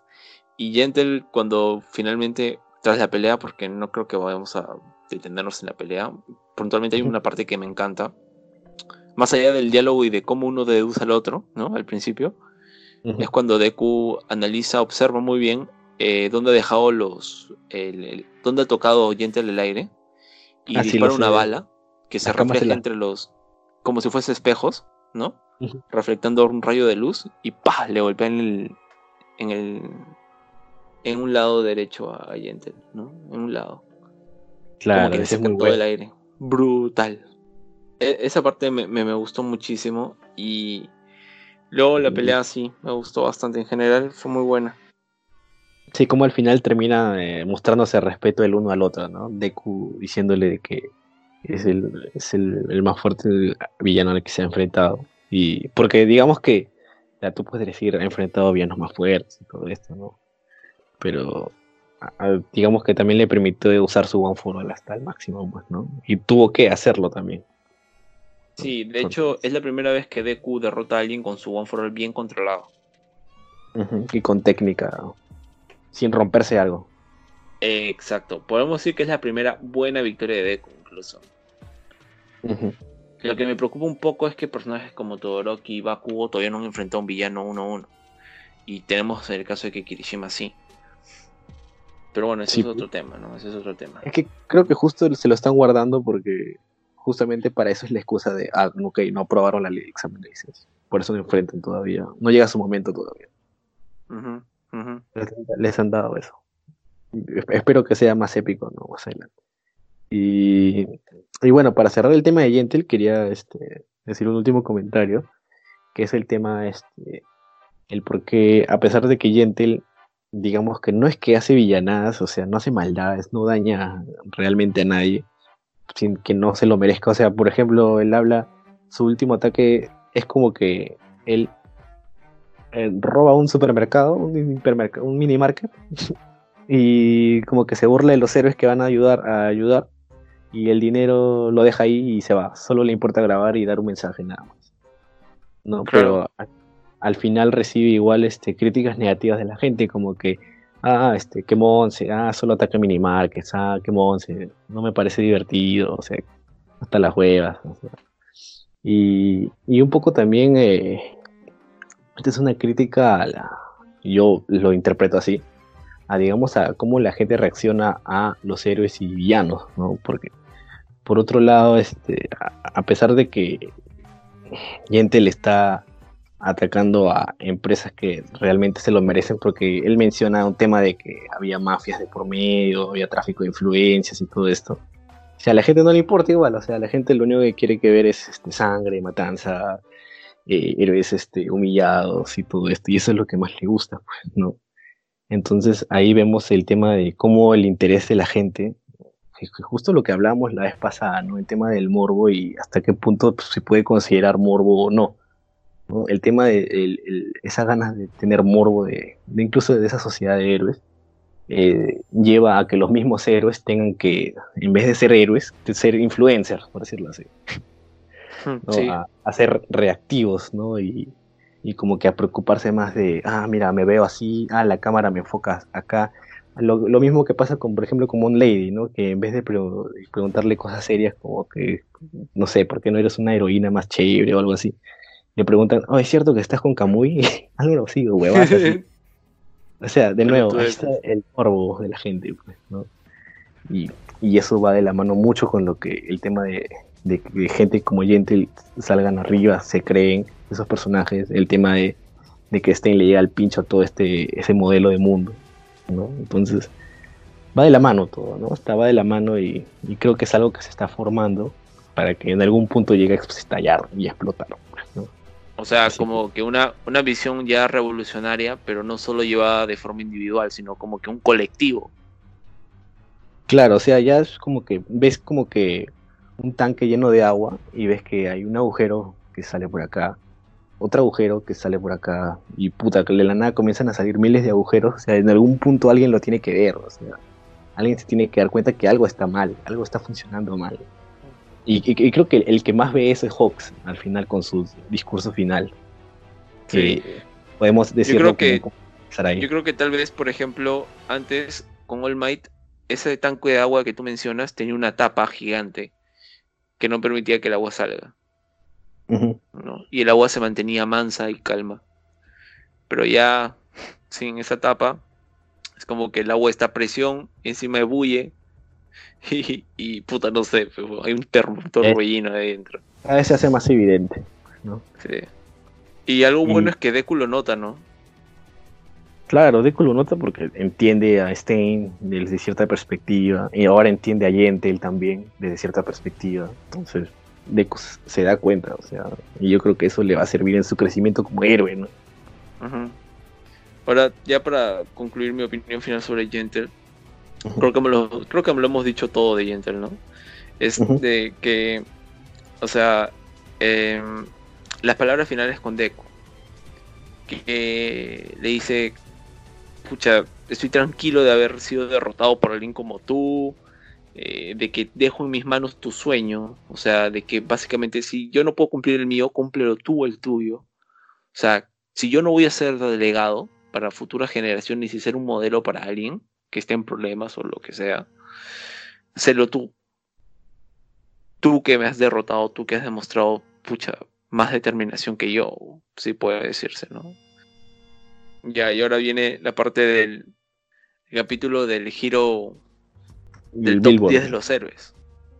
Claro, justamente lo que te decía, pues, ¿no? El, el único creo que se da cuenta de toda esta problemática es, es este, realmente, el que quiere aceptarlo, es Hawks, que, que digamos que eh, luego de que han pasado por todo el ranking, que si quieres lo mencionamos al toque, que es este, a ver, acá lo tengo apuntado, en el décimo lugar Ryukyu, que ha bajado un puesto. Porque antes Espérate, Lox, espérate. Creo que hay que mencionar que los criterios para este eh, ese top 10 es popularidad, en LOL. eh, eficacia de...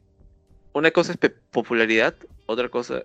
El otro criterio es, es eficacia para resolver casos y el otro es eh, qué tan querido eres. Aprobación. Aprobación. Una cosa es ser popular, otra cosa es aprobación. O sea, son dos, dos criterios que entre ellos se complementan y suman para quien tiene dos, los dos, o te pueden jugar en contra. Entonces, ojito con eso. Claro, entonces, teniendo en cuenta eso, eh, repasamos que está Rikyu, está Yoroimusha, que es este un héroe guerrero, eh, Wash, el guerrero lavadora, lol. Que, que no sabe hablar inglés ni japonés, nada. Wash. Kamui Woods, ¿no? Eh, Cross, eh, Mirko, que es este, creo que la, la, la coneja, creo, ¿no? Sí, Eh, que sale en el ending. Que sale en el ending. Ah, sí, en el ending de, de esa temporada salen creo que todos este niñitos, hasta, hasta Himiko toda. Desde niña Sí, era también sale. Gentle, Gentle, la brava. También, También. sale Endeavor con su esposa. Llevando- Sale hay un súper, súper, súper. Hay tres super spoilers en el ending, pero la gente no se da cuenta. Pero bueno, Eh, claro, en retrospectiva te das cuenta que hay spoiler. pues, ¿no? sí. Ya cuando estés al día en el manga vas a decir, puta Campos, tenías razón. Y yo, ves, huevo. Te voy a decir. Y bueno, Toda la vida, toda la vida en el anime, carajo. Eh, luego en el tercer lugar nos dan una grata sorpresa. Una grata sorpresa, y es que Bestie Genius está vivo, weón. Yo dije, what the fuck, está vivo el pendejo. Dije, che, su madre, no se murió. Han jugado con nuestros sentimientos. Dije, sí. También Y creo que cuarto está Headshot, ¿no? Claro, ah, sí, verdad. Justamente había mencionado Headshot que quería comentar que ya lo, el, el héroe ninja que lo habíamos visto mechando con All for One también. Y en todo el Uf, es ataque. a un la- pro Headshot. Ojito con Headshot, ¿eh? Es muy bueno. Ajá. Yo creo que él debería tener su real pelea y uf, verlo. Bueno, este Crust es un buen héroe. ¿ah? Déjenme decir que no lo subestimen porque crean que su poder es solo hacer escudos. El tipo, el tipo sabe. Y Mirko, Mirko, guau. Ahí lo dejo. Mirko. Ajá. Coreano. Y digamos que la mayoría de héroes acá lo que dicen o se sienten avergonzados diciendo yo no me merezco esto, yo no, yo no creo que debería estar acá, yo no, es como que todos se avergüenzan de tener un puesto en el top 10, o sea, Todos profesan una falsa humildad o una humildad sobreexagerada que no es prudente para el momento. O sea, o sea, si no querías aceptar el premio, no estés ahí, pues, brother. No tienes que florear tanto. Kamui Woods y sobre todo Headshot, los dos. Y Ryukyu. y, y- y es, es, este es algo que todos los héroes tienen porque incluso las Pussycats cuando van a visitar a, a todos este, de lo que Tiger, bueno, ahora se llama Tiger, antes tenía otro nombre. Pero, Tora. pero él tenía Tora, ¿no? Eh, de lo ¿Qué que él significa está en el en japonés? ah, con razón, lol, ya. Que él está en el top 10, ahora está en el 400, weón. Y claro, él dice, puta, debíamos estar más abajo porque no hemos hecho ni mierda. hemos estado eh, hueveando todo este tiempo. Ajá, o sea, no, no, no deberíamos estar en un puesto tan alto para ellos, ¿no? Ellos consideran así. Y digamos que justamente hice una pausa en- antes de mencionar a Hawks, porque digamos que ante todos estos discursos hipócritas, como tú lo has mencionado, Hawks este, se levanta y, y simplemente dice una frase brutal, ¿no? Eh, diciendo de que seguro el, el asesino de Eres Stein estaría orgulloso de, de escuchar a todos los que han hablado anteriormente a mí. Puta, y toda la Oh, gente callada. Esa fue muy buena. Puta, sí, ya, ese- esa entrada, introducción de Hawks, como que dije, puta, este men es. Sí, de hecho sí lo es. Es, es como cuando los Oscars este, los actores se tiran mierda entre ellos, algo así, o se critican así, una hueá fea, igualito, así, es como que Hawks se cagó en todos ahí. En todo el sistema, todo, ¿no?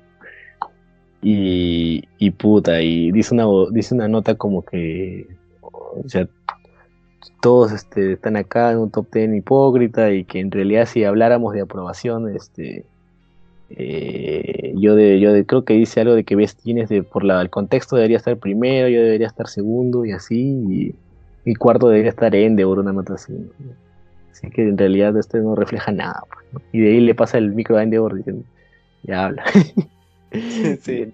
Puta, Lo deja en ¿qué va- offside total. ¿Qué va a decir? Pues no. Creo que dijo lo, lo que tenía que decir. Solo mírenme. Po, mierda, chao. Toda la gente, no. Y pero ahí detrás de cámaras, eh, como que detrás de cámara, Endeavor agarra a Hawks, ¿qué mierda tenías pensado, weón? Ya me cagaste ahí al mente. Sí. Puta. Lo que, lo que pasa es que también los héroes, este, eh, me parece un acto muy inmaduro de todos, menos de Endeavor y de Hawks. Eso de estar diciendo, ay, yo no merecía el premio, ay, yo sí quería, ay, yo no, ay, yo hice esto porque está bien y yo soy un héroe así, asado, o sea, te callas la boca, aceptas, ¿no? Y no des tantas explicaciones porque sabes por qué está, ¿no? O sea, me, me parece que todos tienen una actitud inmadura y que justamente Hawks se da cuenta de eso porque a diferencia del resto me parece que Hawks es el único que ha crecido mirando muy bien a Endeavor y a All Might. ¿No? O sea, tal vez todos pueden tener otro ejemplo de héroe bacán. No estoy diciendo estén- están mal, no, están bien. Kamui Woods, Headshot, Mirko. Pero, o sea, la prudencia del comentario, ni, ni uno fue de un héroe verdadero, ¿entiendes? O sea, All Might en la vida iba a decir algo como, no, yo no merezco este premio y tal, ¿no? Hubiese agarrado, lo hubiese agradecido, hubiese sonreído como hace All Might. Entonces, Claro. Justamente el mensaje de Hawks va por la falta de, de- ese sentimiento, de ese heroísmo, de ese de esa noción de lo básico de que el héroe ah, tiene que saber cuándo hablar, cuándo callar, cuándo está de más decir, poner el ego, ¿no? De por medio y, y aceptar, aceptar lo que por eso viene muy bien la acotación de, mejor dicho, la mención de Stein. Es finísima, weón, un humor fino. Y. Pero al, al final Hawks como que muestra cierto apoyo a, a Endeavor. O sea, porque le dice en realidad le lo hice a propósito para que te lo deje. O sea, desde su. En, en su estilo, digamos que él apoya a Endeavor y trata de. y quiere ayudarlo a llegar a ese número uno con lo que a Endeavor quizás le falta, ¿no? Que es más este empuje ¿no? a, a eso, no sé. Claro, como que quiere. Muy da a su cuenta- estilo. eh, Hawks, claro, Hawks ya se dio cuenta que la sociedad se está desmoronando y que necesita Ah. un pilar de verdad. Porque, o sea, por más Sí, que la- pongas muchas columnas, por más que pongas muchas columnas y vigas, ¿no? De forma vertical horizontal, de nada te va a servir una casa que no tiene techo. O sea, la lluvia igual se va a filtrar y te va a hacer mierda. Necesitas un techo. Al Might era ese techo, ahora necesitas un nuevo. Claro, y desde su perspectiva es como que con esta cagada de top 10 creo que tú eres el único que podría hacer algo realmente, ¿no? Pero puede hacer algo realmente por el nivel de poder, por fuerza pura. Ajá. Porque Hawks todavía no se convence mucho de los ideales de, de, de- de Endeavor de por sí. O sea, se está basando solo en que Endeavor ha superado o tiene esa ansia de superación con, con All Might y es una de las frases que luego se destacan muy bien, y entrando al tema de la batalla con Hood, de que era el único que de verdad intentaba superar a All Might. Claro, el único que Quita- lo intentaba qui- realmente. Te pregunto a ti, Lox, quitas a Endeavor. ¿Quién podía enfrentar a Overhaul? Puta, no sé. Ya, quitas a Endeavor. ¿Quién podría haber derrotado a High Al Nomu, al alta gama este. Ni cagando, no sé, no sé, no sé. No o sea, sin, sin Endeavor ahí, puta, no sé qué hubiera pasado. Porque Hawk solo ni cagando la hacía. Hawk solo Como ni cagando la como- hacía, pues. Como se vio, ¿no? como se vio, evidentemente. ¿Ves? No, pero Genius claro. tampoco la hacía, ¿no? No, vecino, es que puta, ese, ese número era, era, ese número era más OP que el gnomo que ya habíamos visto antes. Era el más fuerte de todos los gnomos que hemos visto hasta ahora, weón. Sí, cabe mencionar que es otro tier. Este sí es high tier, o sea, los gnomos se dividen en, en, en el low, que son los blanquitos. Ujú. Ah, sí, sí, Luego vienen unos que son más, musculosi- más musculosos, que tienen mínimo dos quirks. Luego están los negros, que son los de los high tier, que son como los de los negritos, como el principal, el Nomu que atacó USG. Y luego vienen los high end, que son los alta gama, ¿no? Los que son los Nomu super OPs, que también tienen todo su super hiper regeneración. Muchos quirks, mínimo 6, y tienen este en la cabeza está su debilidad, ¿no? Si les revientas el cerebro y le ganaste. Claro, claro, claro. Y, y digamos que para un poco hilar los eventos, es como que Hawks sospechaba, ¿no? De que, o sea, había escuchado rumores de que habían estado apareciendo gnomos en distintas partes de la ciudad. O sea, nos deja claro de que no es que solo haya uno, parece, ¿no? Es que por ahí están rondando algunos. Y digamos que en esa preocupación este se, se comunica con Endeavor, ¿no? Se, se contacta con Endeavor. Entonces van a su zona, a su a la parte donde él patrulla, donde está su agencia, Ujú. Y se van a tomar un nochecito juntos. y, y, al, y al mismo tiempo se ve que Davi entra a un almacén y justamente libera al Hayen, ¿no? Al, al Hood, como tú mismo le dices.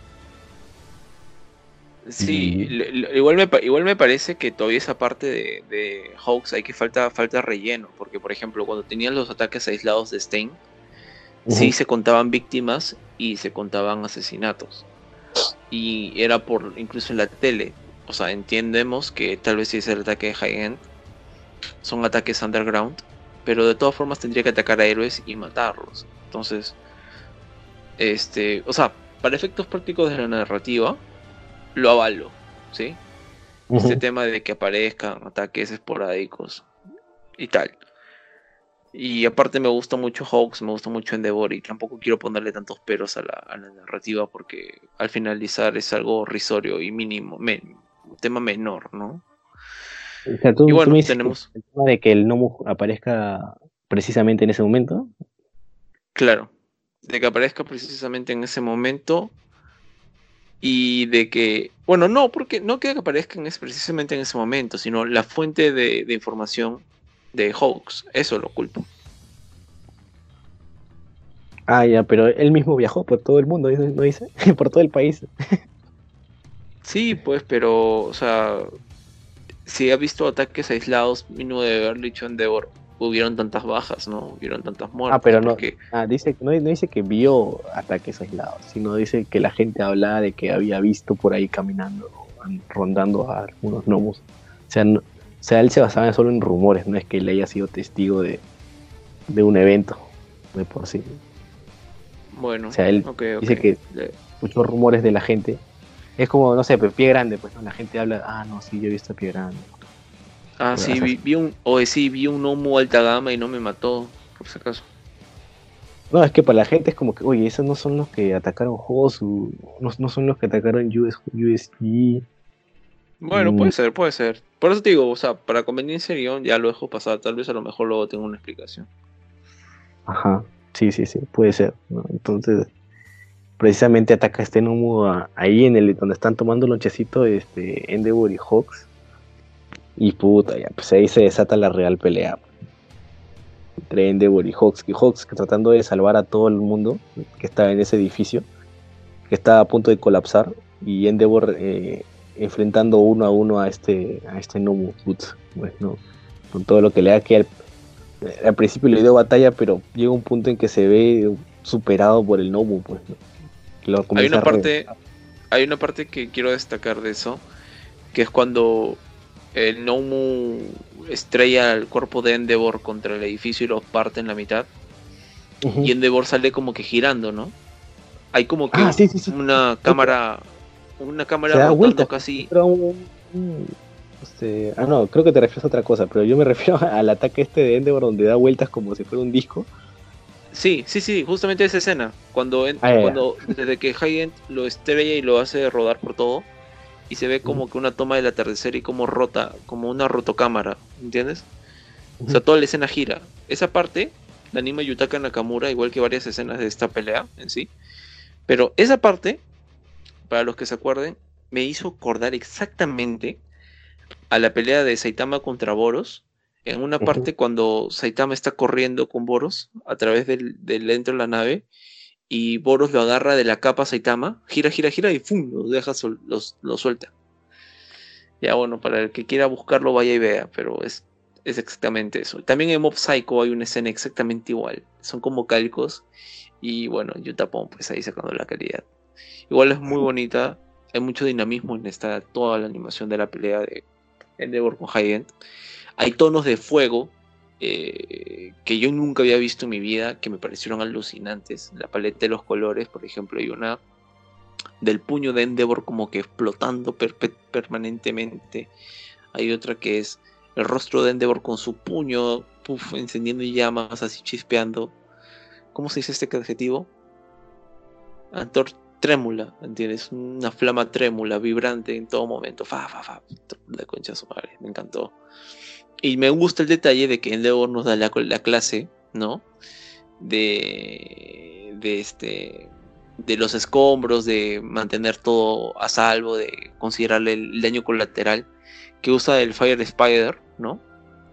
Y corta todos los. Ve que el edificio está por colapsar y se va a marcar un, unas torres gemelas y literalmente lo corta.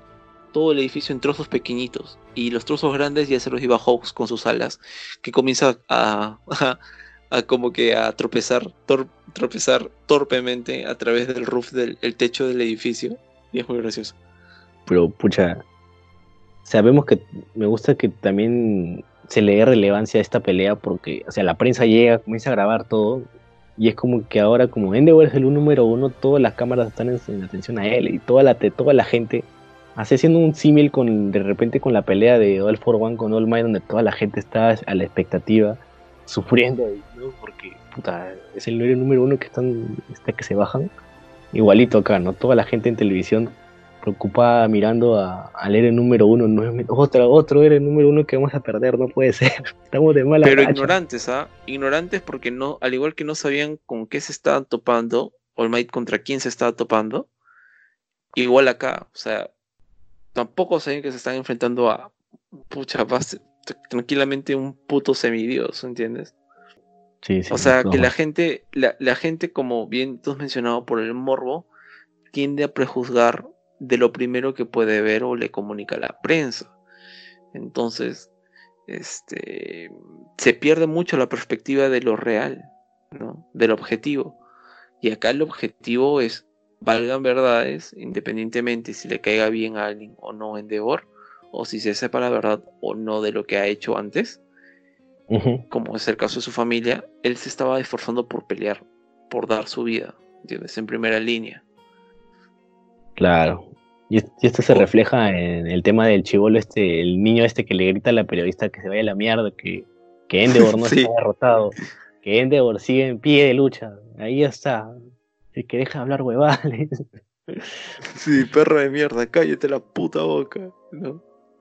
Claro, que justamente va como lo que tú dices, ¿no? De esta periodista que, que quiere llenar de tristezas como si ya hubiera sido derrotado, pero el chivolo, el niño es como que la representación de que no, o sea, es Endeavor.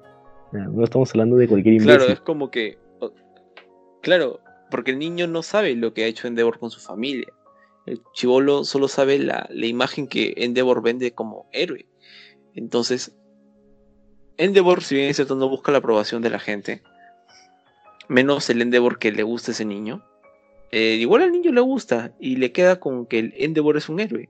O sea, nadie le va a quitar eso de la mente. Y para él es, es su héroe. Entonces, tiene todo el derecho de, de exigir que confíen en él, ¿no? Y también este tenemos, o sea, hay escenas muy bien, muy bien, bien animadas. Por ejemplo, tenemos el primer Prominence Born que, que le lanza High End, porque Endeavor se da cuenta de que no puede titubear, tiene que hacer all-in. Dispara el fuego, pero puf, no le hace nada, bro. Se regenera demasiado rápido este creo que se saca la cabeza un rato y se vuelve a regenerar desde Se la arranca cabeza. la cabeza y la tira a un lado, exacto. Puta, O sea, el Prominence Born sí tenía la temperatura correcta, pero le ataca y le, puf, le morcha una parte de la cara y del costado. Lógicamente yo ya sé qué pasa por el manga, no puedo comentar más, pero el tema de, por ejemplo, de que te muestran las debilidades de Endeavor, ¿no? De cuál es su límite físico, de que él cada vez se calentaba más, de que comenzaba a laquear su flama claro. de que justamente no puede rendirse porque él quiere cambiar y el hecho de sus debilidades y sus limitaciones hizo que él terminara perdiendo la cabeza y buscando superarse, ¿no? Dejar un legado en, en sus hijos y por eso hizo lo que hizo. Claro. Y tenemos por un, momento la visión de Natsuo, su hijo, que no lo ha perdonado. Tenemos la visión de Fuyumi, la hija que quiere todo, estar bien con todos los de la familia. Y ya le dio una segunda oportunidad a Endeavor. Tenemos a Todoroki que se resiste a todo. Y está bien, está en su derecho. E insisto con que Endeavor no quiere un perdón. Simplemente quiere demostrar que él ha cambiado. Y bueno, tenemos así esa pelea de puta madre. Entonces, este, me gusta mucho que no tengamos, por ejemplo, un personaje que contraponga un argumento de Endeavor, sino que sea la misma pelea en Raw, así, con todo, mientras vamos teniendo cómo es que la familia de Endeavor lo ve y la sociedad lo ve a él.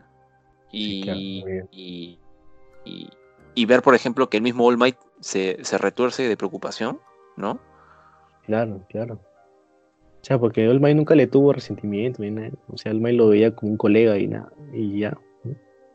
Sí, pero por ejemplo el Might ya sabe lo de Todoroki, ¿no? Lo que le hizo a Choto y tal. O sea, igual Todoroki, por ejemplo, desde una perspectiva de hijo, eh, no le puede poner a su viejo, sigue molesto, en furia con él, no puede ni verlo. Pero de todas formas, como te lo dije, es eso no quita el hecho de que uno siga siendo un héroe. Dos, Todoroki cree en el cambio, sabe que las personas pueden cambiar, mejorar, porque él es un caso viviente de ello, ¿no? Y, Sí. y quiere que... ¿Se acuerda y- de su y- palabra de lo que le dijo también en el- en el- a la salida de, de esta prueba en la licencia? Cuando le dijo de que cuando le prometió que iba a ser un mejor héroe, sinceramente, pues, ¿no? Y mirándolo a los Claro, ojos. quiero convertirme, quiero convertirme, voy a convertirme en un héroe del cual tú, mi hijo, se siente orgulloso. ¿no? Y de todas maneras este, siente algo cuando está viendo a su papá casi al punto de morirse. pues, o sea, se le dice, levántate, viejo. Claro. Claro, por comprobar, por, por, por la redención, ¿no? Porque, o sea, Todoroki no es malo, de verdad. O sea, él también sueña con que, con el perdón, porque él mismo se ha perdonado a sí mismo, ¿no? También a su mamá. Entonces, él ve viable perdonar a Endeavor, pero lógicamente le cuesta dar ese paso muchísimo, muchísimo, muchísimo. Pero Endeavor ya ha hecho bastante. Y ya pues, qué más que otra forma de poniendo en riesgo toda su puta vida y demostrándolo delante de todos frente a la sociedad contra un rival que, corrígeme si me equivoco, estaría tan a la par con el For One en cuanto a peligro, ¿no? Sí, sí, sí, sí. sí. De todas maneras.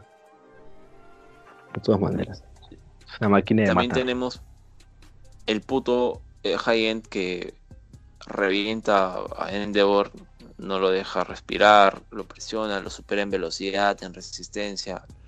todavía le, le juega al psicológico, le juega psicológicamente, ¿sabes? O sea, Sí, le dice, ¿por qué no me puedes lanzar esos rayos? ¿Qué? ¿Ya no puedes? ¿O cuál es la razón? ¿No? Y cuando lo tiene tendido le dicen, no hay un héroe más poderoso aquí. Puta madre. Sí. Y Ah. Endeavor, pum, se recupera rápidamente y se lanza con todo a meterle un puñete, pero no pasa nada. Lo vuelve a estallar. Va hacia la la gente, y cara acá roja viene la parte del chivolo. Y Hawks, que está ahí peleando y cuando Endeavor se para y es impulsado por por su propia flama y comienza a perseguir a High-End, High-End comienza a escapar, ¿no? Porque sabe que Endeavor va a estar buscando su cabeza. Entonces, este eh, Hawks finalmente se acerca y distrae a High-End unos segundos. Le da un golpe que ni siquiera le hace daño, pero finalmente lo simplemente lo, Claro. lo aturde o llama su atención y High-End se concentra en Hawks. Es como un este Ajá. como cuando por ejemplo como un este, zumbido de Messenger, como un zumbido de Messenger. Como y- cuando Deku y- distrajo al gnomo original y All Might pudo tocarlo, cuando este Kota distrajo a Muscular y Deku pudo atacarlo igualito, o sea, Hawks distrajo al Ah, verdad, y, tienes razón, ¿no? Esa fórmula se ha repetido bastante ahora que lo pienso. Ajá, y ese y ese segundo le sirvió a Endeavor para puta ya llevárselo. Sí, para llevárselo con todo y Hawks le da todas sus todas sus este, todas sus plumas, que dicho sea de paso las puede controlar a voluntad. Y Claro, las suelta y las controla. lo eleva. Y, cu- y no parte, ajá, y cuando le impacta el puñete en, la put- en el puto rostro, el Nomu se comienza a adoptar cada vez más a la- al calor del, del cuerpo de Endeavor.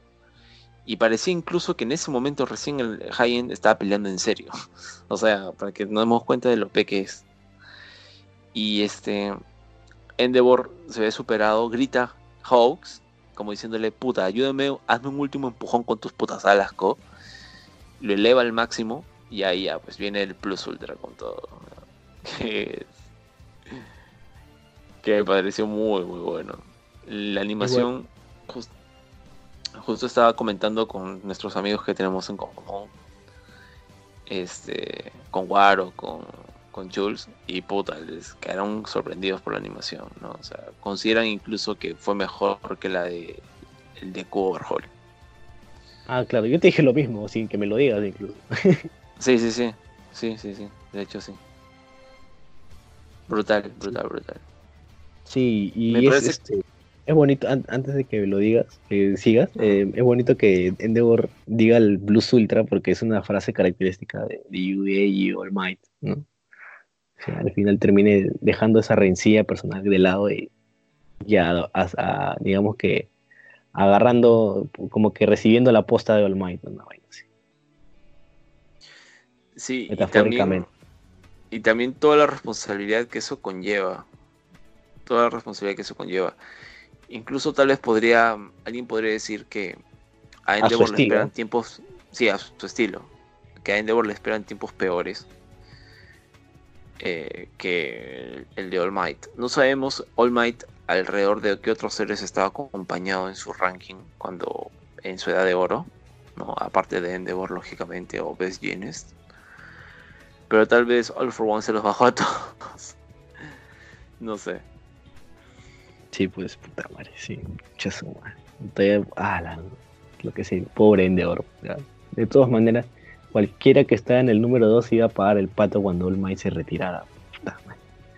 Sí, ahora Endeavor este, se da cuenta que tiene que carbonizar a Hood porque en primera instancia lo que quería era evaluarlo porque era un Nomu que pensaba, ¿no? Y sacarle toda la información posible. Claro, Pero pero no puede, y- no puede, no puede, no puede retenerlo sin matarlo. O sea, tiene que matarlo sí o sí, puta, porque si no es imposible llevárselo arrestado, como el otro Nomu, por decirlo así. Ahora, algo, algo también hay que tener en cuenta. Ah, Tras la pelea de Endeavor y, de, achicharrar, carbonizar, matar, exterminar, este, volver mierda a este High-End, nuevamente se ha posicionado muy bien este Endeavor, o sea, la sociedad de héroes. Porque este es un claro mensaje de que el arma la arma eh, biomecánica que tiene la Liga de los Villanos más poderosa, no ha podido hacer nada contra el héroe número uno, ¿entiendes? O sea, los héroes vuelven a ganar. Entonces, ¿quién le va a ganar a Endeavor? ¿Toga? No. ¿Twice? No. ¿Davi? Puede ser, porque es fuego contra fuego. Pero igual no creo. Uy, esa pelea de kilo de pinches. Este. ¿Quién más? No, pues no pueden. Llegar aquí, no. Llegar aquí no tiene el área de, y velocidad de Endeavor. Claro, pero la liga ha demostrado con todo el desarrollo que no es, no es la liga que se enfrentó en la primera temporada. O sea, ya es una liga que ya tiene algo más premeditado y ahora supongo que el tema de las balas que tiene de Overhaul no creo que sea gratuito que se hayan llevado. ¿no?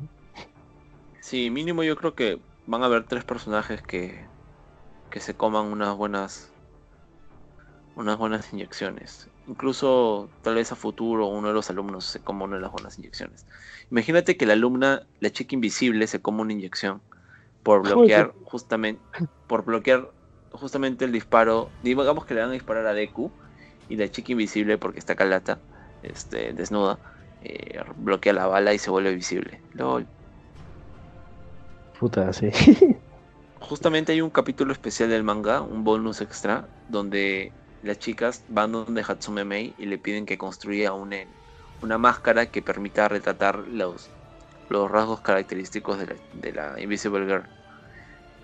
Pero no, no funca. Y igual este le toman una foto y su mamá y su papá y le muestra una foto, ¿no? Y es como que su ropa está flotando de los tres.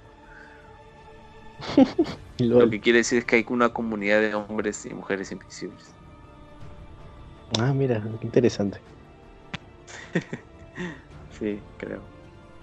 Y pucha, y ahí y el capítulo casi termina eh, con un Endeavor este, derrotando a, a Hood y alzándose de pie, levantando el brazo en señal de victoria. Pues, una imagen poderosa que deja ese enfrentamiento, ¿no? Y su consolidación de Endeavor como número uno ya, pues.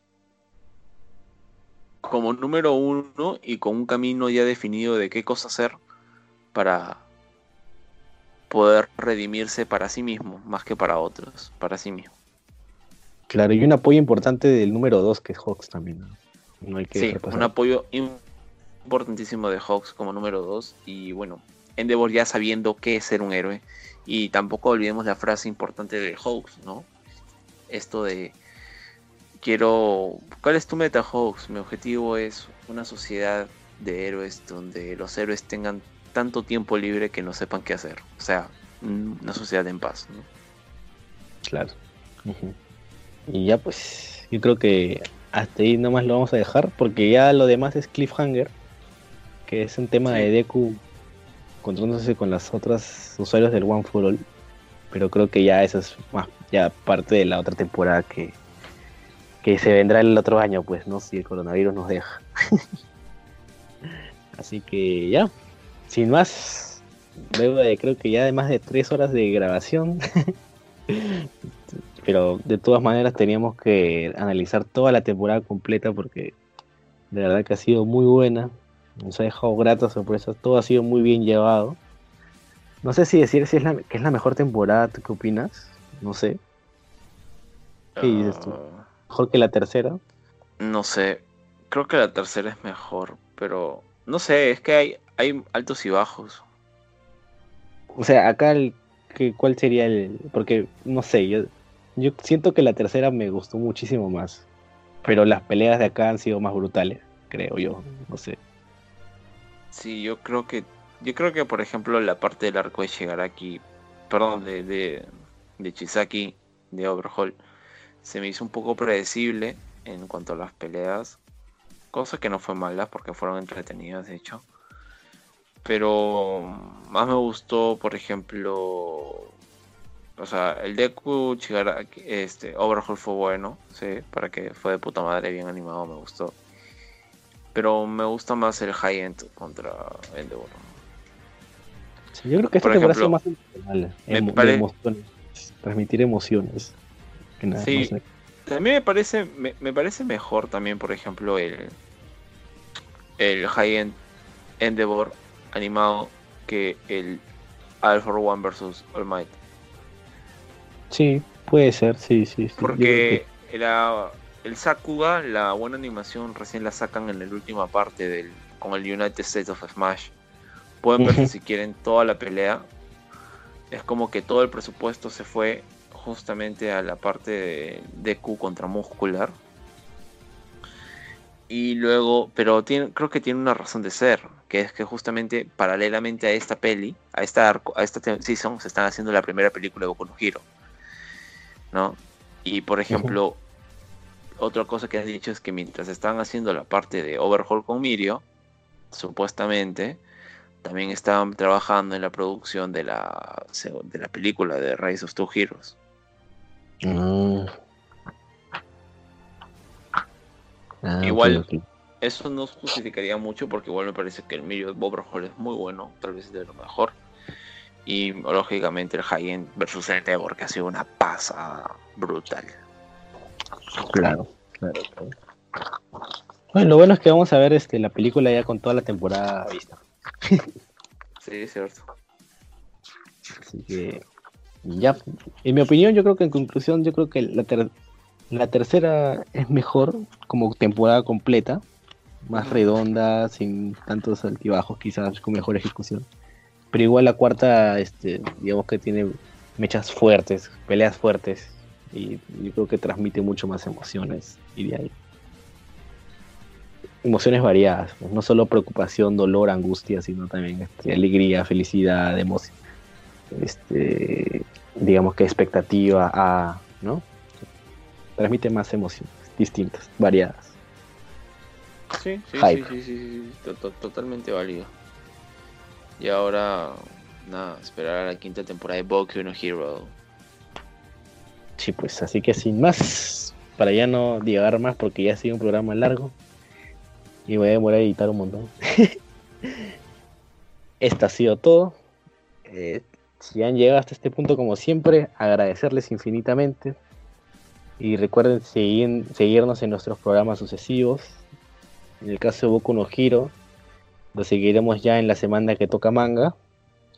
Y en el caso de anime, eh, no sé, ¿Decimos el anime que vamos a tocar ahora o todavía no lo guardamos? No, mejor nos lo guardamos, creo. Eh, así que no vamos a guardar para más adelante. Así que sin más, ¿algo más que quieras agregar, Campos, antes de despedirnos? Sí, sí, bueno, he recomendado, si a alguien le gusta expandir tal vez más el universo, saber más de los detalles de cómo funciona la sociedad, visto desde un punto de vista no héroe, ¿no? Y tal vez pueden ver el leer el manga de Boku no Hero Illegals, Vigilantes. Eh, también pueden, este, bueno, eso, básicamente. Y si quieren leer, ponerse al día, acaban de terminar el anime y quieren ponerse al día en el manga, eh, comiencen a leer desde el número 190, que es la parte final de la pelea de Endeavor contra High End, contra Alta Gama, y un poquito más, que vendría a ser exactamente lo que continúa después de esa peleita, que no es la visión de Deku. Ok, nada más. Ok, ya saben, 190, ¿no? Sí, 190. Ah, entonces, yo creo que el, para el siguiente episodio analizaremos desde el 190, pues, adelante. Como dices, de que hay algo más ahí. Sí, claro, claro, claro, claro. Ya pues. Así que sin más, nos despedimos. Sayonara. Sayonara, sayonara. Bye bye. Luz ultra a todos.